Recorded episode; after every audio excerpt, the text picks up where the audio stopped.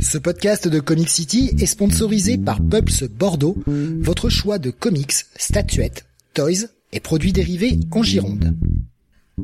Ouvert du mardi au samedi de 11h à 19h et le lundi de 14h à 19h, toute l'équipe vous attend 56 rue du Loup ou sur la page Facebook du magasin. Et n'hésitez pas à les contacter pour toute solution VPC. Pulps Bordeaux, le comic shop qu'il vous faut.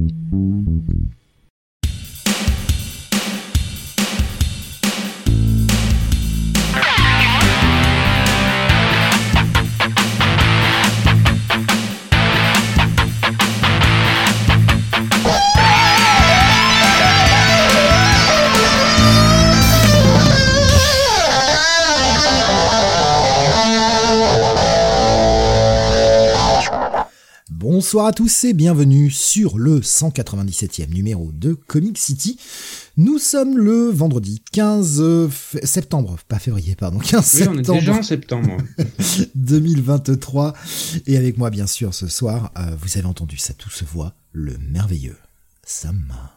Oui, euh, alors que je me lamente encore une fois sur le temps qui passe à vitesse euh, ultra grand V. Oui, non, mais voilà, je, je me suis dit, allez, un petit, un petit moment, euh, petit moment douceur, le merveilleux Sam. Ouais. Allez, je, je sais que tu es dur de partout. Euh, toutes nos excuses et toutes mes excuses pour le euh, retard, le décalage euh, pour le début de cette émission, des petits soucis à gérer au départ qui nous ont mis un petit peu en retard. C'est totalement ma faute, donc je suis vraiment désolé pour cette émission qui commence plutôt vers 21h25 euh, alors que c'était prévu pour 21h. Je, je suis vraiment désolé, j'ai pas pu faire autrement. Mais vous inquiétez pas, on a un programme aux petits oignons. Et Il y a même les, échalotes, il y a tout en fait. On vous a fait le Oui, à part un titre, le reste est bon. Hein. Putain, tu commences déjà. Ça y est, tu veux, tu veux. en fait, tu veux la bagarre. Oui, Tu oui. veux la bagarre. Parce que je suis sûr que le titre dont tu parles, c'est celui par lequel on va commencer. Ouais. J'en étais sûr. C'est, oh, monsieur, ce- ce- c'est inadmissible. Ce comportement était intolérable, monsieur. J'en fais pas trop, ça va. Très légèrement. Euh, oui, oui, oui, bah ça va être la bagarre. hein. Vous le savez, euh, c'est notre grande passion. On aime se bastonner euh, la gueule sur ce titre-là depuis maintenant un an au moins. Oui, quasiment à chaque fois qu'on en parle en fait. Oh, ça fait même un an et demi en fait que qu'on n'est pas d'accord sur ce titre. Ouais, un an et demi, deux ans en fait. Ouais, ouais, ouais. Donc, bah on va on va parler de la bagarre et mais justement l'important aussi c'est que savoir pourquoi euh, pourquoi ça plaît pourquoi ça plaît pas euh, quelles sont les, les raisons. Et justement c'est ça aussi qui qui euh, qui est important dans le fait que par exemple tu n'aimes pas ce que j'aime et inversement. Explique pourquoi. Et après vous faites votre choix vous en tirez le meilleur. Ce sera tout à l'heure au départ un bout de WhatsApp quand même pour commencer. Un petit bout de WhatsApp et je vais commencer non pas par toi Sam mais par prendre le WhatsApp que nous a partagé Tommy sur YouTube. Alors, j'ai les yeux pas en face des trous. Putain, j'arrive à rien lire ce soir. Il va falloir que je mette mes lunettes. Euh, Tommy qui nous dit euh, J'ai du WhatsApp. Déjà deux décès. Euh, la semaine dernière, on a Arlene Sorkin, la voix US, et surtout celle qui a inspiré Harley Quinn hein, dans le dessin animé Batman euh, de, de Paul Dini et Bruce Timm. Et cette semaine, c'est Buichi Terizawa, créateur de Cobra, qui nous a quittés malheureusement. Ouais, mois de septembre qui commence très mal. Ouais. Effectivement. Euh, Baboussam dit, lui, en WhatsApp cette semaine, euh, relecture de Marvel's Project de Brubaker, euh, Deathmatch de Jenkins et Magno. Je sais pas ce que c'est ça par contre, ça me dit rien. C'est un truc qui était sorti chez Boom de mémoire. Euh, je crois que ça, on en avait parlé en émission, mais pas toi. Euh, C'était, tu sais, une espèce de simili euh, Hunger, non pas Hunger Games, mais Battle Royale avec des super héros écrits par par Ah ouais. Jenkins en fait. Putain, je, ça, me- ça me dit rien du tout. Euh, et euh, en achat, les spectres de Ostrander et Ouh. Mandrake du 1 au 20 en single. Joli ça, joli. Ouais, ouais, ouais. Je, je, je pense qu'on est nombreux à croiser les doigts qu'un jour euh, DC le réédite ça en édition euh, en édition collectée. Qui sait, peut-être un jour dans une rétro review. Ça, ça me Bah, écoute- plairait bien de le faire, ça. Ils ont quand même des omnis un peu zarbi en fait, hein, quand même. Enfin, alors, je dis même pas aux euh, omnis, mais un, un compendium aussi, euh, ça serait, ça serait très bien. Oui, ce serait, ce serait vraiment cool.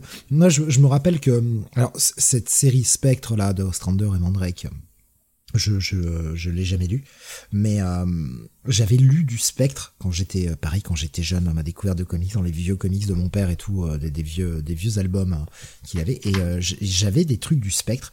Je ne sais pas ce que c'était, euh, puisque à l'époque il n'y avait pas les correspondances VO. Donc est-ce que c'était des backups, genre de détective ou de titres comme ça, j'en sais rien mais j'aimais beaucoup le personnage. J'aimais en fait le, style du personnage. Ça fait partie de ces premiers super-héros que j'ai lus, que j'en découvrant sans savoir forcément ce que je lisais. J'aimais bien le, concept. Mm. Je, le trouvais ultra intrigant, ultra attirant. Ces espèces de couleurs très blafardes, ce pauvre Jim Corrigan euh, qui, bah, qui, qui servait souvent pas à grand chose au final. mais je sais pas, il y avait quelque chose de qui me fascinait avec euh, avec le spectre. Mais je pense que t'es pas le seul à avoir pas lu la série d'Ostrander, parce que c'est quand même une série qui est sortie dans les euh, secondes parties des années 90.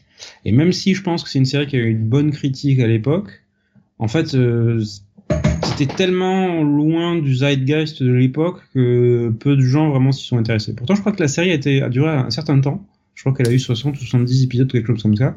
Il y avait vraiment une audience, euh, audience fidèle dessus. Ouais.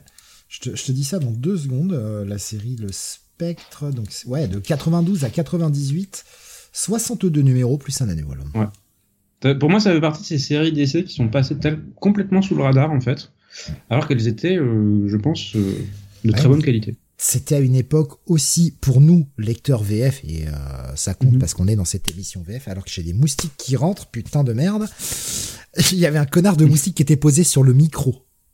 Ah oui. Je, voulais le choper, je l'ai pas eu. Je suis désolé pour le petit bruit de, de claquement euh, karaté. Euh, on était à une époque aussi où en VF, euh, en France, DC, euh, bah, c'était pas ça quoi. Et de peu de tentatives qu'on a eu, on a quand même eu euh, bah, du, du, Superman, du, du, Flash, du Wonder Woman, du Batman évidemment. Mais ils se sont pas risqués à sortir un truc comme Spectre, ce qui est logique. Déjà qu'il y avait pas grand chose en DC qui sortait, mais même quand ils ont fait des tentatives, ils vont pas chercher les fonds de catalogue. C'est normal. Et puis, tu te dis sortir ça en 92, euh, au moment de l'explosion de, de, Image, qui imposait un style qui était visuellement complètement différent. C'est, ouais. On, voit que DC était dans une autre, euh, une autre perspective, parce que, voilà, 92, il lance ça, il y a la mort de Superman, 93, c'est Vertigo. Donc, euh, on voit qu'ils font des choses complètement différentes de ce qui est la grosse tendance, en fait. Mais ça, c'est un truc que j'ai jamais compris, tu vois. Euh, et je, je, prendrai la suite de ce que bah, vous, a, partagé euh, tout à l'heure, euh, sur, juste après, hein, sur YouTube, mais concernant le spectre et tout. Mais ça, c'est un truc. Je ne comprends pas. Comment n'a-t-on pas capitalisé en France sur la mort de Superman? Ouais, moi aussi, je ne comprends pas. Je me souviens encore. C'était le meilleur moment pour essayer d'attirer les gens. Je, moi, je me rappelle, étant gosse, avoir vu au journal de TF1, Superman est mort. Mm-hmm. Je, je m'en rappelle, tu vois. C'était le moment de lancer le truc en France. Je, je comprends pas pourquoi ils ont pas tenté le truc. Pourquoi ils ont pas tenté Nightfall? L'année d'après. Là, là pour moi, ils sont passés complètement à côté de quelque chose. Euh, ouais, sur euh, sur la VF, ils sont vraiment passés à côté de quelque chose. Euh, donc Babou s'amusait, c'était les spectres de Aparo dans Brave and the Bold dans les Pocket Artima. D'accord, c'était ça. Ouais, j'avais pas la correspondance VO, mais c'est sûrement ça que j'ai dû lire. Faudrait que je les retrouve. Je je sais pas où ils sont. Peut-être dans le grenier chez mon père. Je, je j'arriverai peut-être à remettre la main dessus. Je, j'ai pas, c'est des trucs, c'est des bouquins que je n'ai pas touché depuis plus de 20 ans maintenant, mais euh, j'adorerais remettre la main dessus euh, parce que j'en garde un souvenir nostalgique d'enfant. Ça se trouve, c'est à chier. J'adore ça. Je vais faire, mon dieu, j'ai aimé ça, mais c'est atroce. bon, je pense pas, je pense pas. Et euh, bah, vous savez, ses premières apparitions de Mister Terrifique dans la série euh, Team, euh, la série Team enchaîne. Ah oui, enchaîna par Martian Manhunter que j'ai en single aussi. Ouais, d'accord. D'accord. des bons petits singles, ouais. Et euh, Tommy qui disait j'aime beaucoup Martian Manhunter, euh, imposant, dessiné par Tom Mandrake. Ah oui. Hmm. Oui, Tommy qui nous disait à l'époque DC était peu connu en France en comics, hormis les films de Superman avec Christopher Reeves et les Batman de Burton. Bien sûr, mais c'est là que je dis que c'est un drame qu'à à cette époque-là.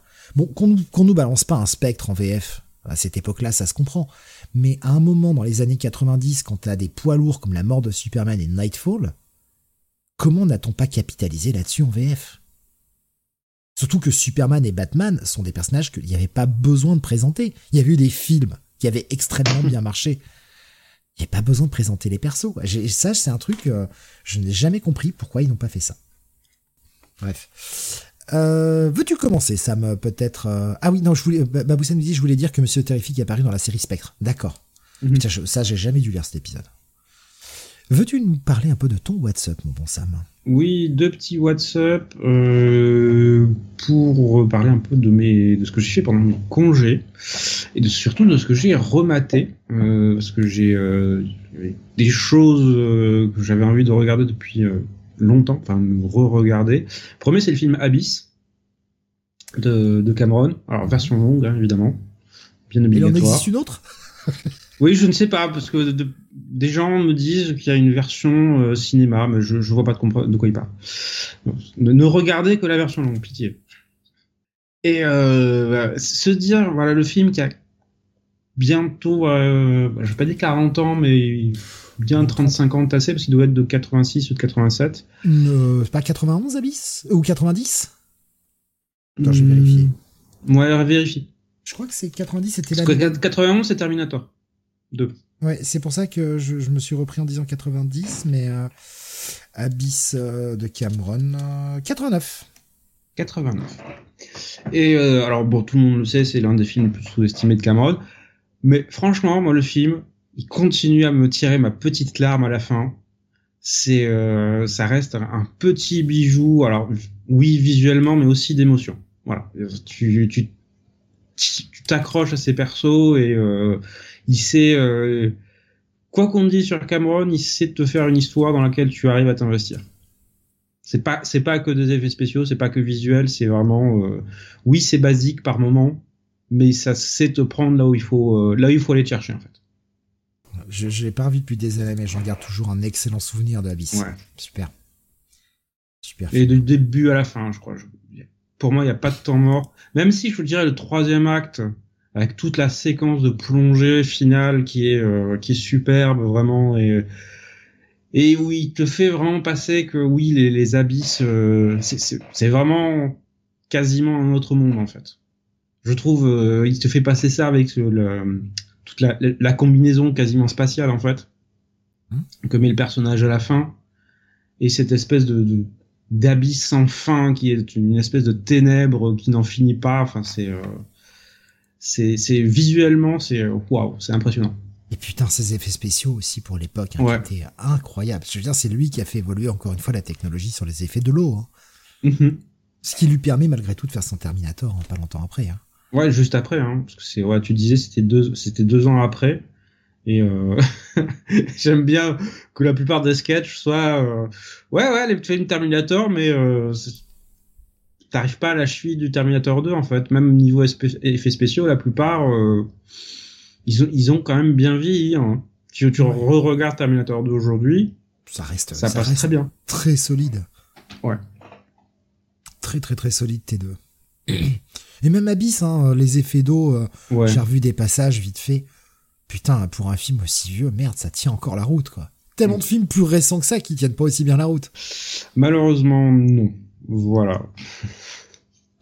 Qu'est-ce que j'ai vu récemment qui m'a fait euh, penser à ça? Euh, Un film. Je me disais les effets spéciaux, mais euh, ils se foutent de la gueule du monde.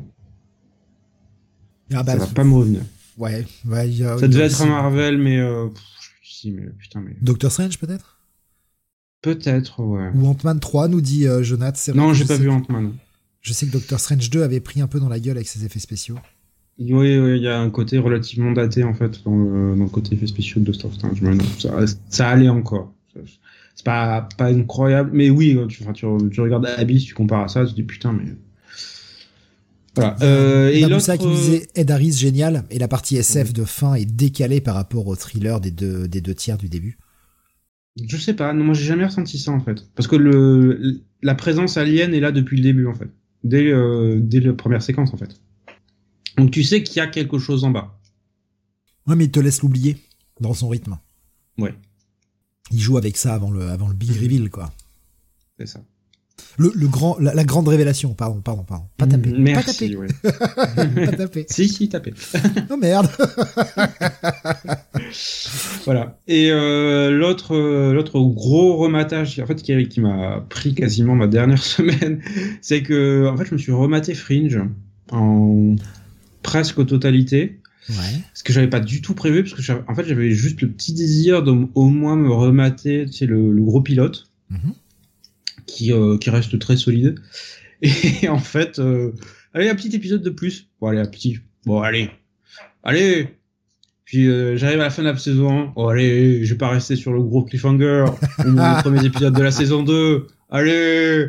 Puis la saison 2 est tellement meilleure. Allez, allez, quelques petits épisodes de plus. Et puis t'arrives sur les gros épisodes bien émotionnels où tu commences vraiment à être investi dans les personnages. Tu dis, bon, bah, je vais continuer.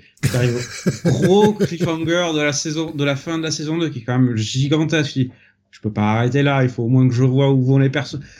Le sort des personnages, oui, je l'ai déjà vu cinq fois, mais on s'en fout. Allez! C'est vrai, t'as déjà vu, t'as déjà, re- déjà revu cinq fois Fringe? Ouais, minimum, je pense. Ah ouais. J'ai, Voilà, je, et- je l'ai jamais revu depuis la première diffusion. Euh, j'ai Ah, bien envie de me le refaire, mais je, je, je l'ai jamais refait. Ouais, il faut, faut retrouver le temps, mais c'est la, la série a super bien vieilli. Il y, a, il y a certains aspects de l'écriture où effectivement, ça serait parfois à reprendre, je dirais.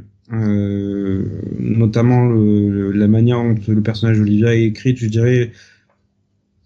Post saison 3, il y a, y a des choses qui restent très bien et d'autres où tu sens effectivement que c'est plus le personnage principal en fait. C'est euh, vraiment marqué dans la saison 4 qui est plus centré sur Peter en fait. Ça euh, c'est clair mais je je trouve qu'il y a un petit décalage par rapport aux précédentes saisons là-dessus. Et du coup, t'as pas été jusqu'au bout de, de ton revisionnage, par contre? Non, je me suis arrêté à la fin de la saison 4. Euh, la saison 5, je restais. Pour moi, la fin de la saison 4 reste une bonne fin de série en fait. T'as voilà, les personnages ont leur résolution, un peu tout. Oui, il reste la, la menace des observateurs, mais j'ai pas ressenti le désir éternellement ardent d'aller me remater toute la saison 5. Ça m'a pas. que la, la, la saison 5, en fait, j'en garde aucun souvenir. Pas grand chose à se souvenir en fait. C'est ça le problème. Parce qu'il y a le, le pitch de départ est, de la saison 5 est super intéressant. Oui, euh, grosse dystopie, euh, les observateurs ont conquis le monde, c'est le bordel.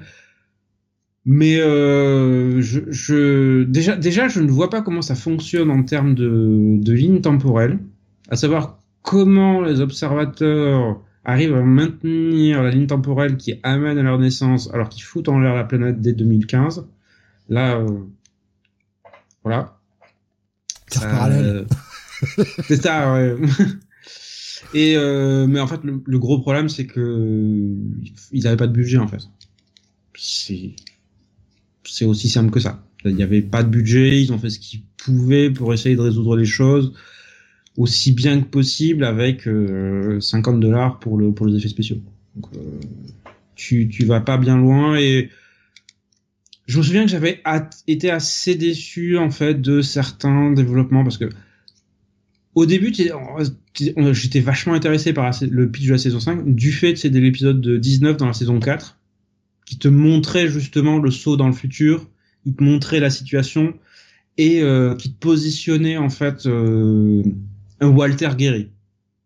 Un Walter euh, au sommet de sa euh, de sa puissance intellectuelle, Ouais. pas le Walter diminué qu'on avait dans les saisons précédentes. Voilà, le, le Walter en fait lunatique. Et là, on avait le Walter qui avait causé tous les problèmes qu'on avait, qui voilà. Je, je vais pas spoiler le, le pitch de départ de la série, mais le, le Walter ultra dominateur, quasi presque démoniaque en fait, qui est euh, quasiment le, le savant fou euh, tel qu'on le connaissait. Et en fait, ils annulent ça dès, la, dès le début de la saison 5. Ce Ça, qui m'avait personnellement déçu. C'est dommage. C'était bien d'avoir ce Walter-là. Et on voyait aussi le, le talent du jeu de l'acteur qui a. Ouais.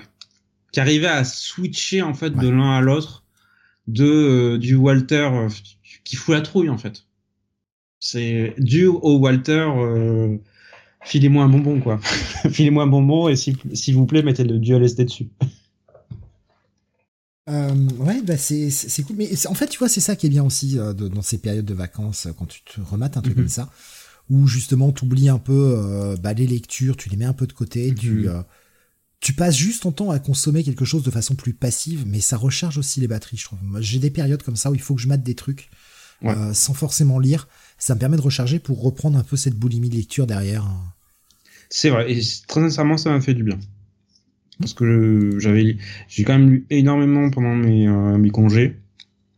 Euh, j'ai pas plus descendu que ça malgré tout ma palle parce qu'il y a pas mal de choses qui sont sorties quand même en, en août. Mais euh, ouais, sortir, euh, sortir et faire autre chose en fait.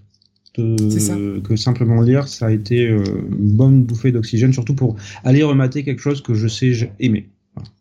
Et que j'avais pas revu depuis euh, 3-4 ans, voire plus. Donc il y avait euh, pas mal de choses que je vais pas dire que je redécouvrais, mais euh, dont je me souvenais. Ah oui, il y avait ça, oui, il y avait ça, oui, il y avait ça. Il y avait euh, Rasmus qui me disait euh, sur euh, Discord, il y y a que The Shield que je remate autant comme ça. Mm. C'est tellement bien The Shield aussi, putain. Ouais, il faudrait que je le un jour.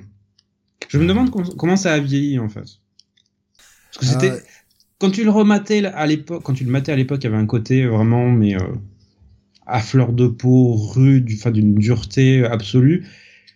Et je me demande comment on le rematerait aujourd'hui avec notre sensibilité d'aujourd'hui, à savoir, bah, on est plus, on est plus blindé que par rapport à l'époque. J'ai alors moi j'avais essayé de le faire découvrir à ma compagne euh, qui n'a pas forcément accroché. Euh, je lui ai montré le pilote, elle a pas forcément accroché. Moi, ce qui m'avait, euh, Ce qui est dommage, parce que putain, le pilote, euh, ouais, ouais, mais elle est pas. je m'en souviens encore, euh, parce que la série date début des années 2000. Mm. Ouais, donc ça va faire 15-20 ans. Et je m'en souviens encore. Mais ouais, ouais. Ce cliffhanger de fin, putain, mais euh, Ah oui, tu non, le mais vois pas a pas venir. été, elle, a, elle a pas été jusqu'à la, la fin de l'épisode, tu vois. Mm. Elle a décroché avant, en fait. Euh, Il faudrait que je réessaye. Peut-être que, peut-être que ça lui plaira. C'était peut-être un soir où elle était un peu fatiguée, elle va piquer du nez devant, tu vois, elle se faisait chier et elle s'endormait. Donc, euh, on avait réessayé. Et en fait, moi, ce qui m'a vraiment choqué en tant que téléspectateur, c'est à quel point c'est absolument dégueulasse! c'est filmé avec le trou du cul. Ah ouais, mais c'est les caméras à Ah ouais, non, l'épaule. mais je euh, me rappelais ça- pas. que ça tremble, ouais. Ah mais je me rappelais pas que c'était à ce point. Franchement, c'est à la limite du regardable.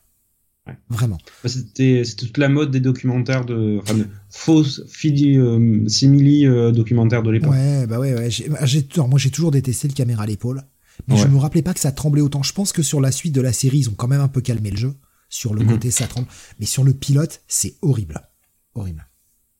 Ouais, Rasmus nous dit c'est en mode cops. Oui, bien sûr. Mais c'est, Mhm. euh, en fait, je me rappelais pas, parce que le, le pilote, ça faisait très longtemps que je l'ai pas revu, je me rappelais pas que ça bougeait à ce point. Et franchement, euh, à suivre avec les yeux, c'est, euh, c'est une épreuve. hein. Oh, c'est une épreuve. Ou Ali qui nous dit The Wire, les gars, The Wire. Oui, aussi. Aussi. Jamais maté. Ça reste une série, une série très culte, mais euh, j'ai. Ah, j'ai une tendresse pour The Shield, quand même. Ah, j'ai une tendresse pour The Shield. Vic McKay, l'enculé. euh, ouais. Et superbe fin quand même. Ah, putain, quelle fin.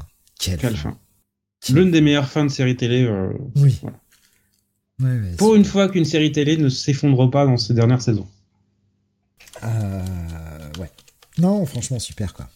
Est-ce que t'as maté d'autres trucs, peut-être d'autres petits films que t'as calé entre deux épisodes de Fringe ou... Euh, Qu'est-ce que j'ai maté? Ah oui, bah, j'ai regardé Guardians of the Galaxy 3. Ouais. Qu'est-ce que t'en as pensé? Euh, très bon. Franchement, j'ai euh, j'ai beaucoup aimé. Euh, certains disent qu'il est moins bon que le 1, moi je trouve pas. En fait, je trouve que c'est le meilleur des trois. Je trouve que c'est le, ça montre bien en fait l'évolution de James Gunn euh, au cours des dernières années. Alors ça, ça me confirme dans mon avis que son Suicide Squad était très très très bien. Euh, parce que je trouve qu'il a, il a trouvé le bon équilibre en fait entre euh, enjeu dramatique, humour, action, développement des personnages. Il, est bien en fait dans ces derniers trucs, quoi. dans ces dans ces différents éléments qui font un bon film au fond, qui font un film dans lequel tu as envie de t'investir, de suivre l'histoire, de suivre les personnages. Et euh, là où voilà Marvel, euh, on en a parlé euh, beaucoup, euh, très souvent aller trop loin dans l'humour et avec des effets spéciaux dégueux, des histoires qui tiennent pas la route. Lui, il est, euh, il est au centre de tout ça et il arrive à bien doser en fait l'ensemble. Donc euh, ça, ça, te laisse avec euh, ouais j'ai aimé le film quoi. Et même même un truc où dans lequel je trouvais qu'il avait à apprendre qui étaient les scènes d'action. Il y a toute une séquence de couloirs en fait sur la fin où je me dis mais putain mais en termes de chorégraphie il s'en sort quoi c'est la première fois qu'il essayait ce genre de grosse séquence tu sais où on voit où on suit quasiment on survole les différents personnages on suit le, fil de l'action mais dans l'arrière-plan t'as d'autres actions qui se passent donc ça surcharge un peu l'image mais en fait quand c'est bien filmé ça reste fluide et euh, pour une première tentative il s'en sortait très bien il y a Baboussa qui nous dit euh, tu trouves pas que le maître de l'évolution est ridicule?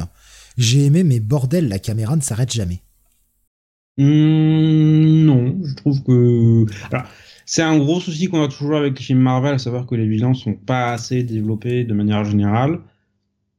Mais là, euh, oui, ça allait. Il est, euh, ça aurait pu être. Est-ce que ça aurait pu être quelqu'un d'autre? C'est la grande question. Non, non, je trouve que ça. Oui, il aurait pu avoir plus de développement, mais euh, c'était, pour moi, c'était pas trop le sujet en fait. Voilà, le, film était vraiment centré sur Rocket et les différents arcs en fait de différents personnages, et ça c'était tellement bien amené que ouais. Il y a Baboussa qui nous dit, euh, pardon, euh, Tommy qui nous disait euh, Guardians of the Galaxy 3, j'ai trouvé sympa, pas ma franchise préférée du MCU, mais la partie avec Rocket est très émouvante. Mhm. Et Tommy qui nous disait sinon j'ai vu le film de Flash avec Ezra Miller le week-end passé, je me suis bien éclaté malgré les défauts du film. Ok. Voilà je, prends les messages, comme ça, quand ils arrivent. Il n'y a pas trop de d'humour, parce que moi, c'est vrai que euh, moi, l'humour Peter Quill, euh, j'ai envie de crever, en fait. Mais, euh. Alors, Peter Quill, il est dans post, post endgame, donc moins dans la, phase rigolo. Parce que moi, c'est vrai que moi, tout cet humour. Ouais. Non, mais je comprends. ça peut être très, très énervant et très irritant. Surtout qu'en en fait, ça vient de distraire de l'histoire. C'est pour ça que je dis, euh, James Gunn, il est dans un, là, il est arrivé dans son évolution en tant que créatif, où il sait arrêter en fait là où il faut s'arrêter. Okay. Où c'est pas la petite blagounette pour avoir le, bon mot, euh, pour ridiculiser l'action. Parce que c'est souvent ça en fait avec le MCU qui est chiant, c'est que toutes les blagounettes sont là pour euh, se moquer un peu du ridicule de l'histoire ou de voilà pour détendre le moment. Ouais, mais en même temps, à certains ce qui joue dans l'intensité d'un film ou d'une histoire, c'est justement que tu vis l'intensité du truc. Eh oui, et pas que t'as, oula, vous investissez pas trop, je vais faire une blague. Ouais, moi c'est ce côté, on prend les spectateurs pour des idiots qui me dérange beaucoup. Mhm. Attention, hein, oh là là, vous allez, euh, vous allez ressentir des trucs. Non, une blague. faut rigoler quoi, faut rigoler parce que sinon on se fait chier quoi. Si la vie c'est ça aujourd'hui, oh là, c'est terrible, c'est terrible. Je vois. Et je pense que c'est l'une des raisons pour lesquelles le MCU a du mal en fait avec cette dernière phase, c'est que après euh, Infinity War et Endgame, je pense que beaucoup de gens espéraient que ça continue en fait dans cette veine, c'est-à-dire euh, gros film épique en fait, avec un, peu de noirceur. Voilà, on garde un chouïa d'humour, mais plus plus de plus d'épique en fait, et moins d'humour. Et ils ont continué un peu dans cette veine euh, à, tout humour à tout va. Donc forcément, euh, t'as un décalage entre ce que le public veut et ce que le, studio croit que le public veut.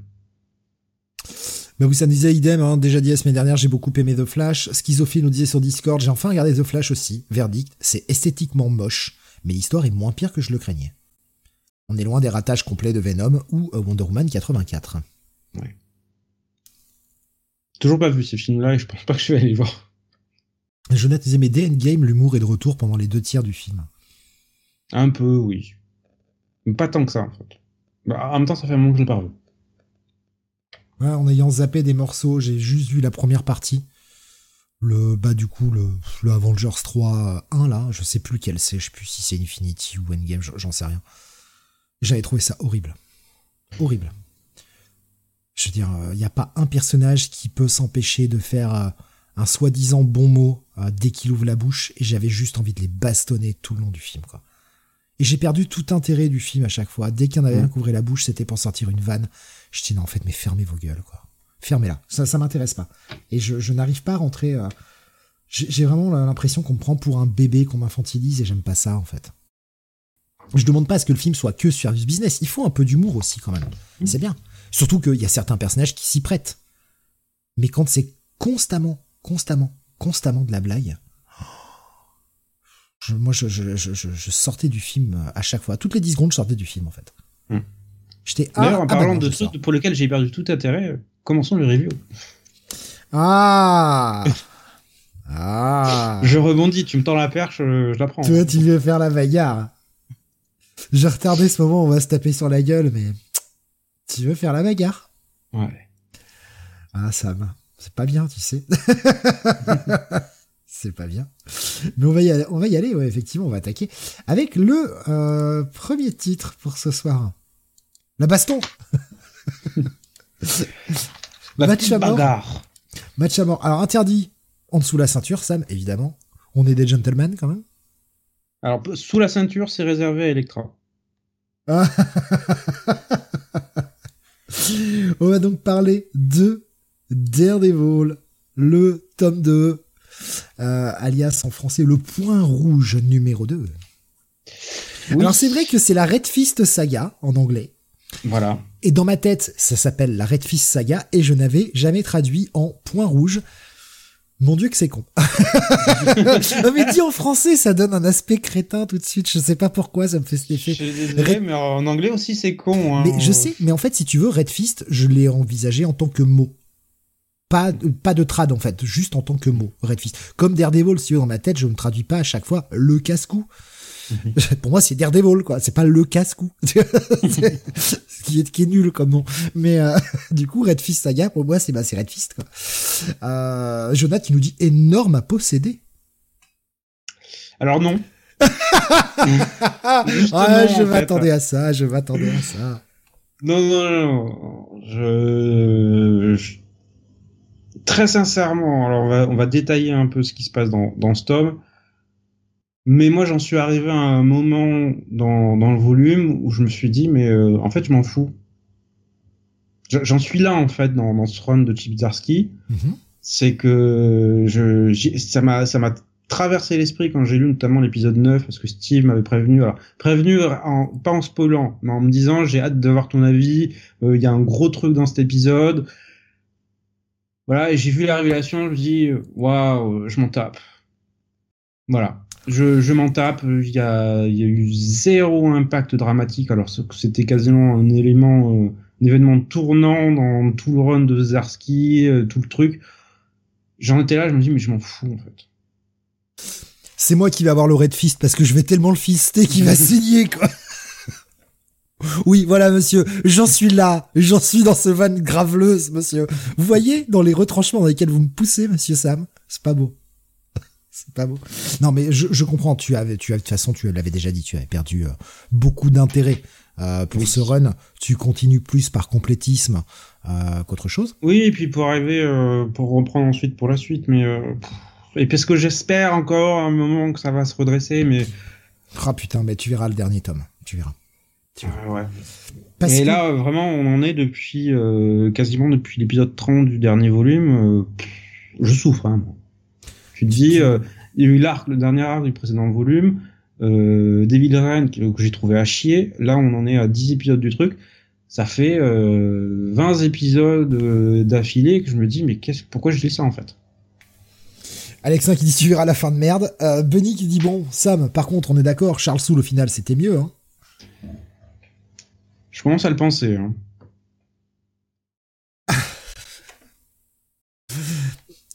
Très honnêtement. Ce, euh, ce silence, c'est parce que je ne sais plus quoi dire.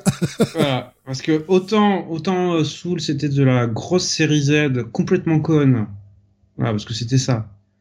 Euh, autant Zarski il est parti sur un truc euh, sur sur euh, une saga en fait. Parce que je, je répète, les 25 premiers épisodes pour moi sont très bons. C'est c'est du pur Daredevil ces 25 premiers épisodes. Ce qu'il fait après, je sais pas ce que c'est en fait. C'est euh, ça part dans une direction qui pour moi n'est pas du Daredevil. Je lis autre chose. Ça, ça s'appelle il y a un titre qui s'appelle Daredevil, mais il n'y a pas de Daredevil dedans. Euh, Bomas me dit mais c'est c'est aussi du pur DD, juste plus accès ninja.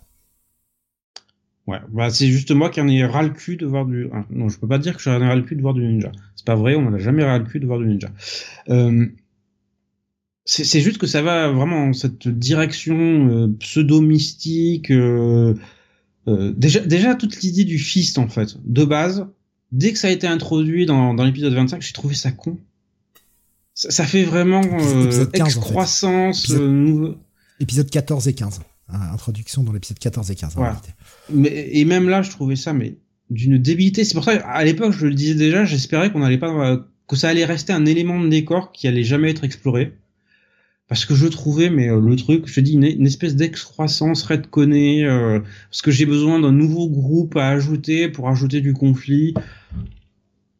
Arrêtez quoi, ça fait, euh, ça, euh, c'est, c'est, euh, ça fait partie en fait de ces éléments dans le genre super-héroïque tel qu'il est, tel qu'il est euh, exploité par DC et Marvel, qui me gonfle. À savoir, on a exploité une idée au fond du fond du fond du fond, c'est-à-dire qu'on a raclé encore et encore à tel point qu'on ne fait que se répéter. Et puis euh, pour agrandir encore le trou, euh, on invente un truc euh, pour ajouter de la, masse dessus, mais ça se rajoute à ce qui a déjà été creusé en fait. Et c'est de la nécrophilie qui, qui est franchement malsaine, qui au lieu d'aller essayer d'aller explorer de nouvelles idées, on continue dans la même veine qui ne sert à rien. Vous noterez que la semaine dernière, Sam aussi parlé de nécrophilie. Il y a un thème. Il y a un thème récurrent. La semaine dernière, c'est toi qu'on a parlé de nécro. hein. J'ai pas oublié, moi, monsieur. Je sais, je sais pas, Sam. Euh, tu as des, des choses dont tu veux nous parler, peut-être? Voilà, mais du coup, euh, on continue là dans ce deuxième tome à, à explorer la manière dont euh, Matt et Electra dirigent leur pseudo-groupe de voilà de d'ex-prisonniers euh, reconvertis voilà qu'ils veulent utiliser pour leur cause alors que Matt est vraiment euh, obstiné et euh, on va dire c'est pas obstiné que le mot que je cherche mais euh, déterminé à essayer de proposer une alternative au système judiciaire, à leur dire oui, moi je vais leur proposer autre chose, je vais leur proposer le pardon, je vais leur proposer euh, une nouvelle chance de, de se reconvertir et de trouver, euh, de trouver une nouvelle voie. Et euh, en même temps, voilà l'affrontement avec la main qui va euh, le pousser à compromettre ses, euh, idéaux et derrière évidemment euh, les Avengers qui ne peuvent accepter que on fasse échapper tous ces prisonniers et qui vont essayer de le, ramener à la maison, voilà, en lui disant, bon, écoute, tu redéconnes à nouveau, c'est Shadowland 2, en fait. Reviens, reviens à la maison, reviens à la maison, Mathieu. Il y a hum, effectivement hein, toute, toute, cette, euh, toute cette partie où il va euh, libérer des prisonniers, certains euh, de sa propre galerie de vilains. Et bordel, qu'est-ce que j'aime ce nouveau Stiltman. Il a tellement la classe. Sans déconner, je trouve que perso pète la classe, j'aimerais bien le voir plus. C'est un peu plus vieux, grisonnant, etc. Moi j'aime bien ce nouveau Stiltman, quoi. J'aurais voulu en voir plus. Malheureusement, ce ne sera pas le cas. Alors, peut-être l'avenir euh, nous remontrera un peu plus de Stiltman, mais... euh, Parce que oui, bon, le personnage est un peu con, c'est quand même un mec sur des échasses, quoi. C'est- pas... Oui. Mais je sais pas, là je trouvais qu'il y avait euh, potentiel d'exploiter quelque chose. Je trouve ça d'ail- d'ailleurs un peu dommage que toute cette petite bande n'ait pas vraiment eu le temps d'être exploitée. On exploite juste la fille... Putain merde, j'ai oublié la- le nom du, du perso maintenant. Ça y Belette. Oui, voilà, la, la fille de, de Belette euh, qui se fait kidnapper, ou le fils, oui, euh, pour ceux qui se fait kidnapper pour essayer de, de faire sortir de sa tanière, tout Mhm. ça. Mais je trouve ça dommage qu'il y ait eu si peu d'exploitation de cette espèce de bande euh, de bras cassés au final. De, de- Oui, parce qu'il y a qu'un arc, hein. Il y a que ces cinq épisodes et puis, Oui. euh, et puis basta. Surtout qu'on, surtout qu'on on commence à nous dire, bah avec le fist, ils ont gagnent plus ou moins des pouvoirs, des habilités, ils sont plus forts, ils sont meilleurs. Il y a, tu vois, il y a, ce côté mystique. Et j'ai l'impression que ça a terminé peut-être un peu plus vite, où il s'est embarqué, il a voulu creuser peut-être un peu trop au départ, sachant qu'il était limité, et il s'est rendu compte que bah il pouvait pas aller très loin.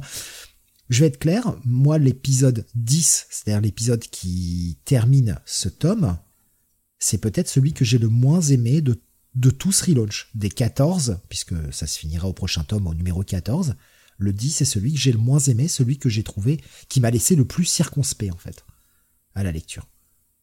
Je me suis dit, je comprends pas ce qu'il fait. Je j'ai pas compris ce choix de tout détruire aussi vite, avec très peu d'explications au final. Oui, et puis des Avengers qui sont quand même très très très cons. hein. Autant j'ai adoré le twist qu'il y a dans le 9, on va pas vous révéler là, bien sûr, mais le twist qu'il y a dans le 9, j'ai trouvé ça hyper cool. Je me suis dit, ah putain, ça explique des choses. Il y a quand même de la manipulation, il y a tout ça. Ça explique des choses. Mais le 10, je me suis dit, mais. Ah. Oh, pitié, non, quoi. Là, là tu me déçois. Heureusement, t'as dès le 11. Ouh là là là là. Oh, oh, oh. oh, le 11. Oh, bordel de merde. Oh, j'ai hâte que tu vois. Il y a une séquence dans le 11 que j'ai hâte que tu vois. Oh, oh, oh. Bah, je crois que c'est l'année prochaine qui sortira en VF, donc on verra. Ah bah j'attends que tu dises que mon dieu séquence c'est horrible, mais mon dieu cette séquence elle ne peut pas te laisser de marre. Je pense que quand tu la verras, soit tu rages, soit t'aimes bien, mais tu pourras pas dire j'en ai rien à foutre. Verra. Mais il y a, et, je, je veux pas prendre trop d'avance et anticiper là-dessus, mais il y a vraiment cette déchéance de Matt qui est mise en avant, son ego trip, ses excès, sa folie des grandeurs, et le mec se prend pour un messie en fait. Et n'est plus que contradiction vis-à-vis de, de l'église, vis-à-vis de sa mission, vis-à-vis de tout ça. Il n'est que contradiction. Et ça montre à quel point le personnage est, euh, est con. Et j'ai- j'aime bien ça parce que jusque-là, on est dans la phase quand même relativement descendante, mais on va attaquer la remontée. Parce que là, au final, il a tout perdu. Là. Je veux dire, à la fin du tome, il a putain de tout perdu, quoi. il reste rien, dit monsieur. CCCP qui nous disait J'ai arrêté d'aider à Devil's Reign. Je trouvais que ça devenait un peu ridicule à partir du passage en prison. Euh, J'ai vu une question de Bunny qui te, disait Mais euh, du coup, euh, Sam, quand Hickman crée des dieux au-dessus des autres dieux avec les bâtisseurs, est-ce que c'est pas une excroissance là? Est-ce que c'est pas ajouter une couche à la cosmogonie Marvel?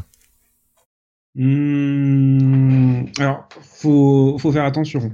Là, tu dis une couche à la cosmogénie Marvel. Oui, parce qu'il y a de la place. Et puis c'est un univers entier. Là, on parle de un groupe dont on parle depuis euh, 50 ans. Et, euh, et tout d'un coup, on découvre ah oui, mais il y a un autre groupe euh, qui a été prophétisé. Il s'appelle le Fist. Voilà, le Fist, The End. euh, tu te fous de ma gueule en fait. Oui, mais Sam, t'as la réponse là. Oui, oui, on avait compris, oui, effectivement, la révélation de- euh, du 9, mais comme tu dis, rien à foutre. hein. Ça te montre que euh, ce qui sort de nulle part a une explication. Mm. Mon seul regret vis-à-vis de ce twist et tout, c'est que ça n'ait pas été un peu plus lié à ce qui a été fait dans le Punisher. Dont on parlera juste après, vous inquiétez pas, ça Oui.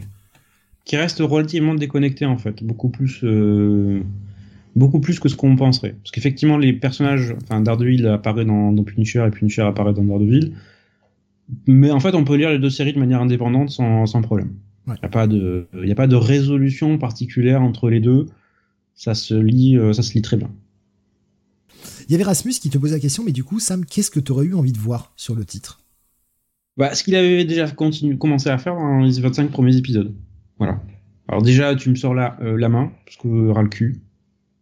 Simplement. C'est- beaucoup trop suranné. Maintenant, c'est le, le Joker de, de dans, dans, dans Batman, quoi. C'est un personnage que je ne veux plus voir, en fait. Parce qu'il me gonfle. Pas sûr qu'on revoit beaucoup la main à la fin, après la fin du run. Mm. Je pense qu'on va les laisser reposer un bon moment. Ou alors en tant que simple opposant, mais véritablement opposant, quoi. Pas, euh, pas où là, pas je vais Big Boss créer- Oui, oui. Pas Big Boss, ouais. Ouais. Ouais, boss de fin de level. hein. Ouais, je, vois, je vois ce que tu veux dire. Voilà, parce que c'est toujours pareil, c'est ce que je disais tout à l'heure, on ne s'ennuiera jamais avec des ninjas. C'est toujours fun de, de voir Man Daredevil buter des ninjas. Ça, il n'y a pas de problème. Là, en faire ce truc prophétique à la con, non? Il y avait Jonathan qui te disait, euh, en mode un peu troll, mais je le rejoins. Il, reprenait ce que tu disais, je souffre, et il disait, attends de lire le crossover Batman-Catwoman. Euh, oui, parce que ça, c'est con, hein, par contre. Ah. Oui. Ah oui. Oh là, on va bien rigoler, je pense. C'est vraiment débile, en fait, parce que... Enfin, on en parlera, je suis sûr que sortira en VF, mais plus, en fait, tu penses à l'argumentation de Catwoman, plus tu te rends compte, en fait, que c'est con. Oui. Voilà, il y, a, le, y a le, côté éthique hein, là-dedans qui euh, déjà devrait faire en sorte que toute la Bat Family dit mais euh, non en fait, non. Voilà, on va, pas, on va, pas faire ça. Mais c'est Tiny Howard qui écrit Sam. C'est ça, mais au-delà du, du, du paradigme éthique qui se pose là, il y a le fonctionnement concret derrière où tu te dis ça va péter à la gueule de tout le monde en même pas un mois. Donc euh, ça, ça ne tient pas, ça ne tient pas. Puis toute l'idée, oui, on va lutter contre le crime organisé en organisant le crime. N'en dévoilons pas trop pour les lecteurs VF. Vous allez découvrir euh, ça dans quelques avec l'idée du crime organisé. Vous allez découvrir ça dans quelques mois. Euh, on en voilà, mais donc c'est con. C'est con. Euh, ça, ça, ça, ne tient pas une discussion rationnelle plus de 30 secondes. C'est tout. Il y a quelques arguments. je les garde pour plus tard parce que bon, j'ai pas trop d'envie. Je veux bien. Il y, a, y, a, toujours des arguments. Ensuite. Non, mais il y a des arguments. Je dis pas qu'ils sont bons. si l'idée derrière tout ça était de créer un conflit au sein de la Bat Family, tu peux le faire. Oui, ça, ça, ça ne me dérange pas en tant qu'histoire, en tant qu'histoire en tant que telle, ça ne me dérange pas. Il suffit juste qu'ils s'engueulent sur l'héritage le, d'Alfred, hein, ça suffit. Hein. Voilà, c'est ça. Et il faut en fait un argument de base qui justifie le conflit et qui soit crédible. Bah, dispute de famille, ça arrive. Et où ensuite la caractérisation des personnages est respectée, c'est-à-dire que les personnages prennent des décisions qui est compréhensible vis-à-vis de leur caractérisation. C'est pour ça que le je reviens, je ressaute sur le, le run de Zdarsky sur Daredevil. C'est pour ça que j'aimais beaucoup ces deux premières années, parce que si tu connais un peu intuitivement la continuité de Daredevil, toutes les décisions que prend Matt, même quand ça a l'air de le faire passer pour un con, tu dis oui c'est logique, considérant là d'où il vient, ce qu'il a fait, son passif, son passé, sa continuité. Oui, ça rentre, ça passe. C'est quelque chose, c'est un défaut de personnalité qui existe chez lui. C'est ce qui rend d'ailleurs le personnage aussi intéressant. C'est euh, voilà, Miller, enfin pour moi ça, ça remonte à Frank Miller, lui a donné toute une zone de gris très vaste où en fait les, les scénaristes continuent d'aller creuser gentiment et qui font de lui un personnage aussi fascinant. Bon, ce que nous disait, justement, moi ça me saoulait que la main soit des ninjas finalement peu menaçants, d'aider les bâtés à chaque fois sans trop s'épuiser. Lazarski l'a réinventé, elle n'était pas qu'une masse à frapper, euh, la main. Ah mais la main peut être une vraie menace, ça bah, ça me dérange On l'a vu dans Shadowland, et d'ailleurs, Zarski les réinvente certes, mais ça c'est quand même basé aussi sur ce qu'avait déjà amené Charles Soule avec la bête. Malgré tout, je voilà et on, en pense qu'on en veut du, run de Charles Soule, mais il y a quand même Zarski pour ça est, bon pour utiliser ce qui a été fait avant et baser son histoire là-dessus. Hmm. Non mais Zdarsky serait parti dans une autre direction en disant oui, il faut aller affronter la main parce qu'ils ont euh, bidule tel pan à la con ou j'en sais rien ou vraiment ressusciter la bête enfin je crois que c'est un peu leur objectif de base depuis toujours et ça a jamais avancé. C'est quand, quand même les planificateurs les plus terribles de toute l'histoire de l'humanité. 50 ans à essayer de ressusciter un truc sans, jamais y arriver. Ils ont réussi avec Charles Soule. Rappelle-toi la bête qui attaque New York, qui fait le gros ro magique, euh, qui endort tout le monde avec Daredevil à cheval dans les.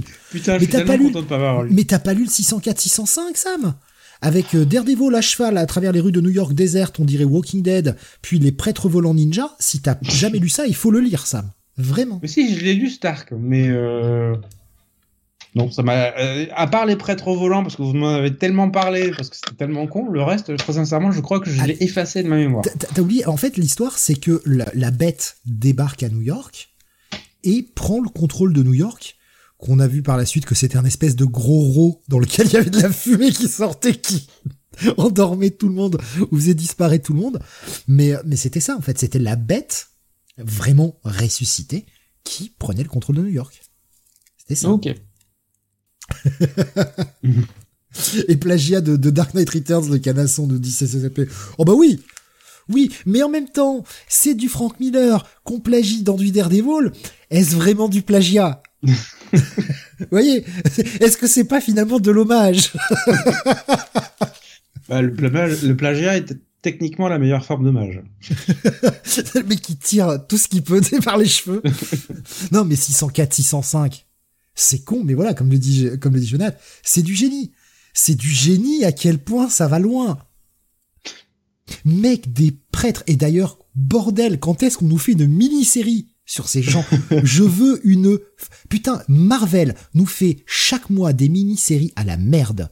Des mini-séries passéistes de ah regardez on va euh, euh, l'époque de Joe Fixit alors je prends celle-ci parce qu'elle me vient en tête ah regardez le Silver Surfer à l'époque de machin le, le retour de Claremont euh, des histoires qui se passent entre Extreme X-Men 3 et 4 qu'est-ce qu'on en a à branler en fait de tout ça? Faites-nous une mini-série sur les prêtres volants Racontez-nous d'où vient cet ordre. Sans déconner, des, prêtres en armure qui volent avec des jetpacks, est-ce que c'est pas assez con pour soutenir une mini-série ça? Est-ce qu'on n'a pas envie d'aller lire ça quand même? En mode, ça va être de la grosse série Bénanar, j'y vais. Ben oui, moi je préfère aller lire ça et découvrir des choses dans l'univers Marvel qui seront peut-être jamais réutilisées derrière, mais tant pis. Mais au moins des nouvelles choses plutôt que me raconter un épisode du passé dont je me fous et qui aura jamais aucune conséquence. Mais je te renvoie à notre superbe fou rire qu'on a eu après le Manga City la semaine dernière sur euh, les titres de Ron Mars et Silver Surfer. Ah on, est parti en fou rire total. Bon, il y avait la fatigue, mais à quel point euh, j'aime bien, mais c'est franchement très con quand même. c'est vrai que c'est dommage qu'on ne l'ait pas enregistré, ça, parce que ça c'était un, bon petit moment. Euh, J'avoue qu'on est parti en fou rire pendant comment rendre Mars en fait. Ah ouais, on est, on est parti en fou rire pendant 10 minutes sur, sur tout ça. On peut pas trop en parler parce que c'est pas encore sorti en VF, donc on voudrait pas vous mm. spoiler, mais oh, on, avait, on avait rigolé quand même. C'était, euh, c'était assez drôle. Ah, et Jonathan en était témoin, il était là. Ce fou rire de. voilà. D'autres choses ont été enregistrées, dit Jonathan. Chut Jonathan, non On garde les bandes d'hier soir euh, avec les dérapages. Euh. oui, il y a eu des dérapages un peu. voilà, ça peut pas. Mais euh... non, non, mais oui. Je, vois, je, je comprends. En fait, j'entends et je comprends parfaitement les critiques que tu as sur le titre. Je je les partage pas, mais je les comprends parfaitement en fait. C'est-à-dire que ce qui te dérange, je vois les problèmes qui te dérangent et j'en suis conscient. En revanche, moi, je ne considère pas ça comme des problèmes. J'aime que ce pan soit exploré et j'aime que cette facette de Matt, un Matt aux abois, un Matt qui a perdu tout le sens des réalités, un Matt qui est totalement en plein complexe du Messie, en véritable ego trip, je, trouve ça intéressant de, la façon dont, dont Zarski le met en scène.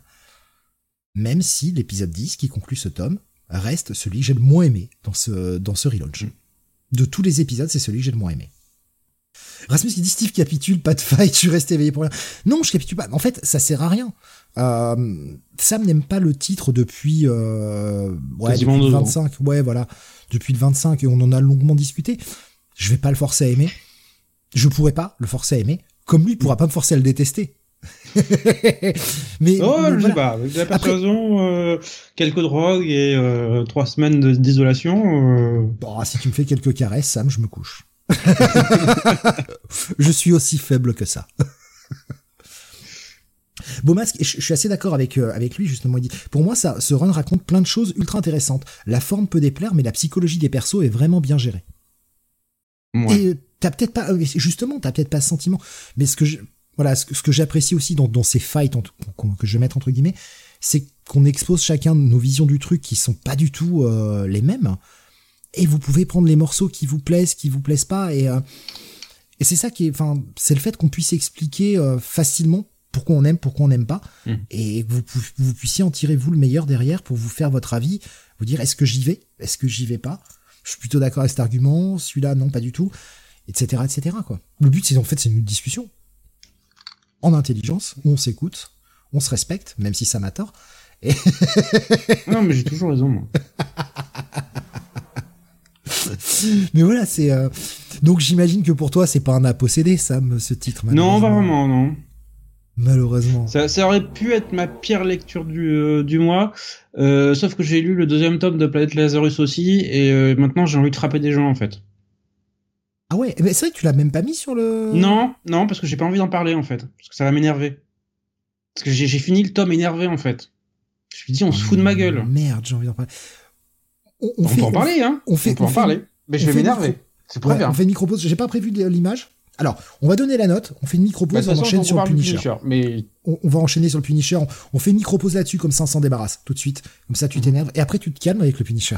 Tu vois, c'est c'est- ce qui est bizarre comme idée. Je le reconnais, Ouais, tu te non. calmes avec le Punisher, ce qui n'a aucun sens, mais mais bon. Voilà. Euh, pour moi, c'est un à posséder ce tome avec le, petit bémol que le dernier épisode de ce tome est pour moi le moins bon de tous, des, des 14 épisodes. Mais ça reste à posséder et surtout, ne ratez pas le prochain et dernier tome de Zarski. Euh, D'une, parce que c'est le dernier. Deux, par, par, tout ce qui va s'y passer. Bah moi ça va être euh, j'aime pas, Ouais. j'aime vraiment pas. Je n'adhère pas à cette direction, je n'adhère pas à ces développements, je n'adhère pas à cette histoire et euh, j'ai qu'une hâte que ça se termine et que voilà, je ne suis que pour que ça se termine en fait. C'est euh, death metal all over again. Oh putain, t'es dur. Ah, j'ai pas dit que c'était aussi mauvais que death metal. Attention. Ah, ok. J'ai dit que c'est le même phénomène en fait. Ok, ok, ok, je comprends mieux, pardon. Même phénomène de il faut que j'arrive au bout. Ok. Euh... Oh non, death metal est bien pire, rassurez-vous. Rasmus nous dit ça me vénère et Steve calme, les temps changent. Oh mais attendez, moi je suis un faux calme, hein. je fais semblant. J'ai envie de gueuler là, j'ai envie d'insulter Sam, d'insulter ses grands morts parce que voilà, ce qu'il aime pas, mais non, je peux pas faire ça. Il a le droit de pas aimer. mais juste pour le show, j'ai envie de l'insulter quoi. Mais ça servira à rien. Il y a Alexa qui dit Dark Sam, Bomas nous dit on est sur Terre 2. Et Rasmus qui nous dit donc Steve est grand sur cette terre et Sam lit en des maths. Oh, ça suffit monsieur, c'est pas gentil. donc du coup à éviter en fait quand même pour toi ce, ce tome, vraiment. Bah, si vous êtes arrivé jusque là, continuez. Il reste plus qu'un tome. Ça serait con de, ça serait con de s'arrêter là. Oui, bien sûr. Mais si vous n'avez pas aimé jusque là, vous avez pas, vous allez pas aimer. Voilà. Vous serez dans mon camp, le bon camp, euh, de c'est pas bon et je ne suis que pour finir. Tu sais Sam, les nazis disaient la même chose hein, qu'ils étaient dans le bon camp. Ah le Ouais. point Godwin Ah ah, c'est bas bah ouais, mais le point Godwin annule ton argument du coup. C'est le mec qui veut chercher l'argument le plus pété de la Terre. Mais j'aime tellement faire ça, ça me fait rire. Euh, ouais, non, euh, objectivement, sans prendre en compte l'aspect complétisme, pour toi, on est vraiment sur du à éviter ou, ou quand même sur un petit à lire? C'est vraiment ma, ma question, là, elle est sérieuse. Je suis entre la éviter et le à lire. Et le petit ok. à lire de. Ok. Moi, non, c'est vraiment, je suis juste, Voilà. euh, c'est, ok. Ça, ça aurait atteint en fait le petit à lire si euh, Keketo avait tout assuré niveau dessin. Alors que là. Là aussi, ça m'a aussi énervé en fait, vraiment. De, Oh, Raphaël euh, je fais 8 ça va. pages, puis je saute un épisode, puis je reviens, puis je, je, descends- je dessine une séquence, puis je me casse, puis je reviens.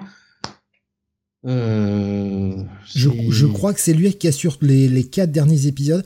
Après, son remplaçant, Non. le, le remplaçant euh, qu'il a là sur ce second run, qui est Raphaël Delatorre, ça va, c'est pas du Mike Osorn. Même pas, même pas, parce que Raphaël Delatorre fait le 1 et une partie du 2, Keketo fait une partie du 2, le 3 et le 5, et Manuel Garcia fait le 4.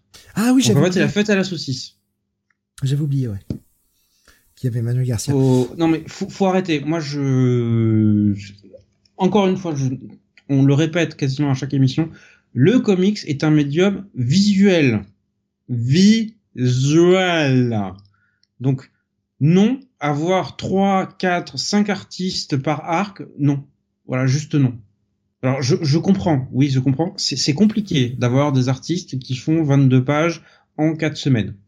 Surtout dans une industrie du comics qui leur chie dessus de manière régulière en les compressant euh, tout le temps.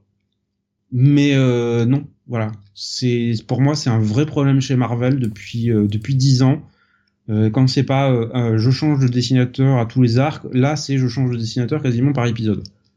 Pour Le moi c'est un 11. manque de respect. Le 11, c'est Delatorre, le 12, c'est Keketo, le 13, c'est Keketo, et le 14, c'est euh, Keketo. Donc voilà ce qui t'attend dans le dernier tome. Au moins là il y Après, a que deux dessinateurs et Ouais. Keketo assure les trois derniers au moins. Ouais, et puis euh, là, tu verras le- les planches, là, il y a des planches sur le 12. Mm. Oh, mon dieu, j'ai envie de les faire encadrer chez moi, tellement elles sont belles, quoi. Mais, euh, mais après, moi, j'aime beaucoup Delatorre. J'ai- J'aime vraiment euh, ce, ce Oui, ça se marie bien avec le Keketo, Ouais. ça va. Ouais, c'est euh, c'est le meilleur remplaçant qu'ils aient pu lui trouver pour le, pour le run. Beau masque nous disait, si ça se trouve, Sam nous prépare la farce du siècle et va nous lâcher au dernier tome qu'il a adoré d'amour ce run et qu'il en chiale encore. Je pense qu'il en chiale de, mon dieu, pourquoi? non, j'en chiale de putain, mais ça va bientôt se terminer.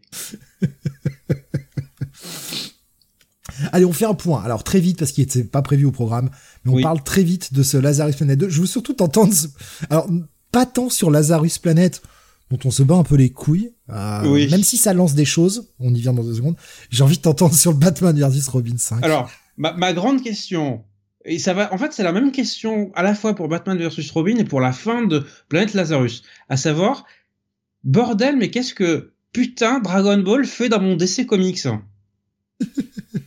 non mais sérieusement, parce que entre Batman qui nous rejoue le Genki Dama et euh, la fin de Planète Lazarus où j'ai l'impression que c'est euh, poum poum dans tous les sens et on comprend rien. C'est illisible, c'est-à-dire que c'est Dragon Ball par des gens qui n'ont pas compris que l'un des grands arts de Toriyama, c'était sa putain de lisibilité dans ses cases. C'est illisible la fin de Planète Lazarus. Après. Avec deux putains d'artistes. Là, j'ai eu envie de filer des baffes, putain. Parce que t'as Frederici et Mac Perkins qui finit le truc. Je me suis dit, mais pourquoi avoir mis des dessinateurs qui ont des styles, mais complètement différents, sur un truc qui, déjà visuellement, je, Frederici, euh, il fait ce qu'il peut. Mais le script est tellement con. Mais qu'est-ce que c'est con, cette fin des ventes? C'est le degré zéro de la réflexion sur la résolution de conflits. Savoir tous les héros qui commencent à taper sur le vilain. Ils sont 15 dessus, il y a des rayons laser dans tous les sens. Tu te dis, mais qu'est-ce que je fous là? C'est pas le meilleur boulot de Mark Wade, on est bien d'accord. Non, non. Par contre, non. Par contre, il y a quand même un point qu'il va falloir aussi con soit ce Lazarus Planet, il y a quand même un point qui est important, c'est que ce que Mark Wade a fait avec Planète Lazarus, c'est remettre de l'ordre, entre guillemets, parce qu'il a quand même mis beaucoup de chaos, euh, le jeu de mots volontaire, hein, euh, dans l'univers magique de DC qui était le foutoir total.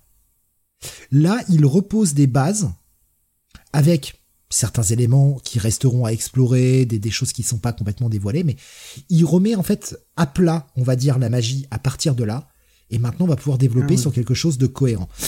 Je sais, je sais, je, suis d'accord sur le principe de bah c'est raté. L'event Planète Lazarus, il est raté parce que on est, on nous fait ah regardez, il va y avoir cet event Batman versus Robin qui découle de World's Finest. Mhm. Ok super. Bon, ce qui est dans le passé. On nous dit en fait ça aura des conséquences dans Batman vs Robin qui est bien ancré dans le présent, euh, avec la crainte de merde. Euh, attends, ils viennent enfin de faire la paix dans Shadow War et on les remet l'un contre l'autre. Et tout ceci a son explication tirée de World's Finest. Tout est lié, c'est plutôt cool. Et au sein de cet event qui est Batman vs Robin, on nous met un deuxième event. C'est euh, les poupées russes d'event avec Planète Lazarus. Ouais, c'est une bonne image. Et c'est même pas fini parce que après t'as tout le crossover de Wonder Woman qui est collé avec. Quel crossover Wonder Woman? Il y a, un crossover Wonder Woman qui complète le tome. Ah ouais, j'en ai rien à foutre de ça. C'est une des courses. Ah, j'ai tenu, je crois, 40 pages. J'ai essayé, hein. j'ai vraiment essayé de le lire. Au bout d'un moment, j'ai commencé à, tourner les pages. Ok, rayon laser, coup de poing, coup de poing, coup de poing, d'accord, c'est très con, c'est toujours très con, ok, c'est fini, c'est de la merde. Voilà. C'est mon, mon, avis fondamentalement sur ce crossover Wonder Woman qui en plus s'amuse à jouer avec euh, la famille Marvel encore. Pourquoi? Pourquoi? Oui, on, on, reboot, on reboot un peu la famille Marvel. Désolé pour le micro spoil pour ceux qui n'iront pas lire Planète Lazarus, mais Jeff Jones venait de le faire. Et eh oui. Et c'était très bien. Pourquoi? Non mais il y a une obsession, une obsession chez DC ces dernières années à essayer de redconner tous les trucs que Jeff Jones avait résolu en fait. Je pense. Hawkman, c'est le bordel. C'est le bordel. Je suis désolé. J'ai aimé le run de Robert Venditti. Je le, je le dis, j'ai aimé ce run, mais il a foutu le bordel. C'est le foutoir complet sur la continuité Hawkman. Scott Snyder a refoutu une couche pour dire c'est le bordel encore plus derrière. On ne comprend plus rien. Alors que Jeff Jones avait nettoyé le truc. Tu veux mon ma théorie? Mhm on punit Jeff Jones. C'est possible. Très sincère. Non, mais franchement, c'est l'impression que ça donne. Ah, mais moi, moi c'est mon sentiment depuis maintenant plusieurs euh, années. Depuis que Jeff Jones a fait une, euh, une espèce de pause pour partir vers la télé, etc. Qui les a un peu plantés.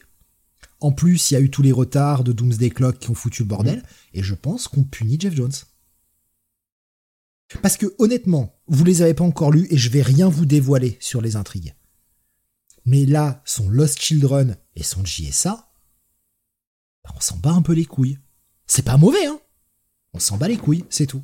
Et son titre d'avant, Flash, Batman Flashpoint, Be- non, Flashpoint Beyond, Mhm. on s'en bat les couilles en fait. T'as l'impression qu'au ouais. sein de l'univers DC, il y a le Jeff Jones verse.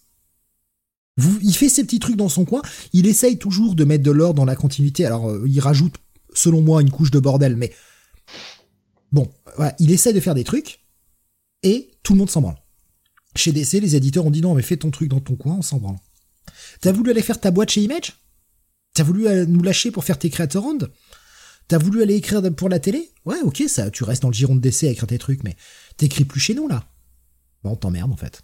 On a filé le poste de Chief Creative Officer, même si c'est pas officiel, mais en tout cas celui, les deux en fait qui se partagent actuellement chez DC la direction de l'univers sont Mark Wade et Joshua Williamson. Ouais. Et Jeff Jones peut faire ce qu'il veut, tout le monde s'en branle. Et j'ai l'impression qu'il y a une petite vengeance. Je trouve aussi. Moi, c'est le sentiment que j'ai avec euh, la façon dont, dont ces projets sont faits euh, ces dernières années. euh, on s'en fout, en fait.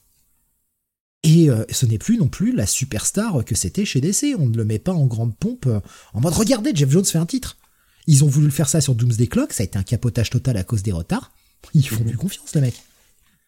Bah, euh, James s'était exprimé là-dessus. L'une des grandes responsabilités, c'était aussi sur DC Comics, qui apparemment lui avait imposé un calendrier derrière qui était complètement intable dès le début, en fait.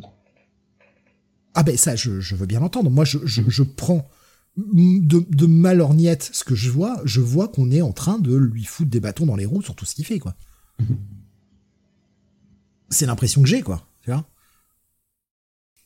Après, son JSA est pas mauvais, mais c'est pareil. euh, ce serait bien qu'il ait pas de retard, le titre. Oui, hein. T'as Jeff Jones, il est quand même abonné au retard sur sa série.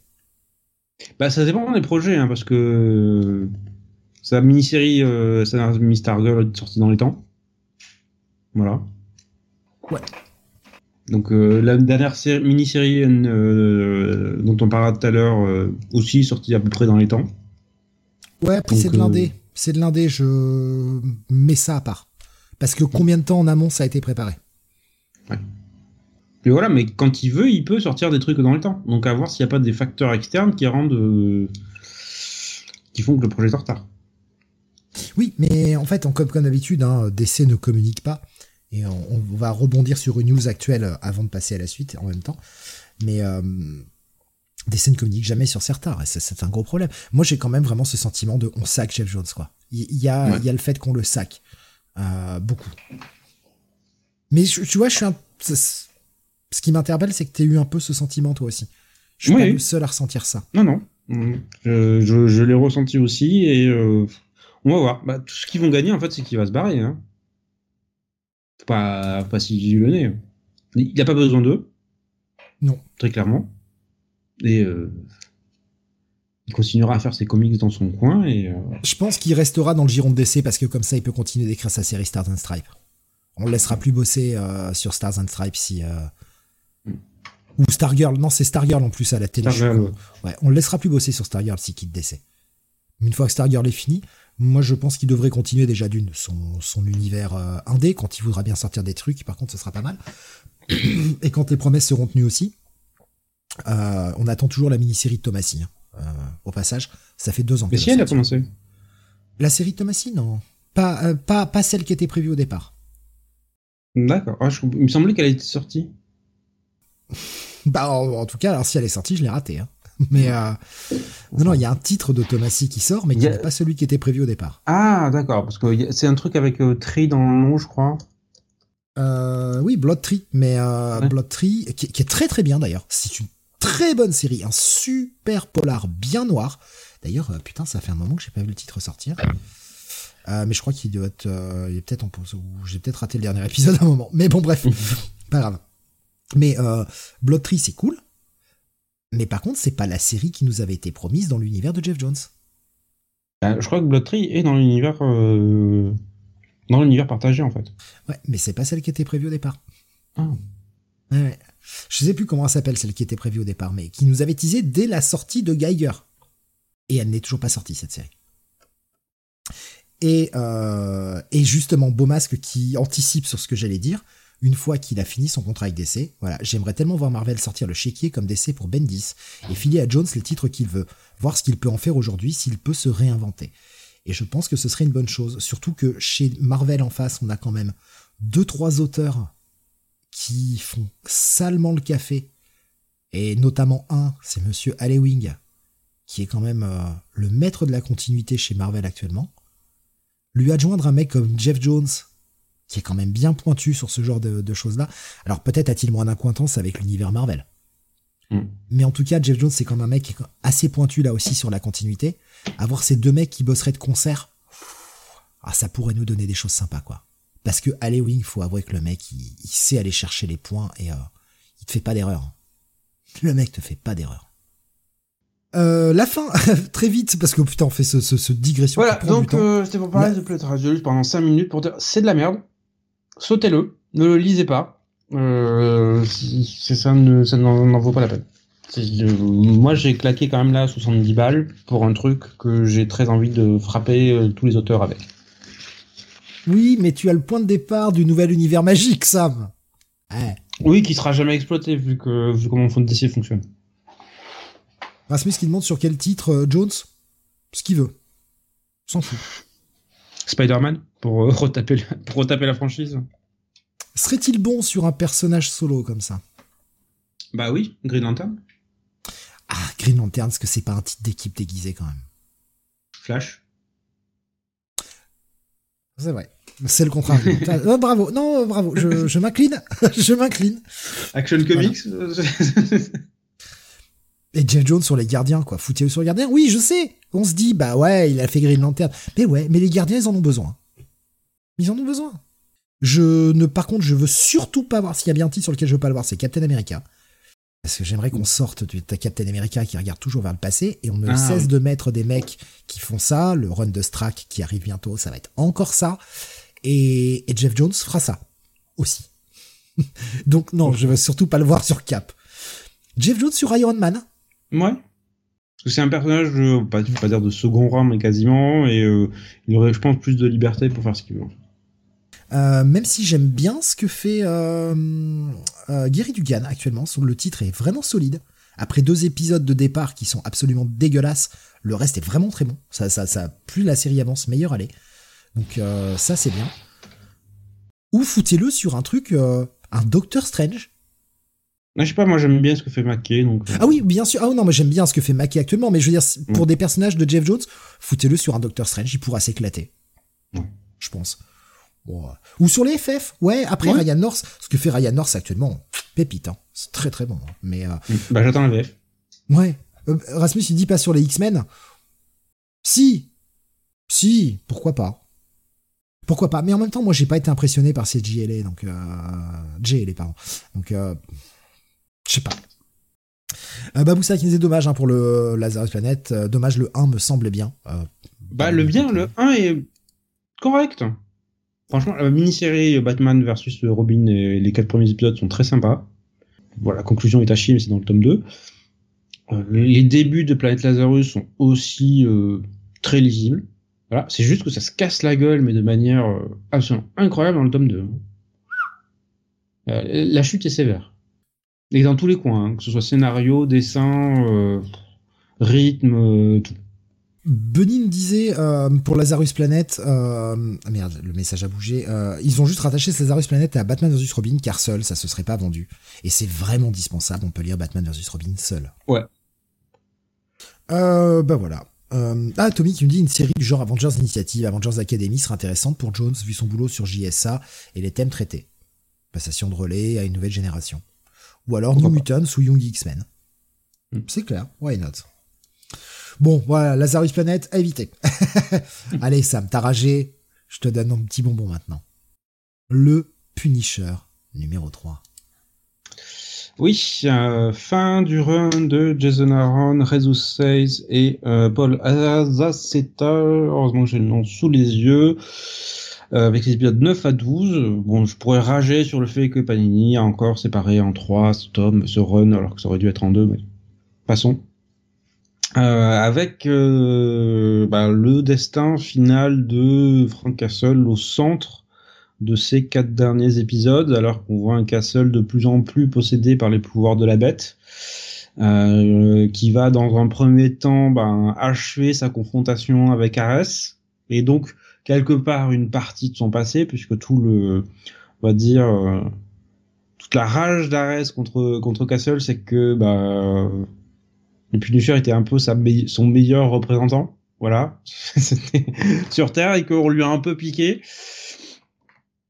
Et Castle qui essaye encore et toujours de protéger sa femme, sa femme, qui est euh, vraiment au centre pour moi de ce, troisième tome, puisqu'on on commence vraiment à voir les choses et leur passé en fait commun au travers de sa propre perspective. Puisque au fur et à mesure que l'intrigue avance, en parallèle, elle retrouve de plus en plus ses souvenirs suite à sa résurrection aux mains de, euh, j'allais dire aux mains de la main. D'où ça vient ce genre de truc Voilà, on va dire par la main. Et c'est, euh, ça va creuser loin en fait. C'est ça qui est bien. C'est, euh, c'est le, le, ce que tu disais sur euh, le fait qu'on voit tout par sa perspective, en réalité, c'est depuis l'épisode 4. À partir du moment, en fait, c'est à partir du moment où, dans le passé de Franck, puisqu'on a retracé toute sa vie, dans le passé de Franck, au moment où il raconte, où il rencontre, pardon, Maria, le shift, il s'opère là, sur les, sur tous les flashbacks faits par Paul Azaceta. D'ailleurs, encore une fois, j'insiste sur l'idée de génie d'avoir mis Jesus Says et Paul Azaceta, deux mecs ont des styles assez opposés. Mais vu que chaque épisode fait 30 pages et qu'on a quand même une bonne dizaine de pages de flashbacks dans chaque épisode, qui sont tous assurés par Azaceta, on a une véritable continuité graphique entre le présent et le passé, identifiable au premier coup d'œil.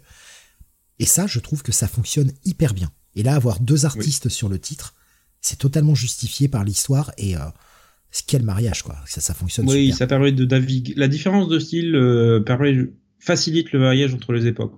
C'est ça qui est, euh, qui est parfait. Mais dès l'épisode 4, en fait, dès qu'il y a la rencontre, pendant le match mm. de hockey, à partir de là, c'est pendant le flashback que tu as ce shift où on voit maintenant les pensées de Maria. Et depuis le numéro 4, on ne voit que les flashbacks par les yeux de Maria. Mm. Sauf qu'en fait, ça avait été fait tout doucement et on s'en était pas forcément aperçu au départ. C'est au bout de plusieurs épisodes, tu fais. Et puis plus l'histoire ah avance, et comme tu l'as dit, plus elle prend de la l'importance que tu fais. Mais en fait, je ne lis que les flashbacks de Maria. Mm-hmm. Tu vois son histoire avec Franck, la manière dont ça s'est développé, la manière dont ça s'est détérioré, parce que là on est dans la phase euh, où on voit, bah, on voit le, la dernière année de leur mariage avant, avant sa mort, et comment, euh, comment le, le, retour de Franck de la guerre s'est extrêmement mal passé en fait, du, quasiment du début à la fin. Il y a une petite période d'accalmie à un moment, mais tu comprends que c'est le calme avant la tempête. Et comme je le disais, c'est euh, ça va creuser loin en fait dans, dans cette relation. Ça va creuser loin humainement surtout. C'est pour ça que c'est vraiment une lecture qui euh, qui laisse pas indifférent parce que c'est euh, oui on a nos euh, nos pupiou, on a on a nos morts très sanglantes, voilà. On a quelques épisodes où on a un Frank Castle bien décidé, comme il dit, à en finir avec sa guerre. Et pour cela, ben il s'amuse. Voilà. Je veux dire, on a, on a quand même euh, quelques pages. Euh, je crois que c'était l'ouverture de l'épisode 9. Non, l'épisode 10. Mhm. qui est, qui est... tu te dis, oui, oui, je suis bien dans un titre Punisher. Voilà. C'est quand t'as des, euh, on va dire un certain nombre d'organes vitaux qui commencent à être balancés dans tous les sens, des décapitations en série, euh, des requins. J'appelle ça un leur repas. Voilà. Moi, c'est un mardi, ça. Hein. C'est normal. Hein. C'est ça, oui. c'est mon côté métal, ça.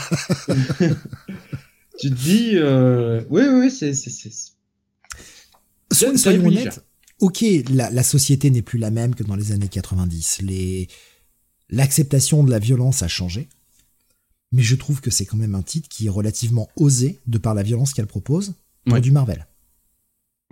Ah bah ça va dans la représentation graphique de la violence, oui. On n'est plus dans euh, ah ben le, Punisher tire 500 balles mais il n'y a pas une goutte de sang qui qui qui qui, qui sort on avait déjà eu ce genre de truc-là avec la gamme Max, mais c'était la mhm. gamme Max qui était destinée uniquement à un public adulte. C'était la, promesse de vente. Là, on est sur l'univers proper. Et je trouve que pour l'univers proper, euh, euh, l'univers euh, normal mhm. de, DC, de Marvel, pardon. Marvel, oui, attention. Excuse-moi. c'est que je DC, le vigilant. Non, mais c'est que je vois DC sur le, chat écrit en même temps, du coup, ça me perturbe, pardon. Mhm. et, on n'a pas cette habitude d'avoir autant de scènes graphiques. Et moi, je trouve ça bien, honnêtement. Parce que malgré cette surenchère de la violence, on reste quand même dans de l'acceptable. Et puis putain, c'est le Punisher. C'est ça. Euh, tu vas pas aller dans un titre Punisher pour voir le, personnage, euh, on va dire, courir dans les prés et euh, faire joujou avec des licornes. Enfin, c'est tu, tu vas voir pour voir des criminels crever de manière relativement relativement violente. la violence est inhérente à ce titre. C'est-à-dire que tu, me proposerais ça au sein de, Spider-Man, par exemple? Effectivement, là, je me dirais, ouais, c'est peut-être pas le bon titre sur le Punisher. Euh, ouais, ben, c'est quand même. Euh, Sachant que la réflexion sur la violence est justement au centre de ce run, je trouve, depuis le début. Exactement. Exactement. On a un personnage qui est euh, voilà possédé par ça depuis toujours en fait, et qui a quelque part un peu trompé son monde tromper sa femme sur le sujet. Et on arrive sur cette fin de run où elle se dit, ben, c'est pas ça, en fait. C'est pas un mariage, en fait. C'est pas, c'est pas une vraie relation qu'on a. Hmm. Et euh, je dois dire, ça, je, je, je dis en tête, ça m'a fait du bien, en fait, de le relire. Du bien dans le sens où j'ai plus apprécié la conclusion. Parce que je sais que la première fois où j'ai lu euh, l'épisode 12 en, VO, j'étais très partagé sur ah le sur, les choix de, de Jason Aaron. Ah, je savais pas trop comment adoré. J'ai adoré dès le début. Ouais. Et moi, non. Voilà, ça m'a un peu. Euh, c'est un choix un peu bizarre. Et en fait, de pouvoir relire cette dernière ligne droite d'une traître et arriver sur cette conclusion, j'avais un meilleur ressenti du voyage en fait pour arriver là. Alors que ouais, moi j'ai, enfin, j'avais adoré. On avait fait d'ailleurs une méga spoiler zone, genre euh, trois quarts d'heure dessus. Euh, parce que cette fin. Alors bien sûr, on va pas vous la révéler là et on va pas refaire de la spoiler zone euh, pendant 45 minutes là-dessus, mais mon dieu, cette fin, elle est parfaite et ça en fait un run pour moi qui est un run quasi proche de la perfection. Mm. De A à Z, Aaron a maîtrisé son, son histoire, il a maîtrisé son rythme, il sait quand même adonner aux demandes éditoriales de lier ça, puisqu'on avait une histoire avec la main chez Daredevil, dont on a mhm. parlé il y a, quelques minutes. Ils ont quand même fait croiser les deux personnages. Et finalement, ils ont été très légers là-dessus. Ils auraient pu faire plus. Ça n'a pas de gros impact sur l'intrigue générale, en fait. C'est ça, chacun avait envie de raconter son histoire. Je pense que les mecs se sont mis d'accord en mode, bon, bah, on va faire ce qu'ils nous demandent parce que, voilà. Voilà, et j'évite de te faire chier, en fait, avec euh, ton histoire à ce moment-là. C'est juste à ce que tu peux faire apparaître le personnage et euh, faire en sorte qu'il y ait une interaction? Et, et, euh, et, du coup, bah ouais, je, trouve que ce, ce titre, ces 12 épisodes, en font un des meilleurs runs de Punisher. Je suis d'accord. Et mon Dieu, que cette fin. On parlait de la fin de The Shield tout à l'heure. Mhm. Est-ce qu'on n'est pas sur la même fin? Ah, je sais pas. Je pense que la fin de The Shield est quand même un cran au-dessus. Mais euh, oui, c'est une fin qui, qui marque en fait dont on se souviendra. Ah oui. Et euh, c'est pour ça que je, ne comprends toujours pas en fait euh, la pluie de critiques négatives que j'ai pu voir aux États-Unis. Ça ne... Parce que c'est des cons et qui comprennent jamais rien. En même temps, les mecs en sens Spider-Man, les mecs en sens Batman, Catwoman actuellement. Enfin, les, Américains ont des goûts inversés. Ils sont débilos. c'est ça. Donc je, pense que c'est quelque chose qui va, euh, comme pas mal de runs en fait demander du temps pour être accepté par, euh, par certains qui veulent avoir une certaine version du Punisher un peu unidimensionnelle. Et je, pense aussi que l'aspect changement de logo, parce qu'il faut pas l'oublier, ça a été aussi un coup de com. Et je pense que beaucoup en sont restés à ça. Est-ce que je trouvais que c'était une bonne idée le changement de logo? Pas pour les raisons invoquées, non. Je trouve que c'était complètement con de céder à cette pression de ah oui mais puisque des mecs d'extrême droite euh, ont pris le logo du Punisher, bon on va le changer, on va pas être associé à ça. Mais non mais con, faut pas le faire. C'est votre logo, c'est le vôtre. C'est pas à vous de vous retirer, c'est à eux d'arrêter de l'utiliser. Ils ont changé le logo, et effectivement, c'était euh, le, titre avait été annoncé comme ça. Je trouvais que c'était une énorme erreur, une énorme connerie. Mais Aaron, encore une fois, Monsieur Aaron a réussi à nous montrer pourquoi ce changement de logo était logique au sein de son histoire. Que c'était pas.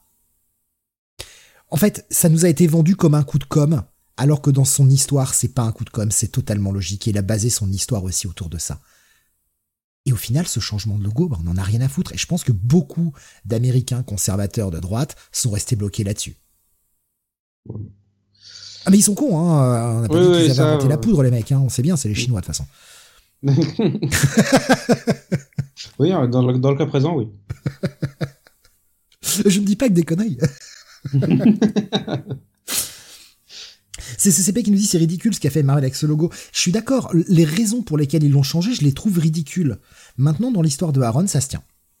Et d'ailleurs, de toute façon, ils ont rétro-pédalé, puisqu'il y a une nouvelle série Punisher qui est annoncée, qui arrive, euh, je crois, au mois d'octobre, si je dis pas de bêtises. Euh, avec, euh, on en reparlera à ce moment-là. Avec un, un autre personnage. c'est plus une récupération du manteau du Punisher qu'autre chose. Et un logo qui est quand même relativement proche du logo original. Hein, ils sont revenus un peu en arrière. Donc euh, voilà, mais le problème de Marvel, c'est que comme d'habitude, chez Marvel, la com, elle pue la merde. Ils font n'importe quoi en niveau com. Ils te spoilent les events avant qu'ils commencent. Ça, c'est... Attention, vous allez avoir un gros twist. Eh ben, on vous le révèle trois mois avant. Achetez nos comics. Bah, j'ai plus besoin, en fait. Vous m'avez tout dévoilé, bande de cons. Je m'en fous maintenant. Et... attention, ça va tout changer, mais on a un autre event qui arrive juste derrière qui lui aussi va tout changer. Et il va changer ce qui a été changé dans le précédent event, qui a lui-même changé ce qui a été changé dans le précédent event. Tu commences à lire le premier event, il t'annonce le suivant qui est déjà en train d'annuler celui que t'es en train de lire. Tu me mais putain, merde. Avec les sollicitations, t'as compris que c'est complètement annulé, quoi. Non, mais enfin oui, Marvel est très mauvais en com. Et en fait, le problème, c'est qu'ils ont fait leur com là-dessus. Tout comme cette série qui a... Alors, moi, ça m'intéressait pas. Mais rappelle-toi ce scandale qu'avait fait la, dernière série en date, New Warriors, mhm. avec des personnages non genres, etc. Ils ont fait toute leur com là-dessus. Bilan, ils se sont pris une shitstorm. Bilan, la série a bidé. Et elle a été, euh, je crois même annulée ou au bout d'un épisode. Je sais même pas si elle est sortie d'ailleurs. Non, non, elle est jamais sortie. Elle est jamais sortie. Mais elle est annulée. Pourquoi? Mais parce que quand tu passes ta com à dire, regardez, on a des personnages comme ça, en fait, sans parler de l'histoire, bah, les gens s'en foutent et les gens chient dessus, vont trouver tous les prétextes pour chier dessus. Ce qui est important, c'est l'histoire, en fait. Si tes personnages sont non-genrés ou pas, ça change pas grand-chose. Si ce sont des bons personnages et que l'histoire est bonne, bah ce sera bien. Peu importe leur orientation, ce qu'ils sont, machin, on s'en fout de ça. C'est pas grave. Ce qui est important, c'est ce que tu nous racontes. Mais quand tu fais toute ta com sur regarder, on a des personnages non genrés, c'est-à-dire que t'as rien à raconter au final. Et Marvel se chie dessus à chaque fois au niveau com, ils sont cons. Hein. Là, ils nous ont fait regarder le nouveau Punisher, le logo. Alors que bordel, qu'est-ce que ce run est profond Qu'est-ce que mhm. ce run est profond Et moi, cette fin, elle me... Je vais pas dire elle me hante, parce que ce serait comme un peu fort, mais depuis que j'ai lu cette fin, cette fin du run de Punisher, je la trouve sublime. Ces choix faits, et surtout, surtout, je vais pas dévoiler. Je veux juste que tu me dises euh, ce que tu as pensé des deux dernières pages d'Azaceta. Je parle bien d'Azaceta. Quand on a tout qui a été mis en place, quand on a la fuite, je, mets des guillemets, j'essaie de donner assez d'indices pour qu'ils comprennent sans dévoiler pour les gens qui n'ont pas lu, tu vois. Je, là, je, fais le funambule euh, de 15 mètres au-dessus du sol, ce qui pour moi est beaucoup. Hein. Euh, pour moi, c'est un précipice de 2000 mètres. Hein. Mais après cette fuite, tu as deux pages d'Azaceta mhm. qui te montrent pourquoi, en fait, pourquoi tout se run. Et finalement, depuis le départ, le Punisher était piégé. Et bordel que ces deux pages changent toute l'appréciation du run que tu peux avoir. Et je peux pas trop en parler en détail, mais mm. depuis le départ, ce choix de Franck qui se rallie à la main parce qu'on lui a ramené sa femme, pour ramener sa femme, tu vois. Tu dis, ouais, enfin quand même, il s'allie avec des criminels, on reste là-dessus. Et bordel, ces deux dernières pages te montrent que lui, comme tout le reste, il a été piégé. Et ces deux pages-là rajoutent une couche supplémentaire à tout le comic et à tout le run et que je trouve vraiment super. Et moi, le final, je l'aime bien. Le final, les deux dernières pages après, moi, je l'aime bien. J'aimerais en voir plus. Je ne sais pas quand. Mais j'aimerais en voir plus. Enfin bref, super run. Mais, euh, moi, je le dis, hein, ça sera dans mon top 10 de l'année. Hein. Ça pourrait l'être, moi. Ah, moi, je le dévoile tout de suite. Hein. ah non, ça, ça m'a, ça m'a vraiment bluffé euh, jusqu'au bout. Il n'y a pas un épisode acheté, en fait, dans, ce, dans tout ce run. Il y a 12 mhm. épisodes, il n'y en a pas un à jeter. Est-ce que Panini va capitaliser dessus, ressortir une intégrale? C'est possible. Ce serait bien. À terme, ouais. En un tome, ça, en un tome, ça serait bien. Après, ça reste 12 épisodes de 30 pages, donc ça fait quand même pas mal de. ça fait un bon petit bouquin de pas loin de 500 pages, mais. 360, je pense. Ouais, 360. 360, 400. Mais euh, ouais, c'est, euh, c'est, Moi, c'est un run qui m'a marqué. Franchement, c'est un run qui m'a marqué, qui me marquera encore longtemps. Euh, est-ce que tu es sur un total à posséder? Est-ce que tu es peut-être plus nuancé Non, ça sera à posséder également. Euh, ben voilà. Je crois qu'on a fait le tour. Si tu veux rajouter un truc, peut-être? Non, tout a été dit. Euh, énorme run ce Punisher, nous disait Jonath. Euh, je regarde un peu. Euh, non, ça parle pas mal de, de, de, ça, débat sur euh, sur Doomsday Clock sur euh, sur le chat. Baboussa qui nous disait oui, c'est vrai que du côté de, de, de DC aussi, hein, il y a des proto Punisher Vigilant, le Spectre, le jeune Crimson Avenger chez DC Comics. Ah, Vigilante. Là aussi, ça, ça fait partie des, des premiers trucs que j'avais lus. putain, quand tu lis ah. du Spectre, du Vigilante, ouais, j'ai lu plein de trucs comme ça dans mes dans mes toutes premières années de comics ah, j'ai eu un panel très euh, très large euh, de, différents de différents titres. Euh, Vigilante 10, je comprenais pas trop. Mais le mec a une super moto et j'étais jeune donc c'était classe. oui, bah, on s'arrête à ces considérations. Hein. Mais ouais, mais moi, mais j'étais jeune, tonnerre mécanique me manquait. On n'avait plus à la télé. Et lui, il avait une super moto, c'était bien. Oui, tu qu'à 2000. c'est ça. Ouais, j'ai pas, je devais avoir 12-13 ans quand j'ai lu ça. Mm. par là, 13 ans, ouais. ouais 13 entre 13 et 14, je pense. C'est à peu près à cette époque-là. Et euh, c'était cool. Tu vois, c'est, euh, j'étais pas trop fan du titre. Et c'était, euh, je pense que je, j'appréhendais pas tout à l'époque parce que j'avais pas le recul nécessaire. Puis je disais ça, bon, c'est, de la BD, tu vois, j'avais pas encore le, le sacro-saint comics, tu vois, c'était de la BD, je disais ça plutôt, plutôt qu'autre chose, mais, mais ouais, enfin, je me rends compte que j'ai, j'ai, découvert de, pas mal de, de groupes de titres un peu, un peu, on va dire, euh, pas, les trucs par lesquels tu commences, quoi. Pareil, j'ai lu du Warlord, des choses comme ça. Tu... je commence par ça, moi, rien la foutre. Allez, on va continuer, on va changer de maison d'édition, on va passer chez Delcourt. Sam, tu vas nous parler du cinquième tome de Reckless. Alors, j'espère que je me suis pas planté de, de cover. C'est bien Descente aux Enfers? C'est ça. Ok, ouf.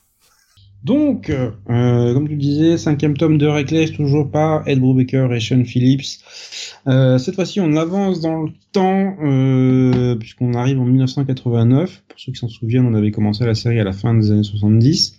Putain, c'est si vieux que ça, Reckless? Oui, je fais celui qui a pas compris, monsieur. ah, tu me détestes. Hein. Tu me détestes. Ouais, un, me mettre un des... là, tout de suite, là, maintenant, oui. Je... T'as envie de me mettre un coup de genou, hein Tu peux pas euh, C'est là que tu te dis, ouais, enregistrer en distance, c'est une bonne idée.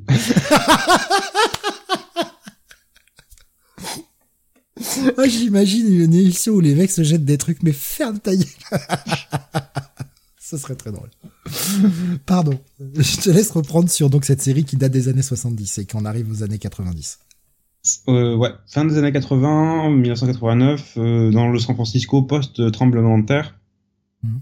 où on retrouve le, personnage d'Ethan, euh, après un personnage 4, un personnage 4, un tome 4, excusez-moi, tome 4 où on s'intéressait plus à, bah, sa collègue Anna, là on revient sur le personnage d'Ethan, on voit en fait ce qu'il faisait en parallèle de l'aventure d'Anna dans le tome 4, euh, où en fait il est euh, chargé de retrouver une personne disparue, un, voilà, un de ses potes lui dit écoute la femme d'un de je crois que c'est son neveu ou a disparu suite au, tremblement de terre. Est-ce que tu pourrais la retrouver? Donc pas vraiment enchanté parce que en fait financièrement ça va et ça fait un moment qu'il bosse pas. Il est content en fait euh, Ethan à ce moment-là. Il va à la plage, il surfe la plupart du temps. Il cherche pas particulièrement de boulot donc ça va mais il se dit ok bon c'est un simili-pote voisin ok je vais je vais lui rendre je vais lui rendre service. Et comme d'habitude avec ce genre d'enquête ben ça va l'emmener dans euh, un foutras euh, bien noir puisque au fur et à mesure où il va remonter la piste de cette jeune femme il va surtout remonter les cadavres parce qu'elle a tendance à en semer derrière elle et euh, l'un des enjeux de, de, ce, de ce tome, ça va être un de découvrir exactement pourquoi en fait elle s'est mise à euh, semer euh, un peu partout à travers la Californie un certain nombre de corps. Et le fait que ça va surtout l'amener à aller en se confronter à des gens extrêmement dangereux mêlés à pas mal de trafic et que euh, va peut-être falloir un peu faut-il l'arrêter? Faut-il l'aider? Voilà, il y a tout un paradigme moral qui va se poser à lui, alors qu'il va vite résoudre, hein, parce que Ethan reste le même, euh, le même personnage, on va dire, émotionnel, émotionnellement plat, en fait, émotionnellement neutre. Il y a, il y a peu de choses, en fait, qui véritablement l'atteignent du fait du traumatisme qu'il a, qu'il a connu par le passé. Et, euh, mais, justement, cette jeune femme va être l'une des rares personnes dans sa vie qui va réussir à l'atteindre très vite, euh, pour des raisons qu'on va découvrir au fil du tome. Et surtout, comme on avait vu dans le tome 4 et un peu à la fin du tome 3, Andrew Walker continue à jouer avec la chronologie, puisque si l'essentiel de l'intrigue se passe en 89, on a ensuite une espèce de saut temporel plusieurs années plus tard où on voit un peu, voilà, on a, on a un aperçu de ce qui va arriver à Ethan dans l'avenir et ce qui s'annonce pour la série. Voilà, parce que faut pas dire qu'il nous, que Walker nous spoil en fait un gros événement à venir, parce qu'il l'a déjà en fait fait, mais il commence en fait à resserrer la chronologie et on commence à comprendre où les événements un peu dramatiques à venir vont intervenir. Voilà. Donc euh, ça va aller jusqu'au début des années 2000 et euh, ça va être euh, ça va être quelque chose. Donc du coup ce, ce descente aux enfers reste je dirais dans la bonne lignée du reste de la série. C'est pas la série à laquelle j'adhère le plus par Breaker et Phillips. Soyons, clairs, il y a des tomes que j'aime plus ou moins, mais ça reste franchement une très bonne série. Voilà. C'est euh, surtout que bon, on continue quand même à manquer pas mal de matos niveau comics euh, côté euh, côté polar, genre noir que, que personnellement j'apprécie beaucoup. Donc toute production par Broker et Philips c'est est bonne à prendre. C'est pas la c'est pas la dernière puisqu'on aura je crois que Night Fever arrive en octobre ou en novembre en VF. Donc on a on a pas mal de Breaker pour la fin de l'année. D'ailleurs c'est pas fini parce qu'on a un autre tome signé Breaker dans cette émission. Ouais, ça arrivera vite du coup. Euh, Boris nous disait sur Discord, ce tome 5 de Reckless est sans doute le plus intense. Génial, encore une fois. Mm. Euh, c'est tout ce que j'ai vu comme réaction sur Reckless, je crois. Euh, oui, oui, j'en vois pas, j'en vois pas d'autres. Mm. donc à posséder pour toi, ça Oui, toujours à posséder. Plutôt à lire plus plus quoi. Non, pour moi c'est toujours à posséder. De toute façon, Breaker Philippe, ça reste à posséder. Bien que je n'ai toujours pas commencé cette série. Il va falloir que je fasse un jour quand même. oui, ça serait bien. Bah, il faut, de toute façon, il faut que tu complètes. Euh... Si du pour Booker Philippe, il faut que tu complètes. Ouais, ouais. Non, mais c'est vrai que euh, j'ai pas commencé Reckless. Euh, je, suis un peu passé à côté quand c'est sorti au départ. Et puis bah, depuis, bah, il y a trop de trucs. Il y a trop de tomes maintenant, c'est trop lent. Bah, là, euh, ils font d'autres trucs en attendant. C'est un peu en hiatus, donc tu peux, tu peux hmm. rattraper les 5 tomes et être à jour. Tant de dire, ah mon dieu, il y a un autre tome qui sort dans 4 mois je vois André Paul sur YouTube qui dit Ah, je suis désolé, parce que Romanoïd est arrivé, là j'ai zappé qu'il y avait émission, et André Paul dit Pareil, je suis vert de vous avoir oublié, vous pouvez recommencer. Euh, non, non, non, parce que je, je, fatigue légèrement, c'est la fin de la semaine, et mes semaines sont. oh, Sam, ça va, ça va, t'as dormi combien? Euh, vous ne parlez pas de sommeil parce qu'il va y avoir des travaux en fait à côté de chez moi à partir de ah, lundi soir. Alors ça c'est chiant par contre. Voilà, euh, de, alors j'ai vu ça de 1h du matin à 4h30. Mais ils font quoi ils, ils font quoi Genre un truc de métro ou de tram ou un truc comme ça, non? C'est à côté, en fait, c'est, euh, je crois que c'est des prélèvements sur les voies ferrées. Donc ça va être euh, entretien des voies et euh, Ah bah oui. Ouais, ils peuvent faire ça que la nuit en fait. Ouais, ouais, c'est logique. ouais. Ah, au pire, essaye de dormir. Je sais que c'est pas toujours simple quand on n'est pas habitué, mais essaye des boules qui est. Je vais essayer. Bah, si j'arrive pas à dormir, il va falloir. euh, je vais pas trop avoir le choix. Parce que là, ça va durer au 10 moins, jours en plus. Ça ne. Oh putain, la vache. Après, ça veut, ça veut pas dire que ça arrêtera forcément tout le bruit, mais au moins ça l'atténuera un peu et ça permettra peut-être de pas trop te réveiller. Quoi. Euh, Mais déjà que je suis irritable quand j'ai mes 8 heures de sommeil au boulot, si je, si je n'ai plus que 3 heures de sommeil, là, il va y avoir des morts. hein. Sam, tu, tu veux ma nuit? Oui, oui, euh, c'est vrai. Oh, mais on échange. si tu veux. Qu'est-ce que, je- je- en fait, je suis curieux. Qu'est-ce que ça donne, Sam, avec une heure de sommeil? Au ça boulot. donne un ce- Sam euh, pas content. Voilà, dès le départ. Le moindre collègue Sam, lui dit euh, bonjour, il lui. C'est ça. Bonjour, il lui ouvre la gorge. Allez. Ta gueule. Ça, va- ça va, ça va être bonjour ta gueule. Je veux pas le il ouvre la gorge, il arrache les cordes vocales. Toi, tu me parleras plus. C'est fini. Euh, et euh, Bunny qui te dit, euh, du coup, je me suis pris deux bouquins grâce à toi euh, sur ton guise de lecture, ah, grâce ou à cause. hein. le Multiversity Terre 38, à côté duquel j'étais totalement Ah. passé. Mais c'est quoi ce truc? Comment ai-je pu le louper? Bah, Parce que c'est un titre qui sort de nulle part. C'est bah, c'est très très bien. Bah, je l'ai repris aujourd'hui, d'ailleurs. Euh, Voilà, et, euh, et je l'ai en double, du coup. parce que J'avais acheté l'omnibus. Mais oui, euh, Multiversity Terre 38, donc c'est c'est de John Byrne, c'est très très très bien. C'est c'est euh, John Byrne qui invente quasiment le concept de Life Story euh, il y a 20 ans. Oui. Voilà, à savoir les personnages d'essai réintroduits en temps réel, donc à partir de 38, 39, et qui vieillissent ensuite en, en, en vitesse normale, on va dire. C'est juste que quel était le, le titre original? C'était pas euh, Superman C'est Génération. Ouais, c'est Ouais. Génération. Ouais, ouais. Ils ont sorti ça sous le titre Terre 38, Multiversity Terre 38, d'où d'où la confusion en fait. Mais c'est un vieux truc. Oui, ça date euh, fin. Alors, le premier épisode est sorti en 98 ou 99. Euh, le deuxième début des années 2000, donc ça va être 2002-2003. Et le troisième épisode est sorti beaucoup plus tard. Je crois qu'il est sorti fin des années 2000. Ouais, c'est euh, putain, il était prolixe à l'époque, hein, le père, euh, le père John Byrne. Il en foutait partout. Hein. Il était chez Marvel, il était chez DC, il était en tout, dans tous les trucs. Ouais. Mais je dirais, euh, malheureusement, en fait, je dirais, le... les deux premiers épisodes sont excellents. Pour moi, c'est du Burn quasiment à son sommet, très inspiré. Et en fait, le dernier épisode, tu vois que c'est le Burn sur le déclin, en fait. Que ce soit euh, créativement au niveau du scénario ou du dessin. Tu vois qu'il a, il a passé, il a passé son cap et euh, c'est, c'est beaucoup moins travaillé. Et il y a, il y a franchement des choix sur le troisième épisode créatif où tu te dis, euh, c'est un peu fantasme de vieil homme, quoi. C'est déjà nous disait euh, Génération, ça devient de moins en moins bien, même les dessins. Sur le troisième épisode, ouais. Les deux premiers, pour moi, ça reste du très très très bon beurre. Et puis, euh, et puis il nous disait sinon bah, le Hitman Dennis, l'un des trucs euh, Oui. de l'auteur que je n'ai Bah, jamais là aussi, dans la palle. Hein. Oui, bah, j'ai été sortir. surpris, parce qu'il est dans la collection Cult, en fait. Donc, en fait, il a le dos rond. Ouais, pourquoi pas. Ouais. Après, est-ce que dans Cult, habitu- dans Cult, habituellement, ils font pas plusieurs tomes? Si, si, bah, ça sera en deux tomes. hein, euh, Oui, mais le reste, le reste de Cult, c'était que des trucs en un tome à chaque fois, c'était pas des trucs en plusieurs. Non, tomes. non, il y a eu des séries en plusieurs tomes. Ah, il y avait quoi? Ah, Grendel peut-être? Euh, Grendel est en plusieurs tomes, on en a Ouais, eu c'est vrai trois que c'est sur chez- quatre. C'est Cult, c'est Cult. Euh. Animal Man est sorti aussi chez Cult, on l'a eu en deux. Ah, c'est vrai, c'est vrai. Et je crois que c'était les seules séries en plusieurs tomes. Ok, ouais, donc oui, c'est pas la première fois, donc. euh, Mhm.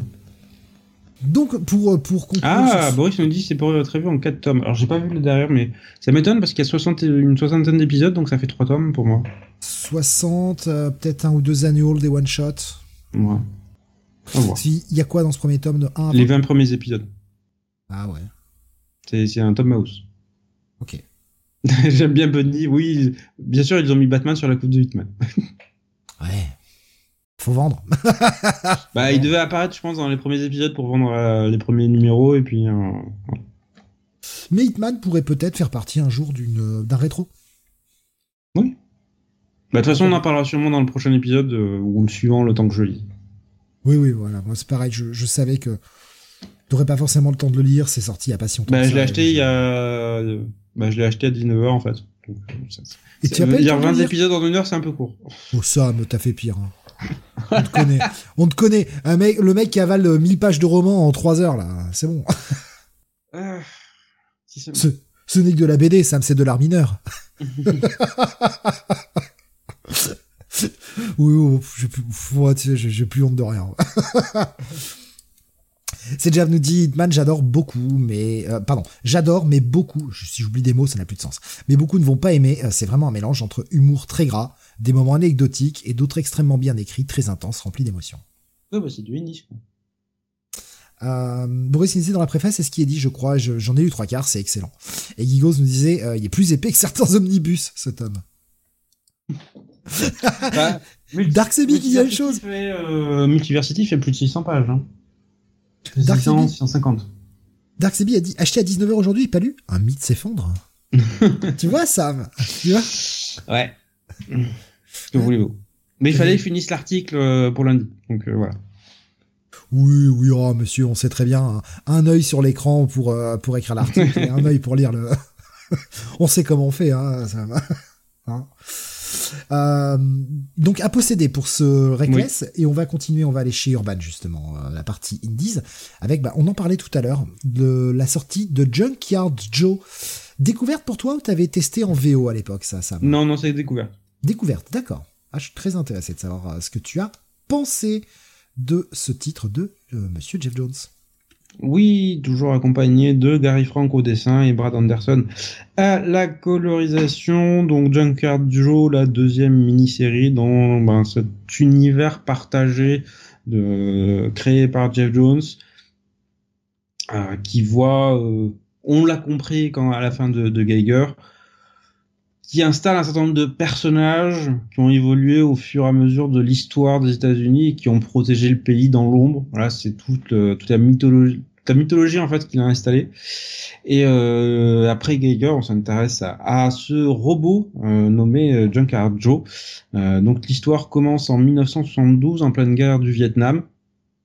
Quand euh, ben cette euh, ce robot, cet androïde, euh, à visage humain au début de, au début de, de- de l'épisode, mais qui va vite le perdre, est affecté en pleine guerre du Vietnam dans une unité euh, qui est euh, bah, une unité normale en fait de, G- euh, GI qui explore un peu le pays dans ses missions qu'on a vues un milliard de fois à la télé ou au cinéma, missions de reconnaissance et de destruction qui va plus ou moins bien se passer et plus mal que bien puisque euh, Joe va très vite être confronté à euh, on va dire euh, l'inéquité et surtout le, le caractère complètement irrationnel de, de la guerre où d'un côté oui on, on crée des liens euh, entre entre nous entre entre les, les hommes de cette unité ce qui va profondément le marquer et l'humaniser et de l'autre ben on tue des gens qui ont exactement les mêmes biens. Voilà qui euh, cultivent euh, aussi des liens d'amitié, d'amour, euh, et comment qu'on fait pour réconcilier ces deux réalités? D'un coup, d'un côté, je dois protéger, de l'autre, je dois tuer et massacrer. Ben, on peut pas. Voilà, on peut pas. Donc, euh, l'épisode se termine avec un, un Joe qui se désactive volontairement. Et euh, et on suit en fait ensuite un- l'un des soldats de cette unité, l'un des seuls en fait qui a survécu euh, par la suite et qui s'est inspiré de son expérience avec son unité et avec en fait euh, avec Joe pour créer un strip euh, à son retour de son retour aux États-Unis. Un strip qui a été publié pendant des décennies et quand euh, quand on reprend la suite du récit après ce qui s'est passé en 72, ben on le reprend quasiment 40 50 ans plus tard quand ben ce, ce soldat qui est devenu illustrateur, créateur de strip, ben décide de prendre sa retraite. Et l'histoire reprend quand, euh, alors qu'il vit isolé, seul, pratiquement attendant la mort, ben, il Oui, voit Joe. Parce que il, prend, il décide de prendre sa retraite parce que sa femme est décédée en fait. Et ça, C'est aussi très important pour le. le On l'apprend, on l'apprend, on l'apprend ultérieurement, effectivement, où il explique que ben c'était quasiment une co-création parce que euh, il dit à un moment, à chaque fois que j'avais une idée de gag, en fait, j'allais la proposer à ma femme pour voir si ça lui plaisait. Et en fait, c'était mon éditeur en fait quasiment avec qui j'inter- j'échangeais et en fait sans elle, ça n'a plus d'intérêt. Voilà. Donc, euh, et comme je disais, il est dans cette situation où il attend presque la mort, jusqu'au soir en fait où euh, ben, il voit Joe débarquer sur le pas de sa porte. Et ça va lancer ce récit de réconciliation, de de gestion en fait du traumatisme parce qu'on voit en fait que ce soldat bah, qui maintenant est dans ses 70 80 ans est toujours traumatisé par ce qui s'est passé au Vietnam et que Joe lui-même continue à porter les séquelles de ce qui s'est passé là-bas et euh, en même temps on voit une famille qui vient s'installer à côté dans la maison d'à côté qui a elle-même ses propres traumatismes à gérer et tout ce petit monde va euh, va se va créer une connexion. Et je pense que c'est euh, l'un des propos principaux de, de Jones dans cette mini-série. C'est à la fois la gestion de traumatisme, en fait, quand on y réfléchit, et il l'a dit lui-même, quelque chose qui est un thème qui est récurrent dans sa, dans sa bibliographie, c'est, ben, les gens, il leur arrive quelque chose de terrible, comment ils le gèrent ensuite? Et ça, c'est euh, en relation à ses propres, à ses propres problèmes euh, depuis la, depuis la mort de sa sœur. C'est quelque chose qui a toujours intéressé, qu'il a instillé dans, dans, quasiment tous ses runs. Et là, c'est, euh, je trouve, exploré de, manière beaucoup plus humaine, sans, sans le côté hyperbolique et grandiloquent du genre super-héroïque. On a un récit qui est beaucoup plus terre à terre, euh, beaucoup plus dans l'intimité des personnages. Et euh, c'est c'est quand même impressionnant de voir l'évolution, je trouve, de Jeff Jones ces dernières années sur ce genre de récit, parce que pendant très longtemps, on l'a vu vraiment plutôt sur euh, ben, un bon auteur de divertissement, grand spectacle. Et je dis ça dans le sens noble du terme, parce que c'est pas donné à tout le monde. Hein. On se plaint suffisamment d'avoir peu, peu d'auteurs véritablement qui savent gérer le genre super-héroïque de manière efficace. Et de voir sa transition vers des récits quasiment plus intimistes, que je pense qu'il a entamé depuis euh, depuis Doomsday Clock en fait, euh, avec plus ou moins de réussite. Alors, je, je, continue à me plaindre du fait que la première partie de Music Clock est juste short en fait. Euh, oh oui. et, voilà. Et, et, la seconde partie, à partir de l'épisode 7, devient bien. Ouais, voilà. Je sais pas ce qui se passe 7... entre l'épisode 6 et l'épisode ouais. 7, mais ça devient bien. Je, je suis entièrement d'accord à partir du ouais les je dirais ouais moi plutôt 7 8 ça m'a accroché à partir oui. euh, ça remontait un peu vers déjà vers le 5 ça remontait un peu et ouais 7 8 c'est la bascule pour moi c'est euh, mm. là c'est là que ça devient bien et euh... parce que c'est un peu plus super héroïque et que mm -hmm. bah, c'est ce que j'ai envie de voir en fait aussi bah c'est aussi parce que c'était le fond du récit en fait c'est euh, il, il, il, explique très bien à la, à la fin enfin il explique pas mais on le comprend à la fin c'est Watchmen a établi un regard postmoderne sur les super-héros en leur euh, donnant une approche plus euh, terre à terre, voilà, plus réaliste. C'est bien, ça a impacté le, le genre, mais on est dans l'univers d'essai et il faut avoir une approche un peu différente qui est, ben, certes humaine, mais aussi positive en fait. C'est con à dire, mais c'est comme ça.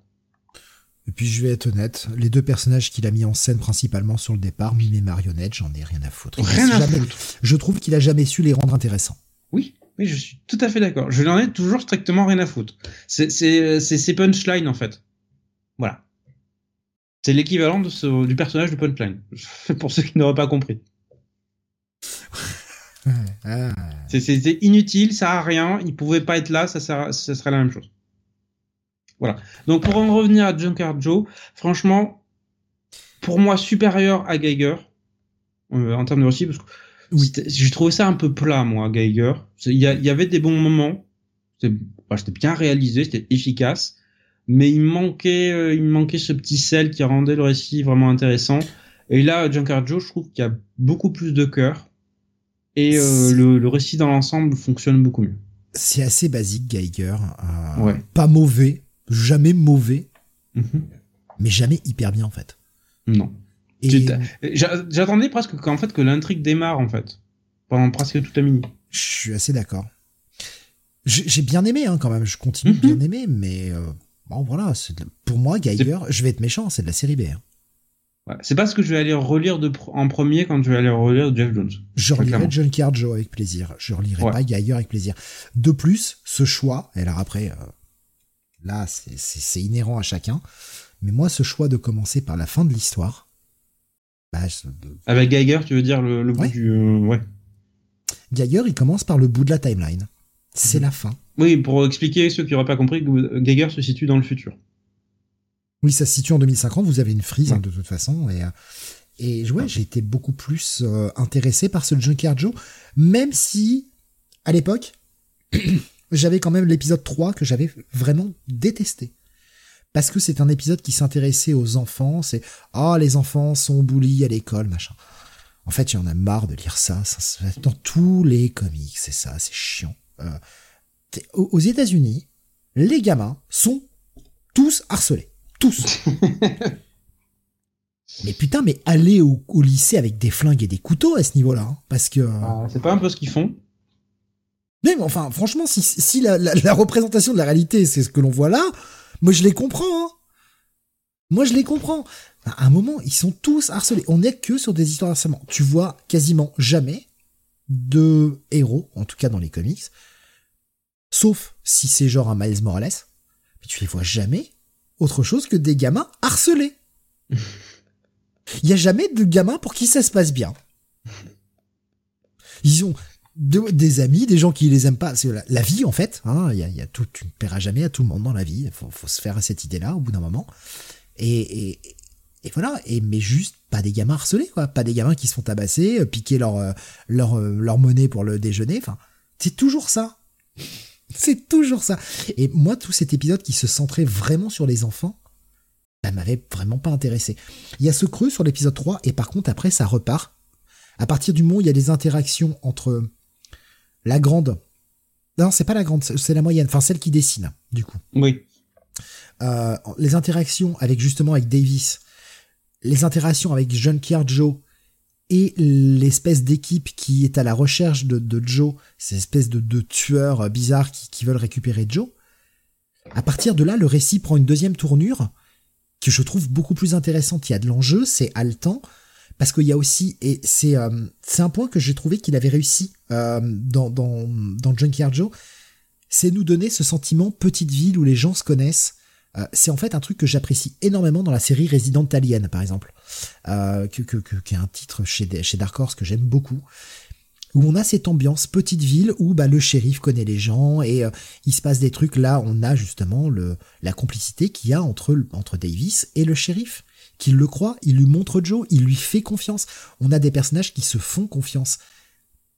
Ce qu'on n'a malheureusement pas assez souvent, je trouve, dans, les, dans, les, dans ce genre de titres des personnages qui discutent en fait, qui se font confiance. Et ça, je trouve ça hyper bien écrit et euh, super premier épisode.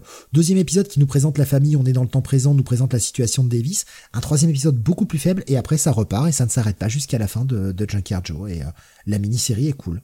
Il y a ce creux du troisième, mais euh, c'est pas grave. En fait, le reste est bon. Donc voilà. Moi, je, j'ai vraiment beaucoup aimé. Nico mhm. Chris nous disait euh, l'ambiance de Geiger m'avait plu, c'est juste un peu trop court. J'aurais aimé 12 numéros pour en découvrir davantage. Benny nous disait j'ai préféré Geiger que j'ai trouvé justement plus ambitieux. Ouais. Voilà, Babou disait Firestorm, Invincible, Impulse, ils sont parcelés. Ouais, parce que ce sont les héros de leur titre. Dès qu'on est sur des élèves lambda qu'on nous présente à l'école, ils se font tabasser. Ils sont harcelés, euh, ils sont... Euh, dès que ce sont des super-héros qui vont à l'école, ça va. On les fait pas chier. Pas trop. Je sais pas si t'as remarqué ce trope quand même. De Bah de des enfants harcelés. ah oui. oui. Bah c'est pareil au Japon. Hein. Oui, oui, oui, c'est vrai Dans aussi. le manga, ça revient régulièrement. Et puis c'est pas de petit harcèlement à l'américain. Hein. Là, euh... vas-y, tu hein. suicide-toi, sale merde. Enfin, vas-y. Ouais, voilà. C'est. Là, on a rien à foutre. Hein, c'est CCP qui nous dit qui se font voler leur chocolatine. Dark qui nous dit pas au chocolat. Ah merde oh, La guerre La guerre a reparti Bon, vous le savez, on est On avait décidé, et par on, je veux dire je, que c'était chocolatine. Alors arrêtez de nous casser les bouts. Oui, oui, on est du sud, euh, chocolatine. Euh, André Paul nous disait Geiger se battait avec Junkyard Joe de mémoire. Ce n'est pas raccord avec la, fin de Junkyard Joe tout n'est pas raconté encore. L'univers se construit peu à peu. Euh, on sait qu'il doit y avoir un autre titre sur Geiger qui doit arriver, mais qui doit se passer avant. Et c'est là que commencent les problèmes. Parce que je, sens... mais je sens que ça va être la merde au niveau continuité. Mais je, bon, on verra bien. Alors, vous commencez par le tome 1 de Geiger, puis le tome 2 qui se passe avant, et le tome 3 qui se passe, euh, on sait pas trop. voilà. C'est facile, hein? Mais ouais, j'ai trouvé que c'était une super lecture, euh, mhm. empreinte de tendresse. Il y a ce côté héroïque qui, euh, bah, qui est cool. Oui. C'est aussi. Euh... Il y a du médium aussi, parce que t'as as plusieurs hommages au comic mhm. strip dedans et tu sens que c'est euh, c'est fait dans un côté méta très clair. Ouais. c'est en fait avec ce titre, Jeff Jones me montre je, prends que mon, point de vue, James Jones, me montre euh, qu'il est toujours capable d'écrire ce qui a fait que je l'aimais. Euh, ce côté capable de raconter des histoires avec des enjeux, avec un côté un peu super-héroïque. Si je lis du comics, en tout cas ma façon de consommer du comics, du Marvel, du DC, etc., c'est parce que j'ai aussi envie de voir du super-héros, parce que c'est cool. Mais il n'oublie pas l'aspect familial, l'aspect drama, et il me sert un produit assez complet. Et c'est ce que j'aime chez Jeff Jones, et c'est pour ça que j'aime beaucoup Junkyard Joe. Mm. Ouais, je trouve que c'est son travail le plus solide depuis longtemps. Il y a ailleurs, il y a ce côté Mad Max, euh, tout est tout est noir, tout est pourri. Euh, ouais. Mais de temps en temps, et surtout que c'est euh, bah, c'est sorti comme une époque où, le monde entier était quand même pas très très cool. un peu d'optimisme ne fait pas de mal parfois. Et ce n'est pas qu'être cucu d'avoir envie d'un peu d'optimisme. Bon, il y a quelques moments de cucu à la fin, quand même, hein, faut quand même le dire. De Junkyard Joe, oui. Oui. Oui. Ouais. Mais de temps en temps, ça fait du bien. Roménoïde qui, qui propose un autre alternative, croissant au chocolat. Ah, c'est pas mal aussi. Pas vraiment la même chose. Hein. oui, mais au moins, ça met tout le monde d'accord. Non, non, non, chocolatine. Du coup, comment on appelle ça? Une croissantine hein? Je crois que ça dans certains coins, ça s'appelle comme ça. Ouais. Me dit justement c'était dans la construction euh, de ce univers post-apo qu'il avait trouvé ça plus ambitieux. Écoute, j'aime beaucoup le post-apo aussi, mais là, euh, c'est un peu désert quand même comme univers post-apo. Bah, C'est-à-dire qu'il nous a posé des bases d'un monde, euh, d'un monde régi par plusieurs familles, etc. Mais il s'en sert pas tant que ça. Non, je trouve non. Parce que ça va trop vite comme l'a dit, euh, je crois que c'est euh, Nico Chris qui disait ça. Voilà, 12 numéros pour découvrir. Ouais, ça aurait été peut-être mieux. Il aurait pu un peu plus étaler son histoire. Après, on notera que la, la cohérence veut que c'est toujours fait par Gary Frank. Donc on a quand même la même équipe créative. Et mm. ça, c'est cool. Petit à posséder pour moi. Idem. Ouais. Franchement, je te dis, j'ai été surpris de, de voir à quel point j'apprécie en fait. Ouais, tu allais pas confiant euh, forcément au, au Geiger. Ouais, après Geiger, je savais pas trop. Hmm, ok. On va rester dans la douceur, la délicatesse, Sam, puisque euh, ah, oui. j'ai mal cliqué sur mon truc. On va passer à Judge Dredd. Donc la douceur et la délicatesse, euh, le post-apo, tout ça. On est en bah, hein. C'est à l'ordre du jour, effectivement, pour le huitième tome des affaires classées de Judge Red. Euh, je rappelle au passage que le tome 1, entre-temps, a été enfin réimprimé. J'ai enfin pu l'acheter. Euh, donc je vous conseille, je vous recommande de vous jeter dessus assez vite parce que je pense que ça va disparaître là aussi euh, à vitesse grand V. Je ne sais pas combien d'exemplaires Delirium a réimprimé. Mais voilà, le début de la saga et donc tous les tomes sont à nouveau disponibles pour Judge les affaires classées. Euh, donc on continue avec les épisodes publiés entre 1983 et 1984. Euh, on a ici plusieurs euh, plusieurs histoires à l'importance on va dire variable. personnellement, j'en retiendrai avant tout une ou deux. une longue qui est Graveyard Shift qui est euh, sans doute l'une des meilleures que j'ai pu lire sur euh, sur Judge Red, euh, qui est, je voudrais dire parmi les meilleurs. il y, a la, il y a la guerre des blocs et la guerre de l'apocalypse évidemment et les différents récits sur sur Judge sont, sont aussi sont aussi pas mal mais Graveyard Shift franchement j'ai j'ai beaucoup aimé cette approche où en fait on suit le service de nuit de euh, de Dredd et de pas mal de de pas mal de juges. Euh, et on voit en fait au fur et à mesure que la nuit avance le nombre de cas les plus euh, les plus tarés et surtout comment en fait l'intensité criminelle augmente au fur et à mesure de la nuit chaque nuit c'est de plus en plus terrible et euh, il y, a un petit côté en fait anthologique puisqu'en fait tu passes de cas en cas qui sont résolus euh, de manière relativement euh, relativement rapide et avec un petit fil rouge de temps en temps puisque tu vas suivre certains personnages qui vont revenir au fur et à mesure que le, que le récit avance. Euh, je trouve que c'est super bien construit par Alan Grant et John Wagner qui sont euh, qui sont au scénario. Donc euh, j'ai pris beaucoup de plaisir à lire à lire cette histoire là qui occupe quand même je dirais une, pratiquement 80 80 pages. Donc c'est ce qui est plutôt long hein, comme récit pour Judge Dredd parce qu'en général la plupart des épisodes font 8 à 10 pages. C'est comme ça qu'il publié dans 2000 AD et euh, John Wagner et Alan Grant avaient l'habitude de publier ça euh, en une ou deux parties très souvent. Donc euh, on a on a quelques histoires mais qui sont plus ridicules sur euh, voilà un personnage qui se fait implanter un, un nez extrêmement grand qui devient une célébrité et qui voilà ça, ça va évidemment mal tourner parce qu'on est à, à Mega City euh, voilà. à part ça, quelques quelques autres affaires qui peuvent être euh, un peu plus ou moins intéressantes. Voilà. Ça finit sur les démolisseurs, qui est euh, assez générique, je trouve, euh, comme intrigue. Voilà. Le début aussi, il m'a pas particulièrement marqué parce que les histoires avec des loups-garous, ça fait un peu on racle les fonds de tiroir. Il y a euh, CCCP qui nous disait Delirium, ils viennent d'annoncer Den aussi. Ouais, pour la fin de l'année. Rubius qui disait euh, c'est des intégrales ou des best-of anthologies C'est des intégrales. Voilà. Donc tu as tous les épisodes qui sont publiés sur une certaine période. Donc l'objectif de Delirium c'est de publier tout en fait, puisque là on a commencé, euh, on en est quand même à 8 tomes. On a tout publié depuis, bah, depuis la création en fait du personnage jusqu'à 84.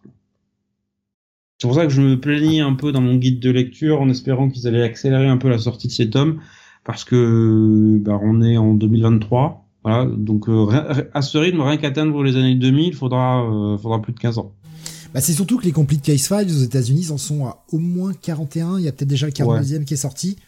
Donc euh, après, est-ce que ça se vend assez? C'est la question. C'est ça. Mais c'est juste que l'année dernière, ils avaient, ils avaient parlé justement d'accélérer, de sortir en moins de deux tomes. Là, cette année, on a eu qu'un tome et il y, a, il y aura pas d'autre tome qui sortira là avant la fin de l'année. C'est vrai que deux tomes par an, ce serait pas déconnant. Ouais. Faut pas trop en faire parce qu'encore une fois, il faut que ton public puisse suivre financièrement. Delirium. Voilà, surtout que c'est pas, pas donné hein, comme prix parce que c'est 39 euh, euros, je crois, le, volume. Donc, euh, faut, faut les avoir. Ça se, très clairement, ça se, c'est destiné à un public qui a un peu plus âgé, qui a les moyens. Alors que c'est euh, les, versions, euh, les versions UK sont quand même vachement moins chères. Bah, en fait, nous, on a de la chance parce qu'on a des versions avec très grand format, dos, carré, dos dur. Enfin, c'est euh, très sincèrement la Delirium, ils font, ils font une édition qui est splendide. Voilà, mais qui du coup est plus cher. CCP nous disait, après il y a un gros trêve de trad alors que les US ils ont juste à compiler. Ah mais bien sûr, bien sûr. Mhm. il, y a, de toute façon il faut toujours prendre en compte le, prix de la traduction. On est, on est d'accord. Mais c'est vrai qu'on est quasiment sur du simple au double là. Et comme tu le dis, hein, euh, belle édition, euh, dos dur, machin, rien à foutre. Sortez-les en soupe, ce sera moins cher. Et sortez-en plus. Ben, c'est ce que je pense. Euh, Guin et Muggin a eu Menin le même raisonnement pour Sin City. Parce que tu sais, ils le sortent en double version, une version souple et une version collector dos dur, grand format.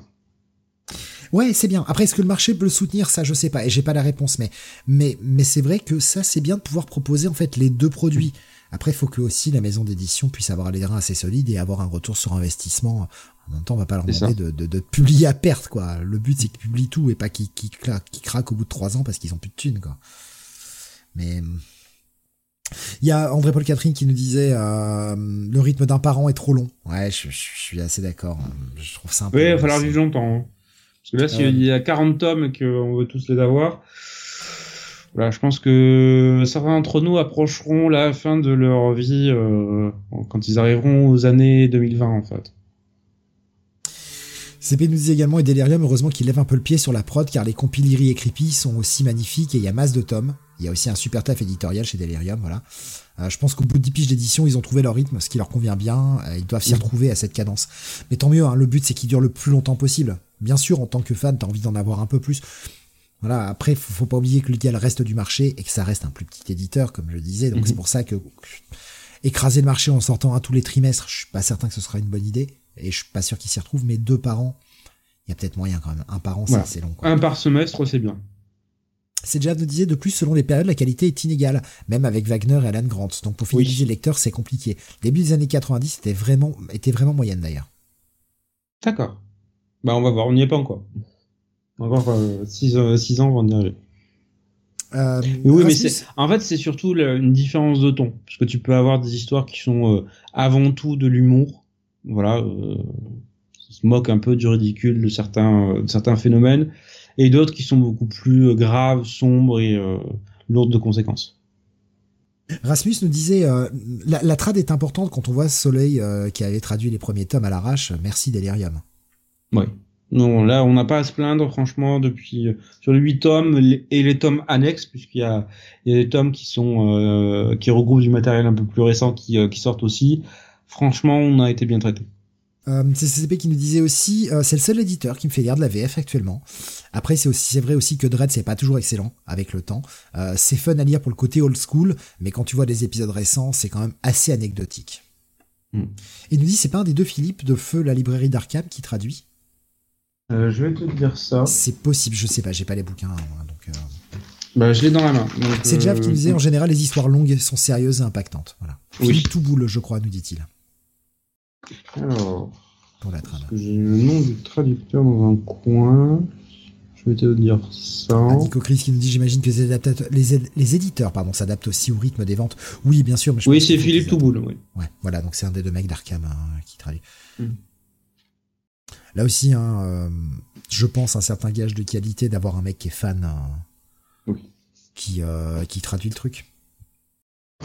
Bah, c'est toujours mieux d'avoir quelqu'un qui aime, euh, qui aime le truc, qui va, qui va donc être plus incité à le respecter.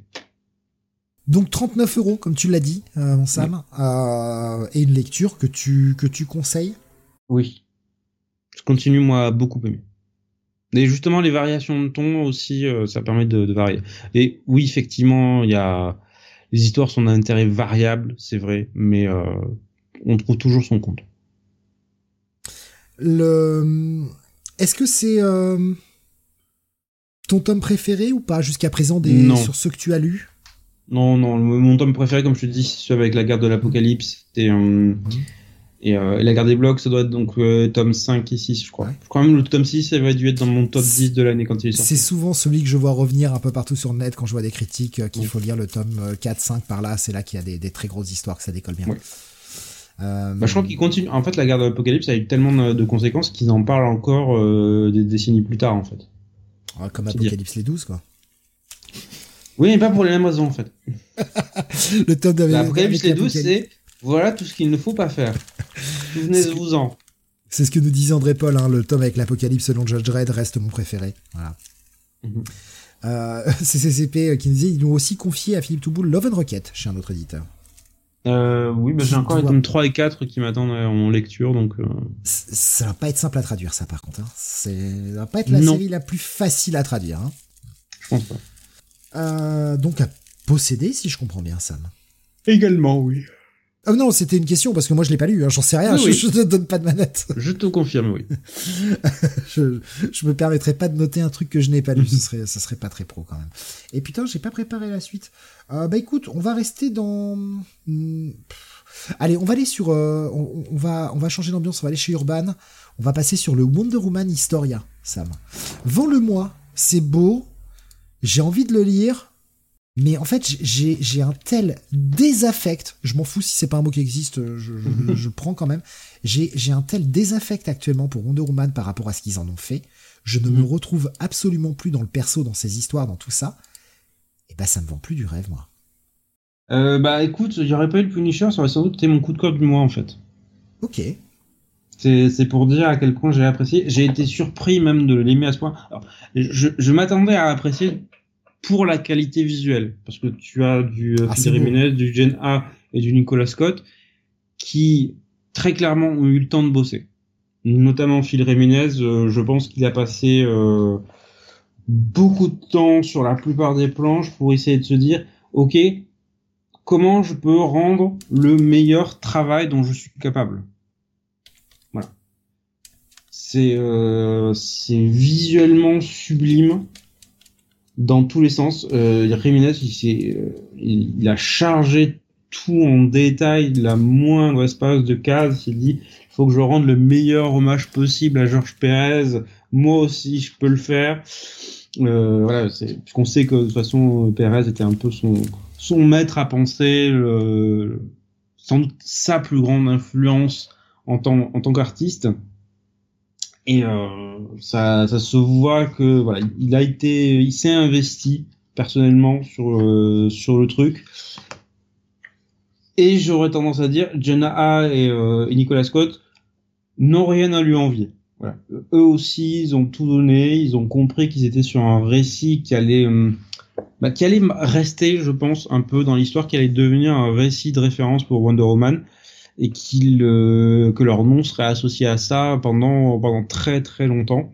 Et euh, mais l'élément qui m'a le plus surpris, parce que voilà, je m'attendais à aimer visuellement, mais j'avais quelques inquiétudes concernant le script de Kelly Sue parce que je n'ai jamais rien lu d'elle qui m'ait véritablement conquis. Voilà. tu je ne sais pas ce qu'elle Marvel, euh, hmm? Tu, dis pas c'est Captain Marvel. Enfin, ça. J'en avais lu quelques épisodes et ça m'avait pas franchement impressionné. Je j'avais lu les premiers épisodes de son run et euh, ouais bof en fait. Voilà, trop beauf. Euh, j'avais essayé de lire quelques-unes de ses autres séries. Là aussi, euh, je crois qu'au bout du premier épisode, euh, ça, j'avais préféré arrêter parce que c'était pas pour moi. Donc je me disais, ok, va-t-elle réussir à me capter, à bien utiliser et exploiter ces euh, ces auteurs, ces, ces artistes en fait, parce que là, voilà, on lui donne quand même certains de ces artistes parmi les meilleurs qui existent, qui sont en vie actuellement. Ça serait dommage de, de gâcher, comme on dit. Je, je vois, la bonne... Je vois Sedja, excuse-moi, c'est parce que tu parles de Jiménez, ça me fait rire. Il dit Phil Jiménez, il est tellement peu productif que s'il ne s'investissait pas, ce serait un scandale. Et en fait, ça a été l'une des bonnes surprises de ce tome. Et euh, je te dis qu'ils en font un quasi coup de cœur.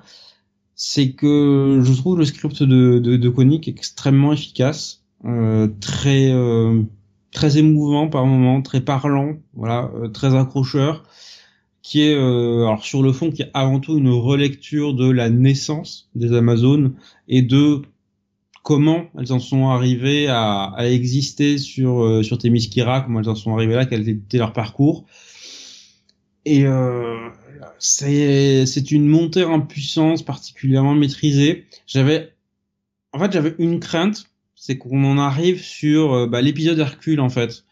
Euh, à savoir, euh, ben, si vous vous souvenez du premier épisode par Georges Pérez, euh, soumission des Amazones, euh, viol collectif et parce que voilà, c'est très clairement ce qui était pratiquement pas sous-entendu, quasiment montré. Hein, euh. Oui, bah oui, bah, je j'ai relu le, premier il y a pas longtemps. voilà, euh, c'est c'est rude. Hein. Moi, je me souviens que j'avais presque choqué par moments par certaines images parce que c'est c'est rude. C'est rude. rude. à la fois visuellement, c'est rude aussi dans la mise en scène, dans tout ça. Ouais. Euh, le, premier épisode, je le trouve très noir. Ouais, lourd et presque mauvais en termes de storytelling. Mm.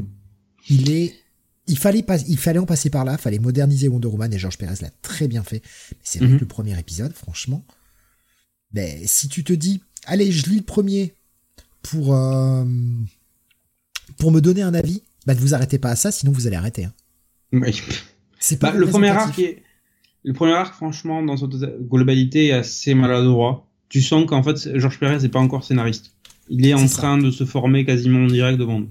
C'est exactement ça. Et, et, ça se sent euh, dans, dans, mhm. son approche de, de la narration. J'ai monté récemment, euh, bah, hier en fait, le, le, le Retro City qu'on a fait euh, sur, euh, sur les X-Men et on parlait de, de ces problèmes de narration un peu à l'ancienne et tout. Et il y a ça, euh, beaucoup je trouve dans le premier épisode de Wonder Woman, version 87, hein, donc post, post-crisis. Et, et c'est bah, c'est rude à lire quoi. Même en VF c'est chiant. Après, c'est en fait c'est intéressant. C'est ce qui, ce qui est raconté n'est pas inintéressant, c'est juste le style. Ajoute à ça le côté très dur dont t'as parlé. Mhm. Bah t'as pas envie d'y revenir, c'est pas une lecture fun quoi. pas vraiment non. C'était pour abonder dans ton sens.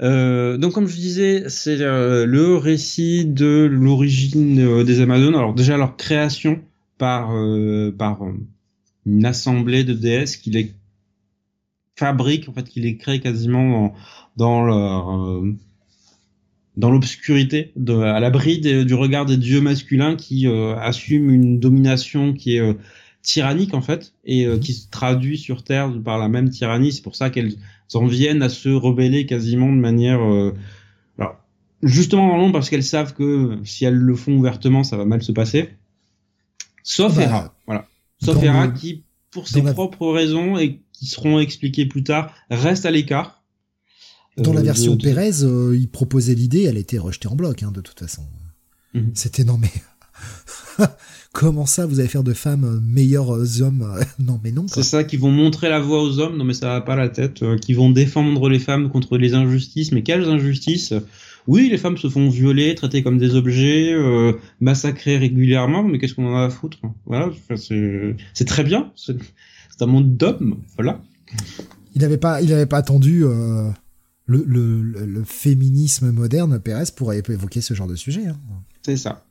Et euh, à partir de là, en fait, euh, Conic retrace le fil et réinterprète en fait les événements pour euh, recadrer les différents personnages. Bon, évidemment, le personnage d'Hippolyta, qui est euh, le fil rouge de ces trois épisodes. On va voir ses son évolution au fil, au fil des pages, comment elle était bah, quasiment une esclave au début du récit, comment elle a réussi à s'enfuir, comment elle a rencontré les Amazones, comment elle leur a demandé de devenir l'une d'entre elles, et leur action pour euh, moins attaquer les hommes, en fait, parce que c'est euh, quasiment euh, ce que font les Amazones au début, qui sont des créatures de, divines, d'essence divine, et plus dans l'optique de on va protéger les femmes. Voilà. On va leur demander rejoignez-nous, en fait. Toutes les femmes maltraitées. Donc c'est c'est une dichotomie jusqu'au jour où, ben, évidemment, les choses vont mal se passer, où les hommes vont apprendre ce qui, euh, par un concours de circonstances euh, malvenues, vont apprendre. Les dieux masculins vont apprendre euh, la création des Amazones, vont de, exiger leur destruction. Alors ça commence par ben, Zeus qui envoie son fils, Héraclès, et ça va pas bien se passer pour lui ce qui va encore plus déchaîner leur colère en se disant mais qu'avez-vous fait à mon fils? Parce que putain, mais qu'est-ce qu'elle le massacre? C'est euh, c'est euh, c'est relativement sanglant et ça va mener en fait au prochain développement de euh, quel sera le destin des Amazones au-delà. Et c'est euh, c'est très très très très bien maîtrisé. Alors je vais pas me cacher, j'étais dans un état d'esprit qui était favorable quasiment au bouquin avant parce que en ce qui me concerne mon ce qui va sans doute être mon livre de l'année, c'est euh, euh, Penelope j'en avais parlé dans, dans un article euh, récemment, qui est un livre qui m'a tellement touché, qui m'a qui, est tellement réussi et qui se situe aussi dans ce contexte euh, Grèce antique, traitement des femmes, euh, assignation de rôle selon le genre. Enfin, c'est que déjà mon esprit était préparé pour dire oui, je vais aimer cette histoire donc je préfère le dire. Euh, je, le recase euh, Pénélope au cas où, euh, si vous avez le temps de le lire, allez-y parce que c'est magnifique livre. Et tu te rappelles chez qui c'est publié C'est chez Hauteville. Voilà, pour ceux qui cherchent. Voilà. Donc vous avez, je crois qu'il y, y, a deux versions, une version souple et une version dos carré, donc en, en, livre. Là aussi, c'était sorti en double format, donc c'est ça devient ça devient un peu plus fréquent maintenant, ce qui est bien, je trouve. Bon, moi je me suis pris la version euh, d'eau carré, d'eau dure, parce que la version était magnifique. Et, euh, parce, que Sam est dur à chaque fois. Il aime, il aime le dur, Sam. C'est ça. Mais voilà. Donc euh, Wonder Woman Historia, pour moi, c'est sans doute l'une des meilleures histoires publiées sur Wonder Woman à ce stade. Je suis d'accord avec Steve. Ça tranche ostensiblement avec la bousasse qu'on a eu ces dernières années. Euh, c'est, je suis désolé, mais le, le run de, comment il s'appelle déjà euh, C'était Will Conrad et Kelly Thompson. Kelly Thompson. Non, c'est pas Kelly Thompson, c'est euh, Kelly. Colin Duran ou non peut-être pas Colin Duran. Je, te dis ça. Attends, laisse-moi deux, secondes, bah, Ça ne me revient pas. mais qui pour moi était très insatisfaisant sur euh, énormément de sujets. La caractérisation de Diana, euh, ça n'allait pas du tout, et euh, il y a énormément Becky de points. Becky Clunan, voilà. Et Michael Conrad, voilà. Il y avait énormément de choses qui allaient pas pour moi. Et si vous voulez une vraie bonne histoire Wonder Woman, malheureusement Wonder Woman n'apparaît pas vraiment là-dedans, parce que comme je vous dis, ça retrace les origines de, de des Amazones dans leur dans leur globalité. Et ça se finit sur la, la naissance de Diana qui explique une bonne, en fait, une l'origine de son nom aussi, de manière très très maligne, je trouve. Il y a beaucoup beaucoup de bonnes idées dans, dans, ce bouquin, donc euh, vraiment voilà ça ça. J'ai pas encore fait mon top 10 de l'année parce qu'il y a encore beaucoup de choses qui vont sortir euh, euh, d'ici la fin. Mais si c'est pas dans mon top 10, ça sera pas loin. D'accord. Voilà. Steve, si tu veux lire une, si tu veux relire une bonne histoire sur le monde de Wonder Woman, bah, voilà. Je, Jonathan en avait déjà parlé à l'époque hein, dans les dans les weekly, mais euh, voilà, un deuxième avis est toujours bon à prendre. C'est vrai que je de ça, c'est beau. En fait, le problème, c'est que ces derniers temps, comme je l'ai dit, euh, Wonder Woman ne me vend plus du tout du rêve. Euh, le titre, bah, je, moi, je le trouve en perdition. Je m'y retrouve pas. J'ai essayé plusieurs changements de run, etc. J'ai essayé. J'en parlais pas forcément dans les weekly. J'ai essayé, mais ça m'accrochait pas en fait. Hmm. Et et j'avais peur, c'est peut-être très beau, mais j'avais peur de retrouver un truc aussi creux, en fait. Et je n'en pas envie, quoi. N'en ai pas envie. Je me tâte à tester euh, Tom King, là, sur le titre. Je suis pas forcément euh, qui, débarque la semaine prochaine, ou dans deux semaines, je ne sais plus. Euh, deux semaines, je crois. Je suis pas forcément OK avec la direction que va prendre le titre, parce que, encore, mais... bon, je, verrai. Et puis bon, Tom King, je suis pas le plus grand fan. Je vais voir. Mais moi, je suis content, j'aime beaucoup, mais euh, ça sera plutôt à lire en TP, franchement. Je, connais Tom King, maintenant, il euh, faut lire en TP. Après, j'ai déjà décidé de faire l'impasse sur le Flash, donc euh, je sais pas, je serais peut-être le Wonder Woman. Hmm. Baboussa qui nous disait arrangé entre History of the DC Universe et Atlantis Chronicles. Par contre, en étant masculiniste, je prendrais pas.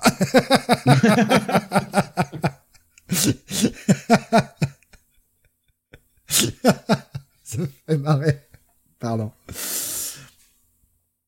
Mais euh, oui, oui, enfin, euh, effectivement, oui, je pense que. Ouais, t'as raison, Baboussa, tu peux le ranger entre History de DC Universe et Atlantis Chronicles, on doit être par là, quoi. Mhm. Putain, Atlantis Chronicles, c'était sorti en VF ou pas, ça? Non. Je crois, je crois pas. Hein. Non, ouais, en VO, et pour ceux que ça intéresse, euh, DC a ressorti le truc en Deluxe il y a quelques années. C'est comme ça que je l'ai lu, moi. Ah, Nico Kiss, il n'y a pas sur Flash, mais non. Ah, si, si, si, si. Ah, si. Ah mais ça non quoi, jamais j'y vais quoi. Euh, Simon Spurrier sur Flash accompagné de Mike Deodato Jr., jamais j'y vais quoi. Les 8 pages de preview dans le, dans le Flash 800 m'ont suffi à, à, me vacciner pour l'éternité. Hein. D'accord, donc je vais sans doute aimer.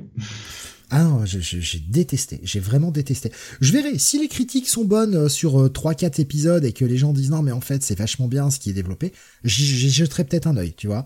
Mais je vais attendre parce que j'ai pas envie d'y aller en fait. De toute façon, je, n'aime plus Mike Deodato Jr., je n'aime plus ce qu'il propose. Je trouve que bah, le mec euh, a perdu de sa superbe, vraiment. C'est un gros traceur maintenant. Un gros traceur, un bâtard de traceur. Et j'en ai marre d'entendre les gens se foutre de la gueule de Land et encenser Mike Deodato Jr. alors que putain, le mec, il a pas plus gros traceur aujourd'hui que lui. Et puis ça Spurrier, non, non. C'est chiant. C'est vraiment chiant. Et euh, en huit pages, il assume faire détester le perso. Il est fort quand même. J'ai détesté tout ce que j'ai lu. La seule idée un poil intéressante a été chier dessus. J'ai fait ah bah non, vas-y, je vais pas. Mais encore une fois, si toutes les critiques sont bonnes, genre au bout de 3-4 mois on continue d'entendre Flash vachement bien, etc. J'y jetterai un œil. J'y jetterai un... Bunny a dit de toute façon j'essaierai le premier. Ouais, je vais me baser sur sur les critiques des gens. J'ai pas envie d'aller tester le truc. J'ai pas envie d'être J'en ai marre d'être déçu en fait. Donc là, tu vois, j'attends de voir le, les gens.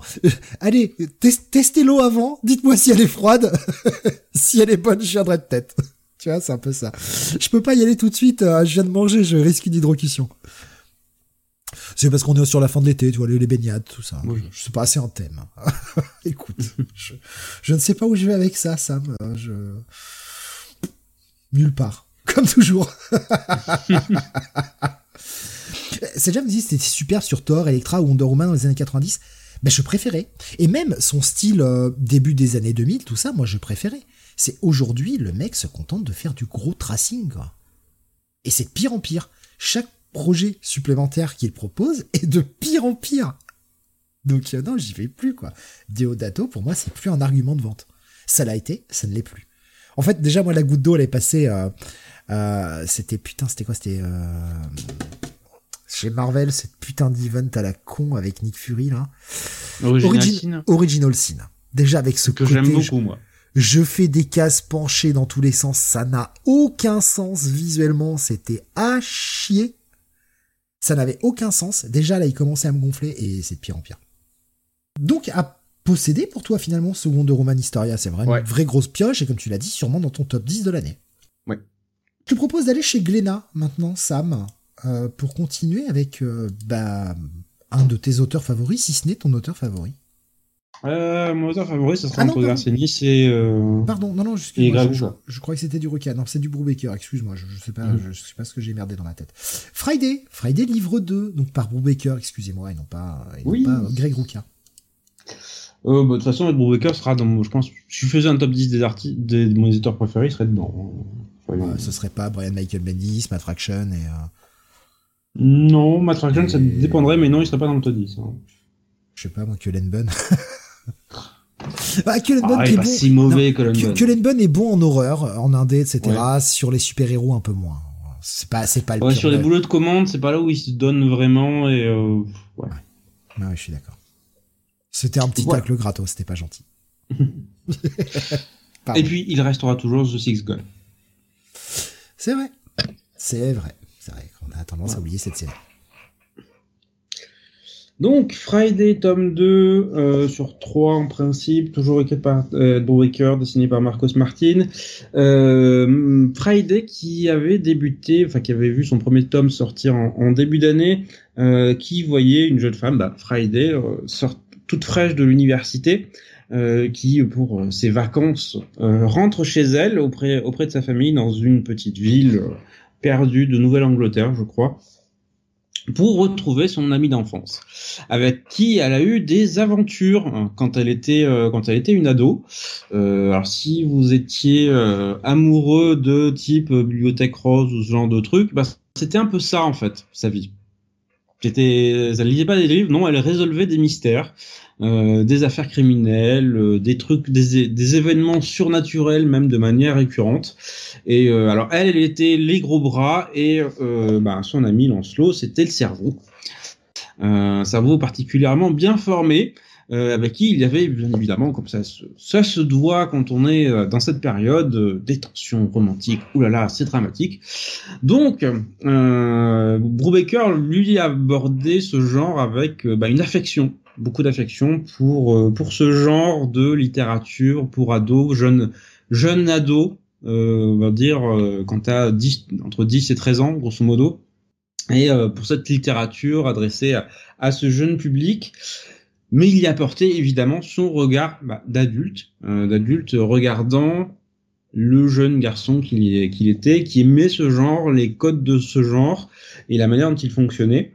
Et euh, il nous déployait, il nous posait en fait ce, ce, personnage sur ce tome 1 et un peu la situation et le cadre en fait de, de cette ville euh, Kings Hill qui est euh, on comprend bien particulière pour avoir pu abriter autant d'enquêtes euh, par le passé et en fait euh, on avait donc cette mise en place et surtout un tome 1 qui se finissait sur un gros gros cliffhanger puisqu'en fait un personnage important dans le récit disparaissait. On a, il était tué en fait à la fin, à la fin du récit, et donc ce tome 2 voit Friday, donc ce n'est pas Friday qui meurt, désolé, je vous le spoil. Voilà, Friday survit au tome 1 et euh, c'est pas, c'est pas un piège. Le, le héros du prototype survit. je... Sam, ce spoil me tue. c'est ça. Le personnage qui est sur la couverture a survécu au tome 1. Merde Ce n'est pas un rêve Et euh, bah, l'objet du récit de ce tome 2, c'est qu'elle va enquêter par elle-même sur, euh, bah, sur cette mort pour essayer de découvrir pourquoi Euh, Qu'est-ce qui a amené euh, à, à, ce, ce qu'elle considère être un meurtre et non un accident ou un suicide ou quoi que ce soit d'autre? Euh, Et elle va être très vite déçue par euh, bah, l'enquête officielle qui va euh, justement aboutir à ben non c'est un accident. Voilà, le, la personne c'est c'est waouh suspicion de suicide mais non il n'y a pas meurtre voilà. Même s'il y a des faits qui vont dans le sens contraire. Et c'est justement cette, cette déception. Assassiné de trois balles dans le dos, ce n'est pas un suicide. C'est ça. Enfin. Non, c'est trois balles dans le dos, mais en fait dans la nuque. Voilà. c'est un suicide. C'est ça, à la Marseillaise en fait. euh, et qui va l'amener à découvrir de nouveaux secrets sur la ville et surtout de nouveaux secrets sur la victime en elle-même. Puisqu'on comprend que la victime a laissé des petits indices un peu partout et a anticipé les événements qui allait se dérouler ensuite pour laisser des traces et laisser des petits euh, des petits morceaux de cailloux euh, menant menant au coupable.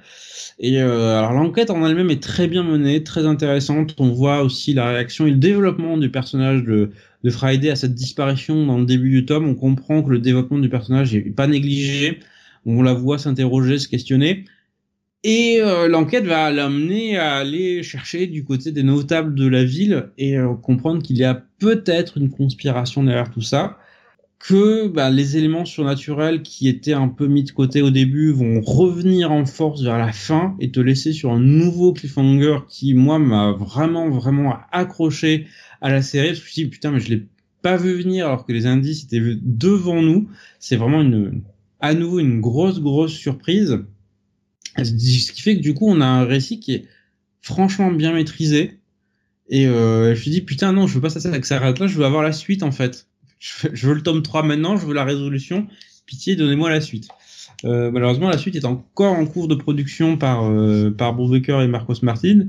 Mais j'espère qu'on l'aura l'année prochaine parce que c'est bien, en fait, Friday. Voilà. Le tome 1 était déjà très sympa. Voilà, c'était une mise en place euh, très efficace. Et en fait, ce tome 2 élève le niveau de manière assez sensationnelle. Donc c'est euh, quasiment à, posséder pour moi. D'accord. C'est disait Friday, j'aime beaucoup visuellement. Voilà. Mm -hmm. nous a tellement bien ce tome 2 de Friday et ce final. Ouais. Quelle, quelle ah. belle surprise. C'est bien amené, enfin c'est bien construit et tu. En fait, c'est le, le, le, genre de cliffhanger où tu te dis mais putain comment je ne l'ai pas vu venir en fait. Parce que c'est bien construit. Et Sejan nous disait également, et pour une fois, c'est pas Sean Phillips, ça change un peu. Oui. Après Marcos Martin. Euh... Bah. Ça genouille, on adore. Hein. Ah ouais. Quel style. Quel style. Euh, ouais, mais j'étais passé à côté. Euh, je me rappelais même pas de, de, que tu avais parlé de la sortie du premier, tu vois. Bon, ma mémoire en même temps aujourd'hui commence à me faire défaut. Hein, mais je sais pas. En plus, sachant que c'est en trois tomes. Mmh. Et bah, je me souviens quand j'en avais parlé du tome 1, que justement toi aussi tu aimais beaucoup cette littérature là pour enfants quand t'étais euh, quand t'étais ouais. plus jeune et que ça te parlait du coup. Ouais, eh bien, tu vois, j'avais oublié. En même temps, je suis un peu fatigué, j'ai pas beaucoup dormi, donc euh, ah, ma mémoire n'est pas déjà déjà connaître sur elle. C'est plus que c'était. Mais alors, c'est pas comme si t'avais lu euh, allez 500 bouquins depuis euh, depuis euh, ce moment-là, donc. Euh... Oui, bon, rien que déjà quand tu tapes un, un, un Retro City hein, euh, oui. avec, euh, avec 22 X-Men ou comme le dernier avec euh, 35 ou, 40 épisodes de Thunderbolts à la con. Euh, hein, voilà, on en, on en bouffe des trucs hein, quand même. Euh, mais oui, mais euh, ça, ça me donne envie quand même de, de, de tester vraiment. et en plus, le fait que ce soit qu'en trois tomes, c'est pas un si gros investissement que ça. Est-ce que tu peux rappeler le prix par contre? J'ai un peu. Euh, je crois que c'était 19 euros le tome. Oui, c'est à 19 euros. Pour combien de pages environ? Euh, 120. Ouais, un, un poil cher. C'est du grand format. Alors, j'ai oh. eu envie de frapper des gens quand même pour une raison. C'est que le dos, euh, pas le même format que le tome 1, en fait. Ah ouais, d'accord. Ah, c'est con ça. Parce que là, le, le tome 1 était en format un peu plus euh, rond. Et là, c'est, je sais pas si c'était mon volume ou, ou d'autres, mais euh, un peu plus, un peu plus plat. Voilà. Ah, c'est un peu con ça, par contre. Ouais. Bon. Euh, donc un, un, bon à posséder, euh, oui. Sam. Euh, et euh, il te tarde de, d'avoir le tome 3. Oui. c'est, un bon sentiment pour quand on lit une série. CP disait Ah, la magie des éditions VF. Oh, tu sais, chez DC, ils font ça. hein. J'ai encore en travers la gorge, Starman. oui, c'est pas beaucoup, ça se voit pas beaucoup, mais je m'en fous. Oui, c'est chiant. c'est mat d'un côté, c'est brillant sur le deuxième, c'est complètement con. Merde. Il n'y a pas d'unité en fait. Tu, tu crées un, deux tomes qui vont faire euh, 2500 pages et t'as pas de continuité en fait entre les deux. Ouais, c'est débile. Euh, quel Starman nous dit euh, CCP Les compendiums. Les, les compendiums de, de chez DC. euh. Et euh, ouais, c'est, enfin, le, le premier, il est mat et un peu Mhm. rugueux. Le deuxième est lisse et brillant. Ouais. Merde Fait chier, quoi. Euh, tu l'avais pris d'ailleurs, Sam, le Mystery Theater ou pas? Euh, alors je l'ai commandé, j'ai toujours pas reçu. Oh putain, sérieux? Mais Ouais. attends, j'ai l'impression que tu l'avais commandé il y a des plombes déjà. Ouais, je l'ai commandé, il y a des plombs, et j'ai reçu plusieurs messages me disant oui, oui, bah on sait que ça a du retard, euh, on cherche, on cherche à vous l'amener. Ok. Niquez-vous en fait, à un moment. Oui, oui, un peu, oui. Ouais, mais c'est vrai que toi, en plus, t'as la chance de jamais être débité avant. Oui. Ce qui est pas mon cas. Ah, moi, je... Parce que moi, je, je paye un truc, il me le débite. Hein. Il cherche pas. hein. Ouais, vous êtes débité. Ouais, mais il sera là quand? Oh, un jour. mais on prend, mais on prend l'argent avant. Euh, moi, c'est débité à l'expédition. Moi, c'est débité à un moment où, avant même que je clique commande. sur payer. Hop là, vous avez passé la souris dessus, c'est bon. c'est payé. Mais j'ai pas cliqué, c'est passé dessus, ça suffit. T'as eu l'intention de. T'avais l'intention de. On gagne, Vous gagner du savez, temps. vous vouliez l'acheter. Mais regardez, on économise votre doigt et votre souris. Qu'est-ce que vous, de quoi vous vous plaignez quand même? Non, mais oui, enfin, je, je troll un peu. En fait, je me demandais un peu quel était. euh, est-ce que c'était plus euh, du mat Est-ce que c'était plus du brillant Même si, oui, ce n'est pas Starman, c'est du Sandman, mais euh, voilà. Comme c'est un compendium, il ira avec les autres. Donc, euh, j'envisage déjà dans ma bibliothèque ce que ça a donné? Voilà. Et sinon, bah, comme d'habitude, allez lire Starman. C'est bien Starman. Putain, Mm. qu'est-ce que c'est bien. Mais oui. Mais oui, oui. T'as fini le tome 2 alors? Pff, Ouais, j'ai pas commencé le tome 1, ça. Tu rigoles ou quoi Je suis en train de finir JSA, Voilà, là, bah, j'ai tome lu 1. ça moi en juin ou juillet. Ah là là, qu'est-ce que c'était bien. Qu'est-ce que c'était bien. Après, je les avais lus il y a longtemps. Là, ça sera une Ouais. relecture si tu veux, mais euh, mais euh, ouais, je, je, je, je m'y attaquerai euh, un de ces quatre. Là, c'est juste que bah, plein de trucs à lire. Puis je, je priorise euh, bah, déjà les émissions, premier truc, parce que c'est quand même mieux d'arriver préparé. Et euh, quand j'ai des moments un peu euh, un peu de lecture, on va dire perso, euh, c'est-à-dire qui ne sont Mhm. pas que pour des émissions, je, je, je bûche un peu mes, mes chronicles. J'arrive à la fin du tome 1 de JSA. Ah, mais c'est bien. Oh, mais il est temps, hein, euh, il était temps. mais euh, ouais, Ouais, j'arrive c'est pas comme si le tome du 3 allait sortir bientôt. oui, c'est ça. C'est ça. Euh, c'est comme le, le Superman, tu vois. Je me suis dit, quand j'ai fini le premier tome de Superman, je me suis dit, ah, allez, j'attaque JSA parce que je vais pas me taper le tome 2 de Superman tout de suite quand même.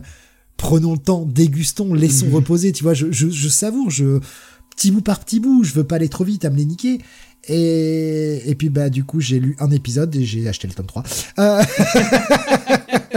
donc, Comme, comme il se je l'ai acheté, mais je fais eh, merde, j'ai lu qu'un épisode, le tome 2, bordel. Ce que j'avais attaqué, euh, du coup, je me suis dit bon, allez, j'essaye d'attaquer le Superman euh, pour euh, bah, pour pouvoir acheter, et on en parlera tout à l'heure hein, du, Superman Chronicle justement. Mais je me suis dit, je vais essayer de, l'attaquer puis de, de, de taper dedans pour que comme ça, je sois un peu à jour quand l'autre va sortir. C'est la première fois, hein, ce serait trop bien. Je lis pas des trucs en retard. Et bah non. bah non, parce que parce qu'on a eu un temps dégueulasse et que je sais, j'en ai déjà parlé dans une précédente émission. Je fais mon bourgeois, mais mes Chronicles, j'adore me foutre dans mon jardin, euh, sur le petit salon de jardin et euh, les lire là, tu vois, posé avec un petit peu de soleil, pas trop quand même parce que je suis un putain de vampire. Transition. Euh, je suis un putain de vampire et que je brûle au soleil, mais tu vois, profiter. C'est vraiment mon, ça, c'est un vrai plaisir avec un petit café ou une petite bière suivant l'heure qu'il est dans la journée un petit Chronicles au soleil, enfin au soleil, à l'ombre, mais dans le jardin, tu vois, à l'air, et je passe un super moment. Et c'est des véritables, mais des vrais plaisirs intenses de lecture euh, dans ces moments-là. Et le problème, c'est qu'on a quand même eu un été qui était pas ouf, en tout cas Bah, ici. c'est pas un été en fait. Je crois qu'on a eu 10 jours à peu près potables niveau temps. Le reste c'était de la pluie en fait. et c'est ça, bah, quand Maintenant il, il pleut, fait chaud. quand il pleut, je vais pas sortir les Chronicles, il y en est hors de putain de question. Maintenant on a tous repris le boulot. Il fait 40 degrés. Après, bah, moi, j'ai la chance d'avoir des horaires en décalé, ce qui fait que quand je bosse les après-midi ou trucs comme ça, bah, tu vois, je profite des fois des matins pour mettre un peu dans le jardin et euh, me taper un petit épisode et tout. Mais soit il pleuvait, soit il faisait un vent d'enculé. Et il y a rien de plus désagréable que le vent qui te, tu sais, t'es obligé de tenir Oui. ton bouquin ultra serré parce que sinon, bah, tes pages elles volent quoi. En fait, je sais, c'est bête. Bon après, bon bah du coup, mais mais j'y ai ça, j'ai avancé dessus en étant à la maison. Tant pis. J'ai, mais c'est vrai que c'est mon petit plaisir. C'est mon petit plaisir coupable vraiment. Mais mes Chronicles, j'adore les picorer comme ça. hein, On les, bah, les picorer non parce que je les livre quand même dans l'ordre. je suis pas trop con. mais mais j'a- j'adore les, les lire comme ça, tu vois, vraiment dans le jardin. C'est- mon petit moment à moi en fait. C'est euh, mon petit truc, c'est mon plaisir. Et euh, bon bah j'en ai pas eu, euh, j'en ai pas eu beaucoup cet été, ce qui fait que j'ai pas beaucoup avancé sur les Chronicles. En même temps, le boulot était tellement euh, hard que bon, t'as un peu moins envie de lire. euh, c'est c'est moins motivant. Bref. Oui. Donc euh, à posséder pour ce Friday, on va continuer avec justement du Urban. Euh, non, on va pas passer sur sur Pierre Chronicles, j'en garde pour la fin. Non, il reste deux reviews avant. On va passer sur un autre titre, un titre qui t'avait moyennement séduit, je crois, pour le premier. Ah non, j'avais pas du tout aimé. hein. Ah, t'avais pas du tout Moyennement, j'avais pas du tout aimé. Ok, ma mémoire était pas j'étais franchement à un cheveu de pas aller voir la suite. D'accord. Ce tome 2 de Little Monsters. T'y as été parce que je t'ai dit que ça s'améliorait un peu, peut-être? Oui, oui, oui. Ouais. J'espère que j'espère que tu as aimé un peu plus. Euh, oui, heureusement. Oui, oui, ça, ça, ça, la qualité remonte bien pour moi dans ce tome 2. Est-ce qu'il y a tome, fin oui, Bon, on va pouvoir dans la totalité de la série. Et euh, oui, comme je disais, je franchement euh, très négatif sur le tome 1. Je m'étais fait sérieusement chier. Je ne supportais pas les personnages. L'histoire était aucun intérêt. Voilà, sur le tome 1, c'est euh, c'était Putain, dans- plat. Euh, Dans ma sans mémoire, intérêt. t'étais moins, euh, moins virulent, t'étais plus nuancé sur le titre. Mais tu vois, je confonds peut-être avec un autre titre. Dans ma mémoire, c'était ouais, j'ai pas trop aimé, mais bon, c'est pas horrible. Non, non, non, j'étais, je pense déjà négatif. Hein. Bien, Ok, ok, non mais c'est ma mémoire qui me fait défaut, je suis désolé. Ouais, c'est, j'ai presque envie d'envoyer le bouquin à Jeff Lemire en lui disant revois ta copie, mon grand, parce que ça, c'est pas bon. euh, et tome 2, heureusement, bien meilleur, euh, parce qu'à mon dieu, il se passe des choses. Voilà. Euh, alors, c'est pas, c'est pas un sans faute, parce que je continue à être relativement désintéressé par les personnages. Ah bah, il y a surtout une très grosse faute sur la fin, même, mais bon. Euh, ça aussi, il y a. Je dirais, les, les principaux ne sont pas vraiment développés. Le principal antagoniste, j'ai juste envie qu'il crève en fait. Voilà. Putain, ça, ça, sale mouchard, euh, mais crève, sale gosse. C'est ça. Petit merdeux. Voilà, Petit merdeux vient de prendre un coup de pompe au cul. Tes parents t'ont pas assez frappé. c'est ça. La violence. non, mais allez-y, frappez-le, hein, parce qu'il le mérite, ce petit con. Voilà, parce que alors, l'histoire, pour la, pour la rappeler, on suit un groupe d'enfants vampires qui vivent dans un monde, on comprend assez vite euh, post-apo, donc ils vivent dans les ruines d'une euh, d'une ville, euh, tout en répétant en permanence la même euh, la même routine intérieure, parce que bah, ils ont été déposés là par les anciens, euh, donc ils sont les euh, vampires euh, accomplis et anciens, qui leur ont dit restez là, on reviendra vous chercher, euh, tout va bien, euh, ne sortez pas surtout de la ville, sinon du, euh, il vous arrivera des malheurs, voilà. Et tout bascule en fait le jour où bah, l'un des membres du groupe va tomber sur bah, sur des humains et va s'en nourrir. Voilà.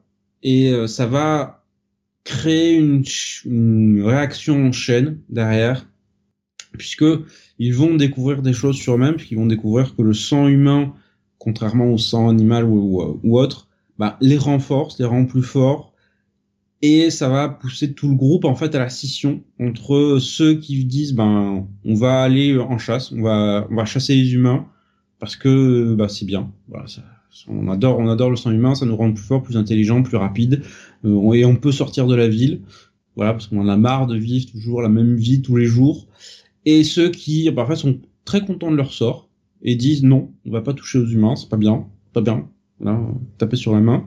Et euh, il faut il faut continuer à vivre comme on a toujours vécu parce que c'est très bien. Voilà. Une vie qui est calme, qui est en sécurité. Et euh, ce que nous montre ce tome 2, c'est que bah, la scission va encore plus s'aggraver et au fur et à mesure que le récit avance, les morts vont s'accumuler dans tous les camps, que ce soit humains ou vampires. Euh, alors qu'en même temps, on a justement des flashbacks parce que ben Jeff Lemire il se rend compte merde, je suis quasiment à la fin, j'ai pas développé mes personnages en fait. Donc si certains meurent, il n'y a pas d'attachement. pour eux, parce qu'on sait pas qui ils sont et qu'on s'en fout un peu. Donc il essaye de, de combler ce, ce, retard et euh, ça permet de d'ancrer un peu plus le récit auprès du lecteur, de l'investir davantage dans les différents événements et bah, les retournements de situation, parce qu'il se passe quand même, comme je disais, beaucoup de choses euh, jusqu'à bah, jusqu'à la fin, qui où Jeff Lemire, on va dire, prend un risque. Voilà, assez assez clairement sur euh, la manière dont il va traiter certains personnages. Je, je, je dois avouer quand même que moi j'avais aimé le titre, j'avais aimé son ambiance, certes lente au départ. J'ai mis du temps à m'accrocher à certains personnages parce que j'avais un peu tendance à les confondre. Un, un, assez mauvais premier épisode, faut être honnête. Mm-hmm. Parce qu'on te présente 12 euh, gamins sur 30 pages. Euh, ça fait pas beaucoup de place pour respirer, pour apprendre à les connaître en fait, pour t'arriver à t'accrocher. T'as l'impression que c'est un peu tous les mêmes. Je pense que c'est volontaire, au final à la lecture de l'ensemble du titre, je pense que c'était un choix volontaire de faire ça. Et je dois avouer que autant j'ai beaucoup aimé cette série, j'ai adoré la lire tout du long, chaque mois. J'ai été extrêmement déçu de la fin. Elle est un peu expédiée, je trouve, en fait. Ah ouais, même totalement expédiée. Et en fait... il y avait, il y avait des mystères à creuser. Alors, il donne les réponses pour l'essentiel. Euh, il y a des choses qui n'ont pas besoin d'être révélées parce qu'on les comprend en raccrochant les wagons mais euh, il méritait au moins 10-15 pages de plus plutôt que euh, voilà, nous balancer un peu la fin comme ça. C'est un peu ce que j'ai ressenti à la lecture d'Assander en fait. T'as as vraiment l'impression que le la fin mérite un épilogue pour te développer un peu l'essor de tous les personnages et en fait non. Voilà, c'est balancé. Voilà, j'ai fini. Au revoir. Je, je pense que c'est peut-être moi qui n'ai pas, qui... je vais pas dire qui n'ai pas compris la série, qui n'avait pas les mêmes attentes sur la série que ce que la série proposait. Je me suis fait berner par un truc qui est le passé. Quand on voit les vampires, euh, quand mhm. on voit ce qui leur est arrivé, quand on voit pourquoi ils ont fait ces enfants, les règles qu'ils leur ont imposées pour leur propre bien, j'avais envie qu'on explore ça. J'avais envie qu'on aille au-delà de cette ville. J'avais envie que bah, qu'on pousse plus loin, tout simplement, le récit, qui est une quête des origines, qui est une, une quête de sortir de cette condition, de trouver peut-être un meilleur moyen de vivre, une meilleure vie, un de meilleur chemin. Et en fait, il n'y a pas tout ça. Et au final, on, on a deux factions. Et la moralité d'histoire, je suis désolé, je, je micro-spoil. Je micro-spoil, mais la finalité de l'histoire, c'est que bah, les anciens avaient raison. La meilleure vie, c'est ce que les anciens leur avaient préconisé. La meilleure vie pour eux parce que suivre le chemin des anciens, ce qui les a menés à leur perte, bah, ne fera que le qu'à nouveau que le cycle se répète. Et je trouve qu'au final, tout ce voyage pour en arriver à cette conclusion-là, c'est pas si ouf. Le peu d'ouverture qu'il y a sur la fin, sur un espèce de monde à moitié vampire, à moitié humain qui pourrait coexister, ce ce n'est qu'esquissé. Excusez-moi, je bafouille. Mhm. Oh, t'es gentil quand tu dis esquisser, hein, parce que c'est vaguement évoqué. On, on, le comprend dans la relation entre putain c'est Romy je crois le, le, muet parce que putain ça fait plusieurs mois maintenant j'ai un doute euh, la, la, la, relation entre Romy et la gamine dont j'ai totalement oublié le nom ça fait plusieurs mois hein, pardon pour les pour les noms que j'ai oubliés mais euh, on comprend qu'il y a un attachement je dirais pas une relation amoureuse on n'en est pas là mais il y a un côté protecteur gardien mm-hmm. Euh, ce côté, je ressemble à un monstre, mais je suis pas un monstre. Euh, ne juge pas sur les apparences. Je, vois les idées qu'il a mises, mais je trouve qu'au final, c'est un peu creux et plat. En fait, pour, pour cette finalité. Sur la longueur, oui, ça, ça collait, mais quand j'arrivais au dernier épisode, je me suis dit, merde, tu t'arrêtes là, quoi. Il y avait encore des choses à exploiter. Il y avait, et j'en suis ressorti un peu déçu et ça teinte un peu l'ensemble du récit pour moi. Parce que je me dis que bah tout ça pour si peu. Voilà. C'est un peu ce qui ressort. J'aime toujours le titre. J'aime le, le, run en fait. J'aime on va dire le voyage. Mais la destination, bah, c'est voyage euh, en direction de la décharge quoi. j'exagère un peu, j'exagère un peu, mais ouais, c'est voyage au fin fond de la Creuse quoi. C'est joli, mais euh, on s'emmerde quoi. Pour moi, c'est la seconde partie est solide. À savoir que je, voilà, j'ai très largement préféré ça au, au tome 1. Mais oui, c'est pas le meilleur titre de, de. Bien sûr. Il y avait, euh, Jeff qui nous disait euh, Jeff Lemire surcoté, drop the mic. Et il nous disait aussi tout à l'heure Lemire n'a pas développé ses personnages, ça m'étonne. C'est. Alors, encore une fois, moi, de moi en moi, j'aimais le titre. Maintenant que je vois l'ensemble, ça fera pas partie de mes titres préférés de Lemire. Et pourtant, de Nguyen est plutôt cool et ce style noir et blanc avec juste le rouge, machin, je trouve Euh. que ça fonctionne. Pour moi, ça a bien fonctionné avec pour ce titre, pour ce que ça voulait dire. Ou juste le- le- les couleurs pastel des, de ce qu'il dessinait sur les murs. Je trouvais que ça fonctionnait. Pour ce que ça voulait être, pour cette ambiance, pour tout ça. Mais oui, au final, ce sera pas le titre que je mettrai en haut de la pile si je dois conseiller du Lemire à quelqu'un. Préférer un Gideon Falls.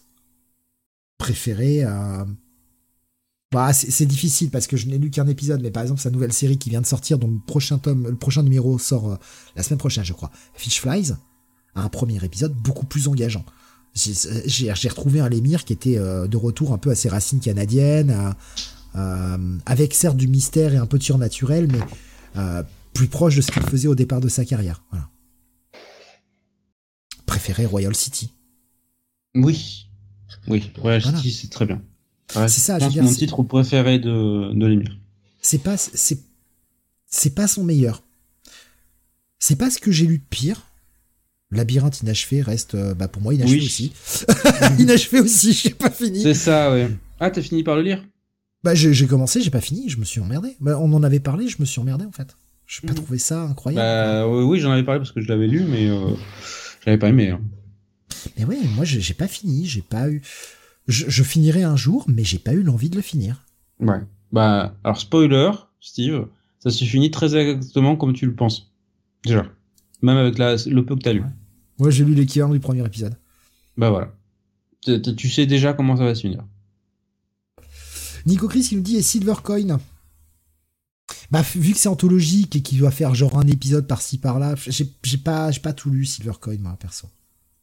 Euh, j'ai eu la première mini qui était sympathique, mais sans plus.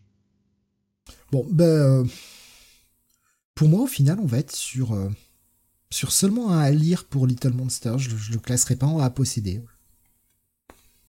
Euh, moi, ça sera ouais, petit à lire aussi. C'est Jeff qui nous disait c'est du troll facile, mais en vrai je trouve que c'est un auteur qui a de bonnes idées, qui a un vrai style personnel, mais souvent creux en fin de compte. Par contre j'aime son dessin. Ah, bah, c'est la première fois que j'entends ça. Ah moi je je- je- j'aime bien son dessin, je, je, m'y suis fait à son style de trait, à la façon dont il représente les choses, dont il représente les émotions. Plus simpliste que certains autres auteurs, plus brut aussi.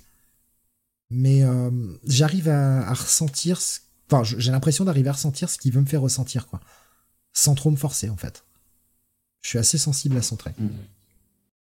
Là non plus, je ne le classerai pas dans mes dessinateurs préférés, bien évidemment. Oui. Euh,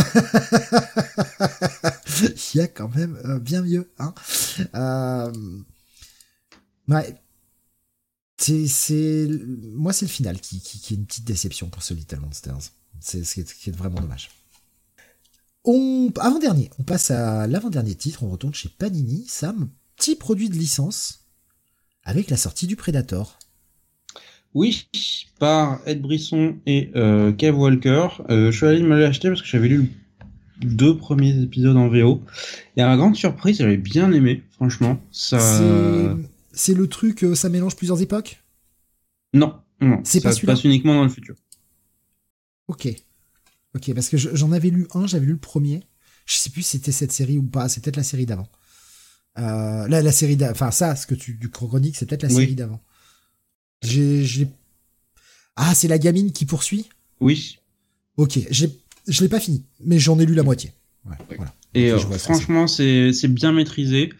Euh, je trouve que Ed Brisson a bien compris en fait ce qu'est une histoire de prédateur, c'est-à-dire bah, une chasse en fait. Voilà. C'est euh, c'est pas de la philosophie, c'est euh, c'est pas de la science euh, bien profonde. C'est une putain de chasse, ce que les ce que les films après le, le premier ont complètement oublié. Et euh, effectivement, l'idée et le twist pour essayer de rafraîchir un peu tout ça, c'est de de Ed Brisson, c'est de renverser le rapport de chasse en disant cette fois-ci c'est plus le prédateur qui chasse, ça sera bah, une humaine qui euh, bah, a vu ses parents tués devant ses yeux par euh, par un prédateur et au lieu de devenir Batman, elle a décidé de devenir un prédateur.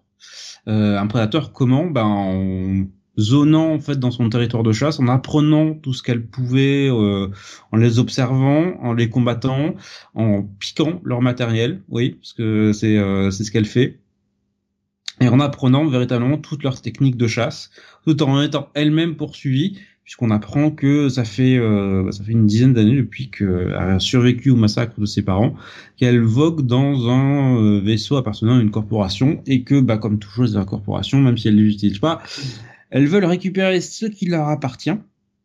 Euh, ce qui va mener évidemment à des d'autres pièges et d'autres twists. Euh, voilà, je trouve, euh, trouve qu'Ed Brisson sort, euh, s'en sort très bien là-dessus, euh, aidé par un Kev Walker qui s'est fondu dans l'univers de Predator sans le moindre problème. Voilà, j'ai j'ai beaucoup aimé le travail de Walker là-dessus. Et bah, au final, c'est une bonne petite lecture si vous aimez en fait la, la licence Predator c'est euh, une bonne petite variation euh, originale sur sur le sujet et euh, bah, je, je le recommande euh, chaudement. Voilà, c'est pas pas la lecture du mois, mais c'est une bonne petite lecture qui respecte l'esprit du du film. Oui, je, je dis je dis au singulier. Euh, oh le 2 ça passe. Oh le 2 ça va. Comment dire? Non. Su. Non. Passer passer au concept urbain, c'était une bonne idée. Oui, c'est une très bonne idée, extrêmement mal exploitée. Donc ce sera le film Predator 2 à éviter, Predator le comics à lire. Un bon, bon à lire celui. C'est c'est dit, il faut le revoir le 2, il a pris cher. Je l'ai pas revu depuis longtemps par contre. Oui, il a pris très cher. Euh, Nico Chris disait pas pour moi, pas super fan du perso. C'est déjà disait Brisson, c'est jamais de la philosophie. En général, c'est du comics à l'ancienne. Sur Predator, ça peut suffire si c'est bien fait. Oui. Euh, il lui dit entre ça et Love and Rockets, j'hésite, nous dit Jav. le romanoïde, pardon, excuse-moi, vas-y Sam, je t'en prie. Non, non, c'est bon. Romanoïde nous disait, j'ai revu le 2 il y a pas longtemps, ça a très mal vieilli. Je vais être moins gentil que toi sur ce Predator, moi j'ai pas fini la mini, j'ai dû m'arrêter au 3.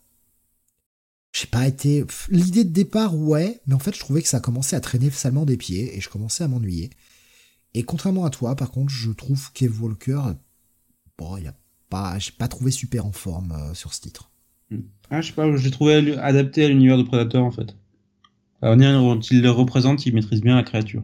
La créature, ouais. Le reste, beaucoup moins. C'est assez vide, c'est assez plat visuellement.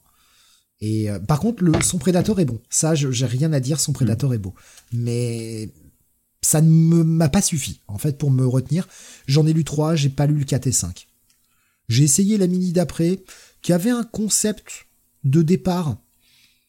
J'ai envie de dire why not? Et je sais pas pourquoi j'ai pas lu le 2. Soit il était, il était pas dispo à temps, soit c'était une semaine un peu trop chargée. Du coup, j'ai laissé passer la mini.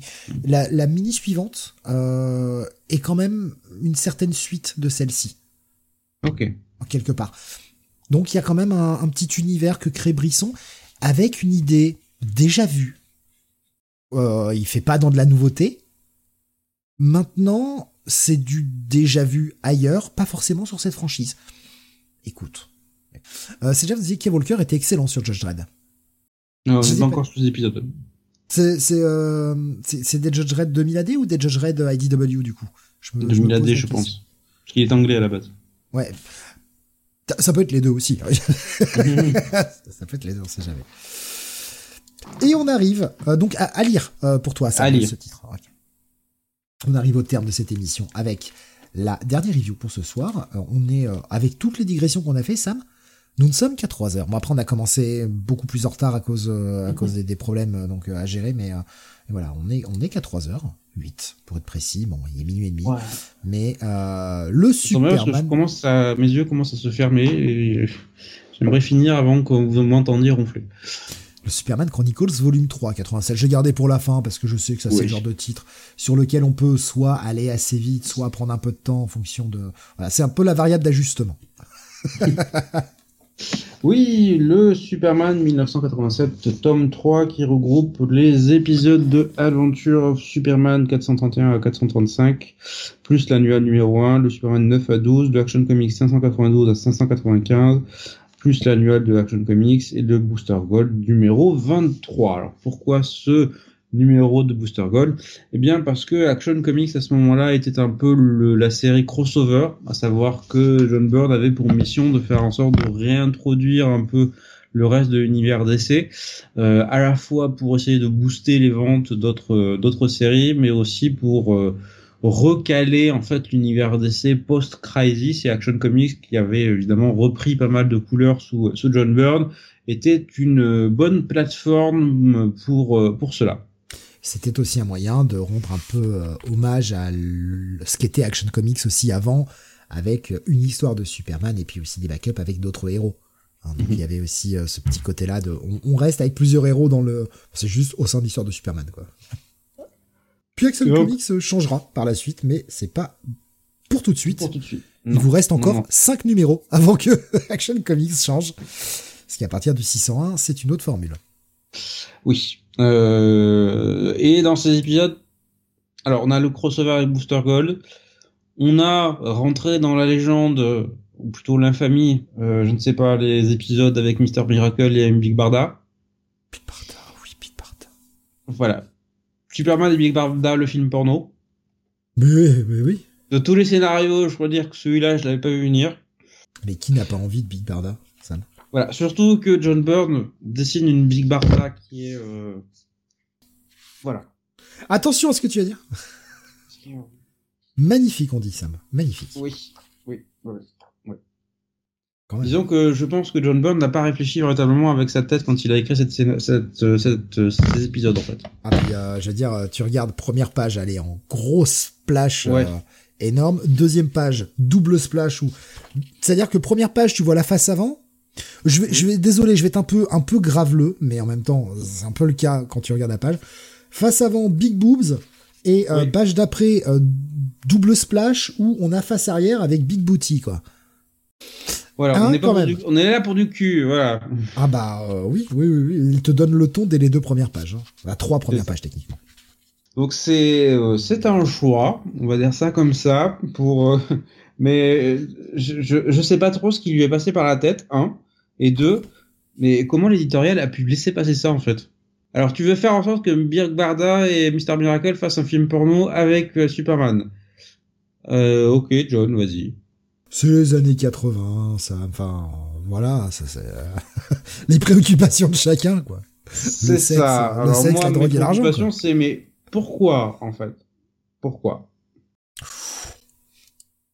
Pour le fun Pour dire je peux? C'est ça. Et est-ce que, franchement, quelqu'un avait déjà écrit une histoire de, de, film porno avec Superman? Non. Et, bah donc ça a été le premier à le faire. Puis, heureusement. Ça a été le premier à le faire. First Le premier et le dernier. First Bah vous avez dit Superman de porn parodie. Nico Gris nous partage une très belle page, le Big Barda. Oui. Un pari avec Jim Shooter, nous dit. ça, peut-être. Je suis sûr que je peux le faire. ça passera, je te le dis. Euh, en parallèle sur Adventure of Superman, on a un peu, on arrive sur un peu sur la fin de la prestation de, de Mark Wolfman sur sur la série. Alors comme je l'avais dit dans ma précédente chronique sur, euh, bah, sur Superman Chronicles, les différences de ton entre euh, Wolfman et John Byrne sur sur les séries Superman étaient assez notable puisque d'un côté on avait un Superman par John Byrne qui était très sûr de lui, ne doutant jamais, toujours dans l'action, toujours proactif, et euh, le euh, Superman de Wolfman qui était en fait un Spider-Man qui voulait pas dire son nom, à savoir lui, doutant de lui-même en permanence, se faisant étaler par des vilains de seconde zone parce que oh mon dieu je suis en pleine crise existentielle donc j'ai du mal à me concentrer sur le combat en ce moment voilà, je vous sens, je sens à peine les coups, mais je vais quand même m'effondrer par politesse. Voilà. Et euh, c'est, il règle un peu, euh, voilà, il règle un peu ces différentes intrigues. Il se débarrasse du cercle sans, voilà, qui était une espèce de pseudo groupe ennemi sans trop de réflexion. tu, sens qu'en fait, il se fait pas trop chier sur sa fin. Euh, les commentaires édito expliquent un peu que Wolfman était dans une situation un peu compliquée à ce moment-là entre euh, voilà la fin de son run sur euh, Teen Titan qui se passait pas bien, le fait que créativement il était crevé. Voilà, euh, il, te, il, te, dit que euh, il, il, avait enchaîné les Titans plus Crisis on Infinite et là il, est, il en pouvait plus. Très clairement, il avait besoin en fait de lâcher une série pour pour pouvoir se ressourcer. C'est tombé sur sur Adventure of Superman. Donc c'est pas mes épisodes préférés de Wolfman, mais je trouve que sa prestation dans l'ensemble reste de qualité et je l'ai globalement apprécié. Euh, les épisodes pour moi les plus importants sont évidemment ceux de Superman, puisque c'est la série phare euh, de Superman parmi euh, parmi les trois. Voilà, Superman Man of Steel n'est pas encore sorti, donc ce n'est pas encore quatre séries parallèles, euh, puisque euh, John Byrne va s'amuser par exemple à faire en sorte de faire rencontrer Superman et, et, le Joker. On aura ensuite le retour de Muster Mixi, voilà, je veux pas dire ton nom entier, j'y suis jamais arrivé. Tu peux le dire, de toute façon on s'en fout, c'est imprononçable. voilà. Mixi, le petit, blablabla, c'est ça. Tu fais un bruit, euh, tu fais un bruit de Mars Attacks, ça, ça passe. C'est ça. euh, on a, euh, on a surtout, en fait, dans l'épisode 9, un passage qui est resté, euh, qui est resté célèbre, qui est la, la fameuse torture par, euh, par Lex d'une serveuse paumé au milieu de nulle part, où il vient lui faire la fameuse proposition indécente, savoir euh, venez avec moi à Metropolis, je vous donnerai un million de dollars. Et euh, c'est super bien mis en scène par euh, par John Byrne. Tu vois un, un, Luthor plus sadique que jamais. Et l'autre épisode important qui était ah oui, l'épisode avec qui réintroduit Silver Banshee qui là aussi est une version. Bah, si vous avez aimé Big Barda, vous allez aimer euh, sa version de Silver Banshee. Voilà. Depuis les lire, les pages sont collées. Ah, ah. Pardon. oh, non, j'avais laissé mon micro ouvert quand j'ai dit ça. Oh merde Voilà. Et euh, mêlé à tout ça, vous avez aussi des épisodes qui mettent en scène un crossover entre euh, Superman et Batman dessiné par Arthur Adams, qui est relativement sympa. C'est pas, pas mon préféré, mais c'est l'annuel de Action Comics qui se laisse lire surtout pour, pour Arthur Adams. C'est Jeff qui nous disait tout à l'heure, c'est pour rendre les New Gods plus humains, plus communs. Qui n'a pas fait de porno? Ça parle à tous. C'est ça, oui. Il nous disait, euh, perso, Wolfman, je trouve fatigué et fatigant dès le début de son run. Je trouve son mm. écriture ringarde comparée à Byrne.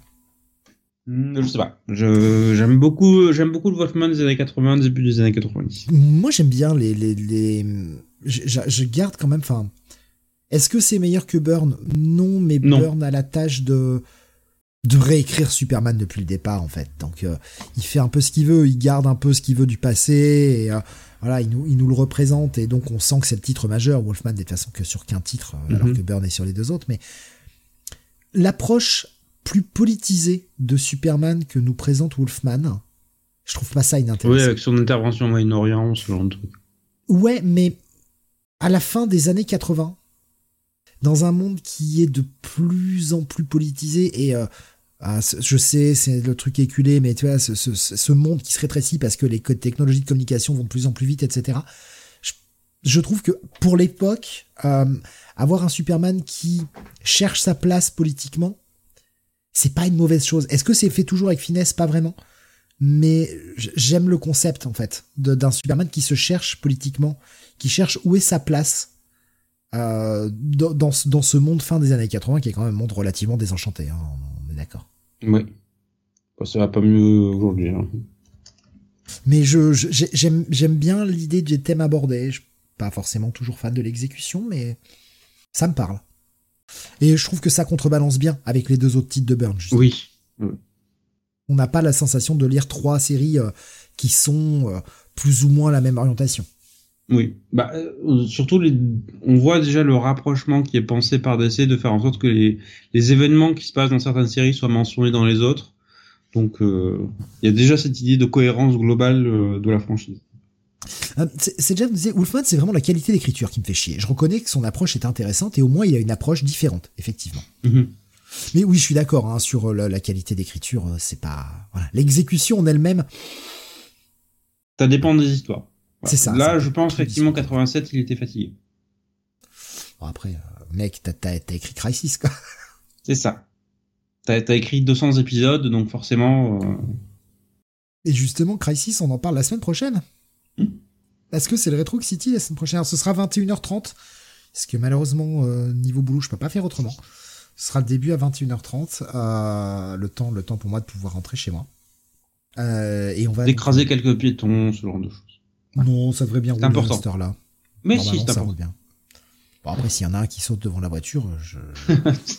Écoutez, monsieur l'officier, euh, il s'est jeté. hein, je n'ai rien pu faire. voilà.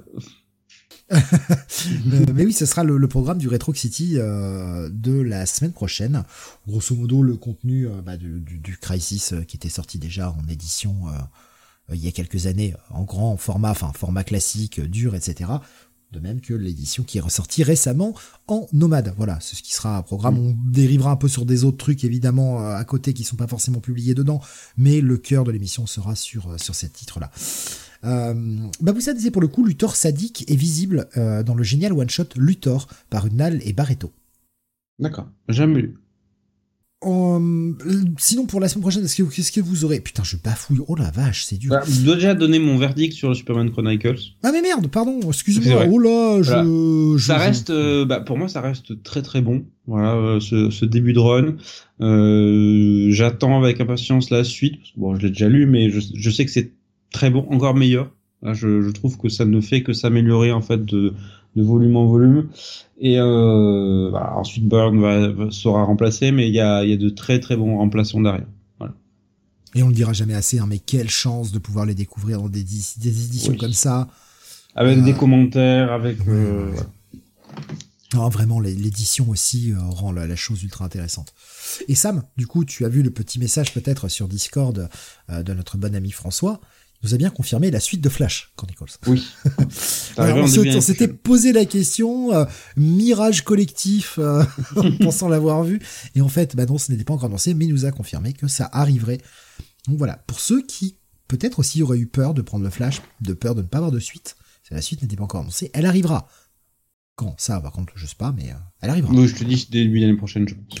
Oui, oui, oui. oui. Bon là, là, la, la fin de l'année, elle va être chargée hein, quand même, parce que là, c'est dans deux semaines qu'il y a le, oui, c'est le 29, je crois que sort le, le Batman. Oui, le Batman Chronicles, puis on a encore un JSA Chronicles et euh, un, autre Superman Chronicles. je crois. Ouais, ouais, donc il y en a grosso modo euh, un par mois, si je dis pas de conneries. Pratiquement. Euh, Je, je me demande s'il y en a pas deux au mois de décembre. Je sais plus. Non, non, je crois pas. Attends. J'ai un doute. J'ai un gros doute maintenant. Maintenant, avec, Ouais, moi, mes, tu me l'as dit. Tu me l'as mis aussi. Avec mes mirages Balance de l'autre fois, espèce de perverse. j'y avais même pas pensé. mais, mais enfin, ça. Mais maintenant, euh, Je te connais à force. maintenant, j'envisage la chose. tu fais quoi après l'émission, Sam Euh, je vais aller dormir. Je, Je te suis- dirais euh, un petit café gourmand? Par gourmand, j'entends un café crème. Ouais. Je meuble tout ce que je peux. Hein. Je suis désolé, je fais ce que je, je peux bois, pour je meubler. bois pas de café. Tu préfères du thé Non mais si tu m'aides C'est mauvais pas, pour les dents. je... ah, je fais ce que je peux pour meubler le temps de trouver Ouais. les trucs, mais Ouais, on a le Superman Chronicles et le JSA Chronicles en décembre. ouais, c'est ça. Donc ouais, il y en a pas en octobre. Hmm. Ah. Ah, ça va faire reposer le porte-monnaie, c'est bien. Euh, pas en octobre, mais deux en décembre, nous Kael, effectivement. Non, mais ça va reposer le porte-monnaie, c'est pas si mal. C'est pas si mal.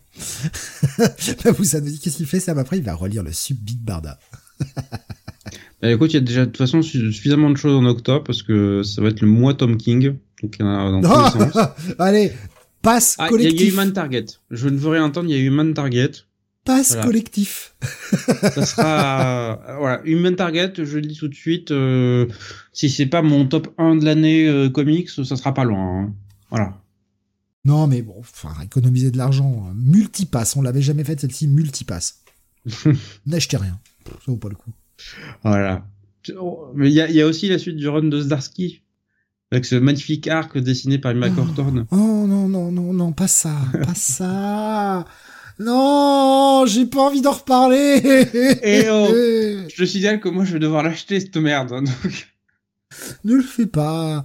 Préserve-toi, Sam. Mais comment tu Non, je vais souffrir si je le, si je vois, si je vois que ça s'interrompt à un moment. Donc. euh, Euh, je sais pas quelle sera la plus grande souffrance. Vraiment. J'en suis là. voilà. J'ai détesté. Au plus haut point. Mais Benny va te dire qu'il est pas si mal l'arc, je le vois écrire. non mais je serais curieux d'avoir ton avis en revanche. Euh, Ok. pas parce que Alors moi, déjà, je pense que ça va être moche. C'est un Hawthorne qui s'est quand même vraiment amélioré. Il y a, il y a eu une putain de progression depuis ce qu'il a produit sur, des, sur euh, Daredevil et même ce qu'il a fait sur Wonder Woman. Il y a une véritable progression. Bah, il est temps. Il s'est dessiné les femmes maintenant? J'en demande trop, c'est ça. Euh, Il y en a dans l'arc, Selon l'angle et la lumière, c'est ça? Mais pas beaucoup. Donc, euh, je, je me rappelle pas, en tout cas dans l'arc, bon, en même temps, il faut dire que le scénario n'a pas aidé, mais je me rappelle pas dans l'arc, ouais, franchement, euh, que qu'on ait eu un moment où je me suis dit putain, c'est c'est vraiment laid, tu vois. Je je je j'ai pas eu ce sentiment. Après, honnêtement, euh... C'était plus, mon dieu, fait que ça se termine vite. ah oui, et puis putain, c'est long en plus, c'est long. Oh bordel, c'est long. Ah vraiment, j'ai Alors qu'il y a que 4 épisodes dans l'arc en plus. Il y en a que 4 Putain, j'aurais Oui, il y a dit- 4. Ensuite, c'est l'épisode dit cinq. 135 qui est, tu sais, qui est l'épisode anniversaire. Ah oui, non, mais il fait partie de l'arc, hein. Ah là là. Ouais. Ah, il fait partie de l'arc. 80 pages d'arc. Non, peut-être pas 80 pages. J'exagère peut-être un peu, mais c'est un épisode double et il est totalement, il fait partie de l'arc, hein. Donc, euh... oh là là. Benny qui demande qu'est-ce que j'étais censé contredire? Le deuxième arc de Zartsky sur Batman, euh, Benny. Et ensuite, on arrive sur Gotham War, donc oh, putain. Ah, ah, ah Acteur studio, t'as vu C'est ça. Et après, le Joker revient. Oh putain. Là là. Il y avait longtemps. Ah. Ah, Euh, on en reparle, on en reparle. J'ai- file un mauvais coton. Hein. Alors, peut-être après que tu auras une bonne surprise, peut-être que tu aimeras son approche, parce que là, moi, je le vends très mal. Je- J'ai vraiment pas aimé. C'est sûr que je vais pas vous encourager à l'acheter. C'est pas contre Urban, hein. là, c'est vraiment la qualité même de l'histoire, mais, mais, euh, franchement, j'ai détesté ce que j'ai lu. Euh, je trouve qu'il y a une idée de sauvable. Voilà, et on en reparlera plus tard. Euh, maintenant, peut-être que toi, tu vas apprécier. Et Je justement, aussi que j'ai des goûts de chiottes, non mais non, oh. mais non, mais euh, tu sais que des fois on voit on voit pas forcément les mêmes choses. Et justement, si toi tu appréciais euh, le conditionnel plus plus même, je dirais, mais justement, ce sera très intéressant d'avoir ton avis euh, sur qu'est-ce qui t'a fait aimer. Bunny qui nous disait c'était bien, bon épisode d'anniversaire aussi Non. pour une fois. Non. Ah, tu l'as lu en fait déjà. J'ai j'ai lu l'épisode d'anniversaire, j'ai pas aimé. Ah, bah d'accord, bah ok, bah c'est bon alors. Oh, ça va être du bashing. Oh, oh, oh. Alain bashing. Oui, je. Oh putain, elle était horrible celle-ci. Oh, je la retire. Oh, j'ai honte. Oh merde, j'ai. Pourquoi j'ai fait ça? Ah. Ah mais ah, puis en plus laisse-moi dedans. ne Oui, oui. pas, surtout laisse-moi seul, mon dedans. grand. hein. Putain, salaud. Bref, euh, on en reparlera le mois prochain. C'est le mois prochain que ça sort, hein, c'est ça? Oui. Ouais. Début, début octobre. Ouais, on en reparlera le mois prochain. Euh, merci de nous avoir suivis. Euh, Sam, peut-être sur tous ces titres, si tu devais en mettre un plus en avant que les autres? Euh, le Punisher. Punisher, ok. Mm. Je- Voilà, et pas loin derrière Wonder Woman History. Oh non, pas loin derrière le Daredevil, euh, je crois. Euh, alors c'est euh, derrière, mais tout derrière. hein. Plusieurs kilomètres derrière. Euh, terre, Pas loin, enterré, pas loin euh, derrière pas quand, tu, visible, quand euh, tu pars dans l'autre sens et que tu fais le tour de la Terre, quoi, c'est ça, ça. J'ai compris. Bah oui, tu comprends, compris. Matt, il est aveugle, hein, donc forcément, il, connaît, il a pas le sens de direction. Putain, j'ai tellement hâte que tu, quand tu parles de maths aveugle, j'ai tellement hâte que tu lises le prochain tome. Oh, Ah. oh, oh, oh, j'ai tellement hâte.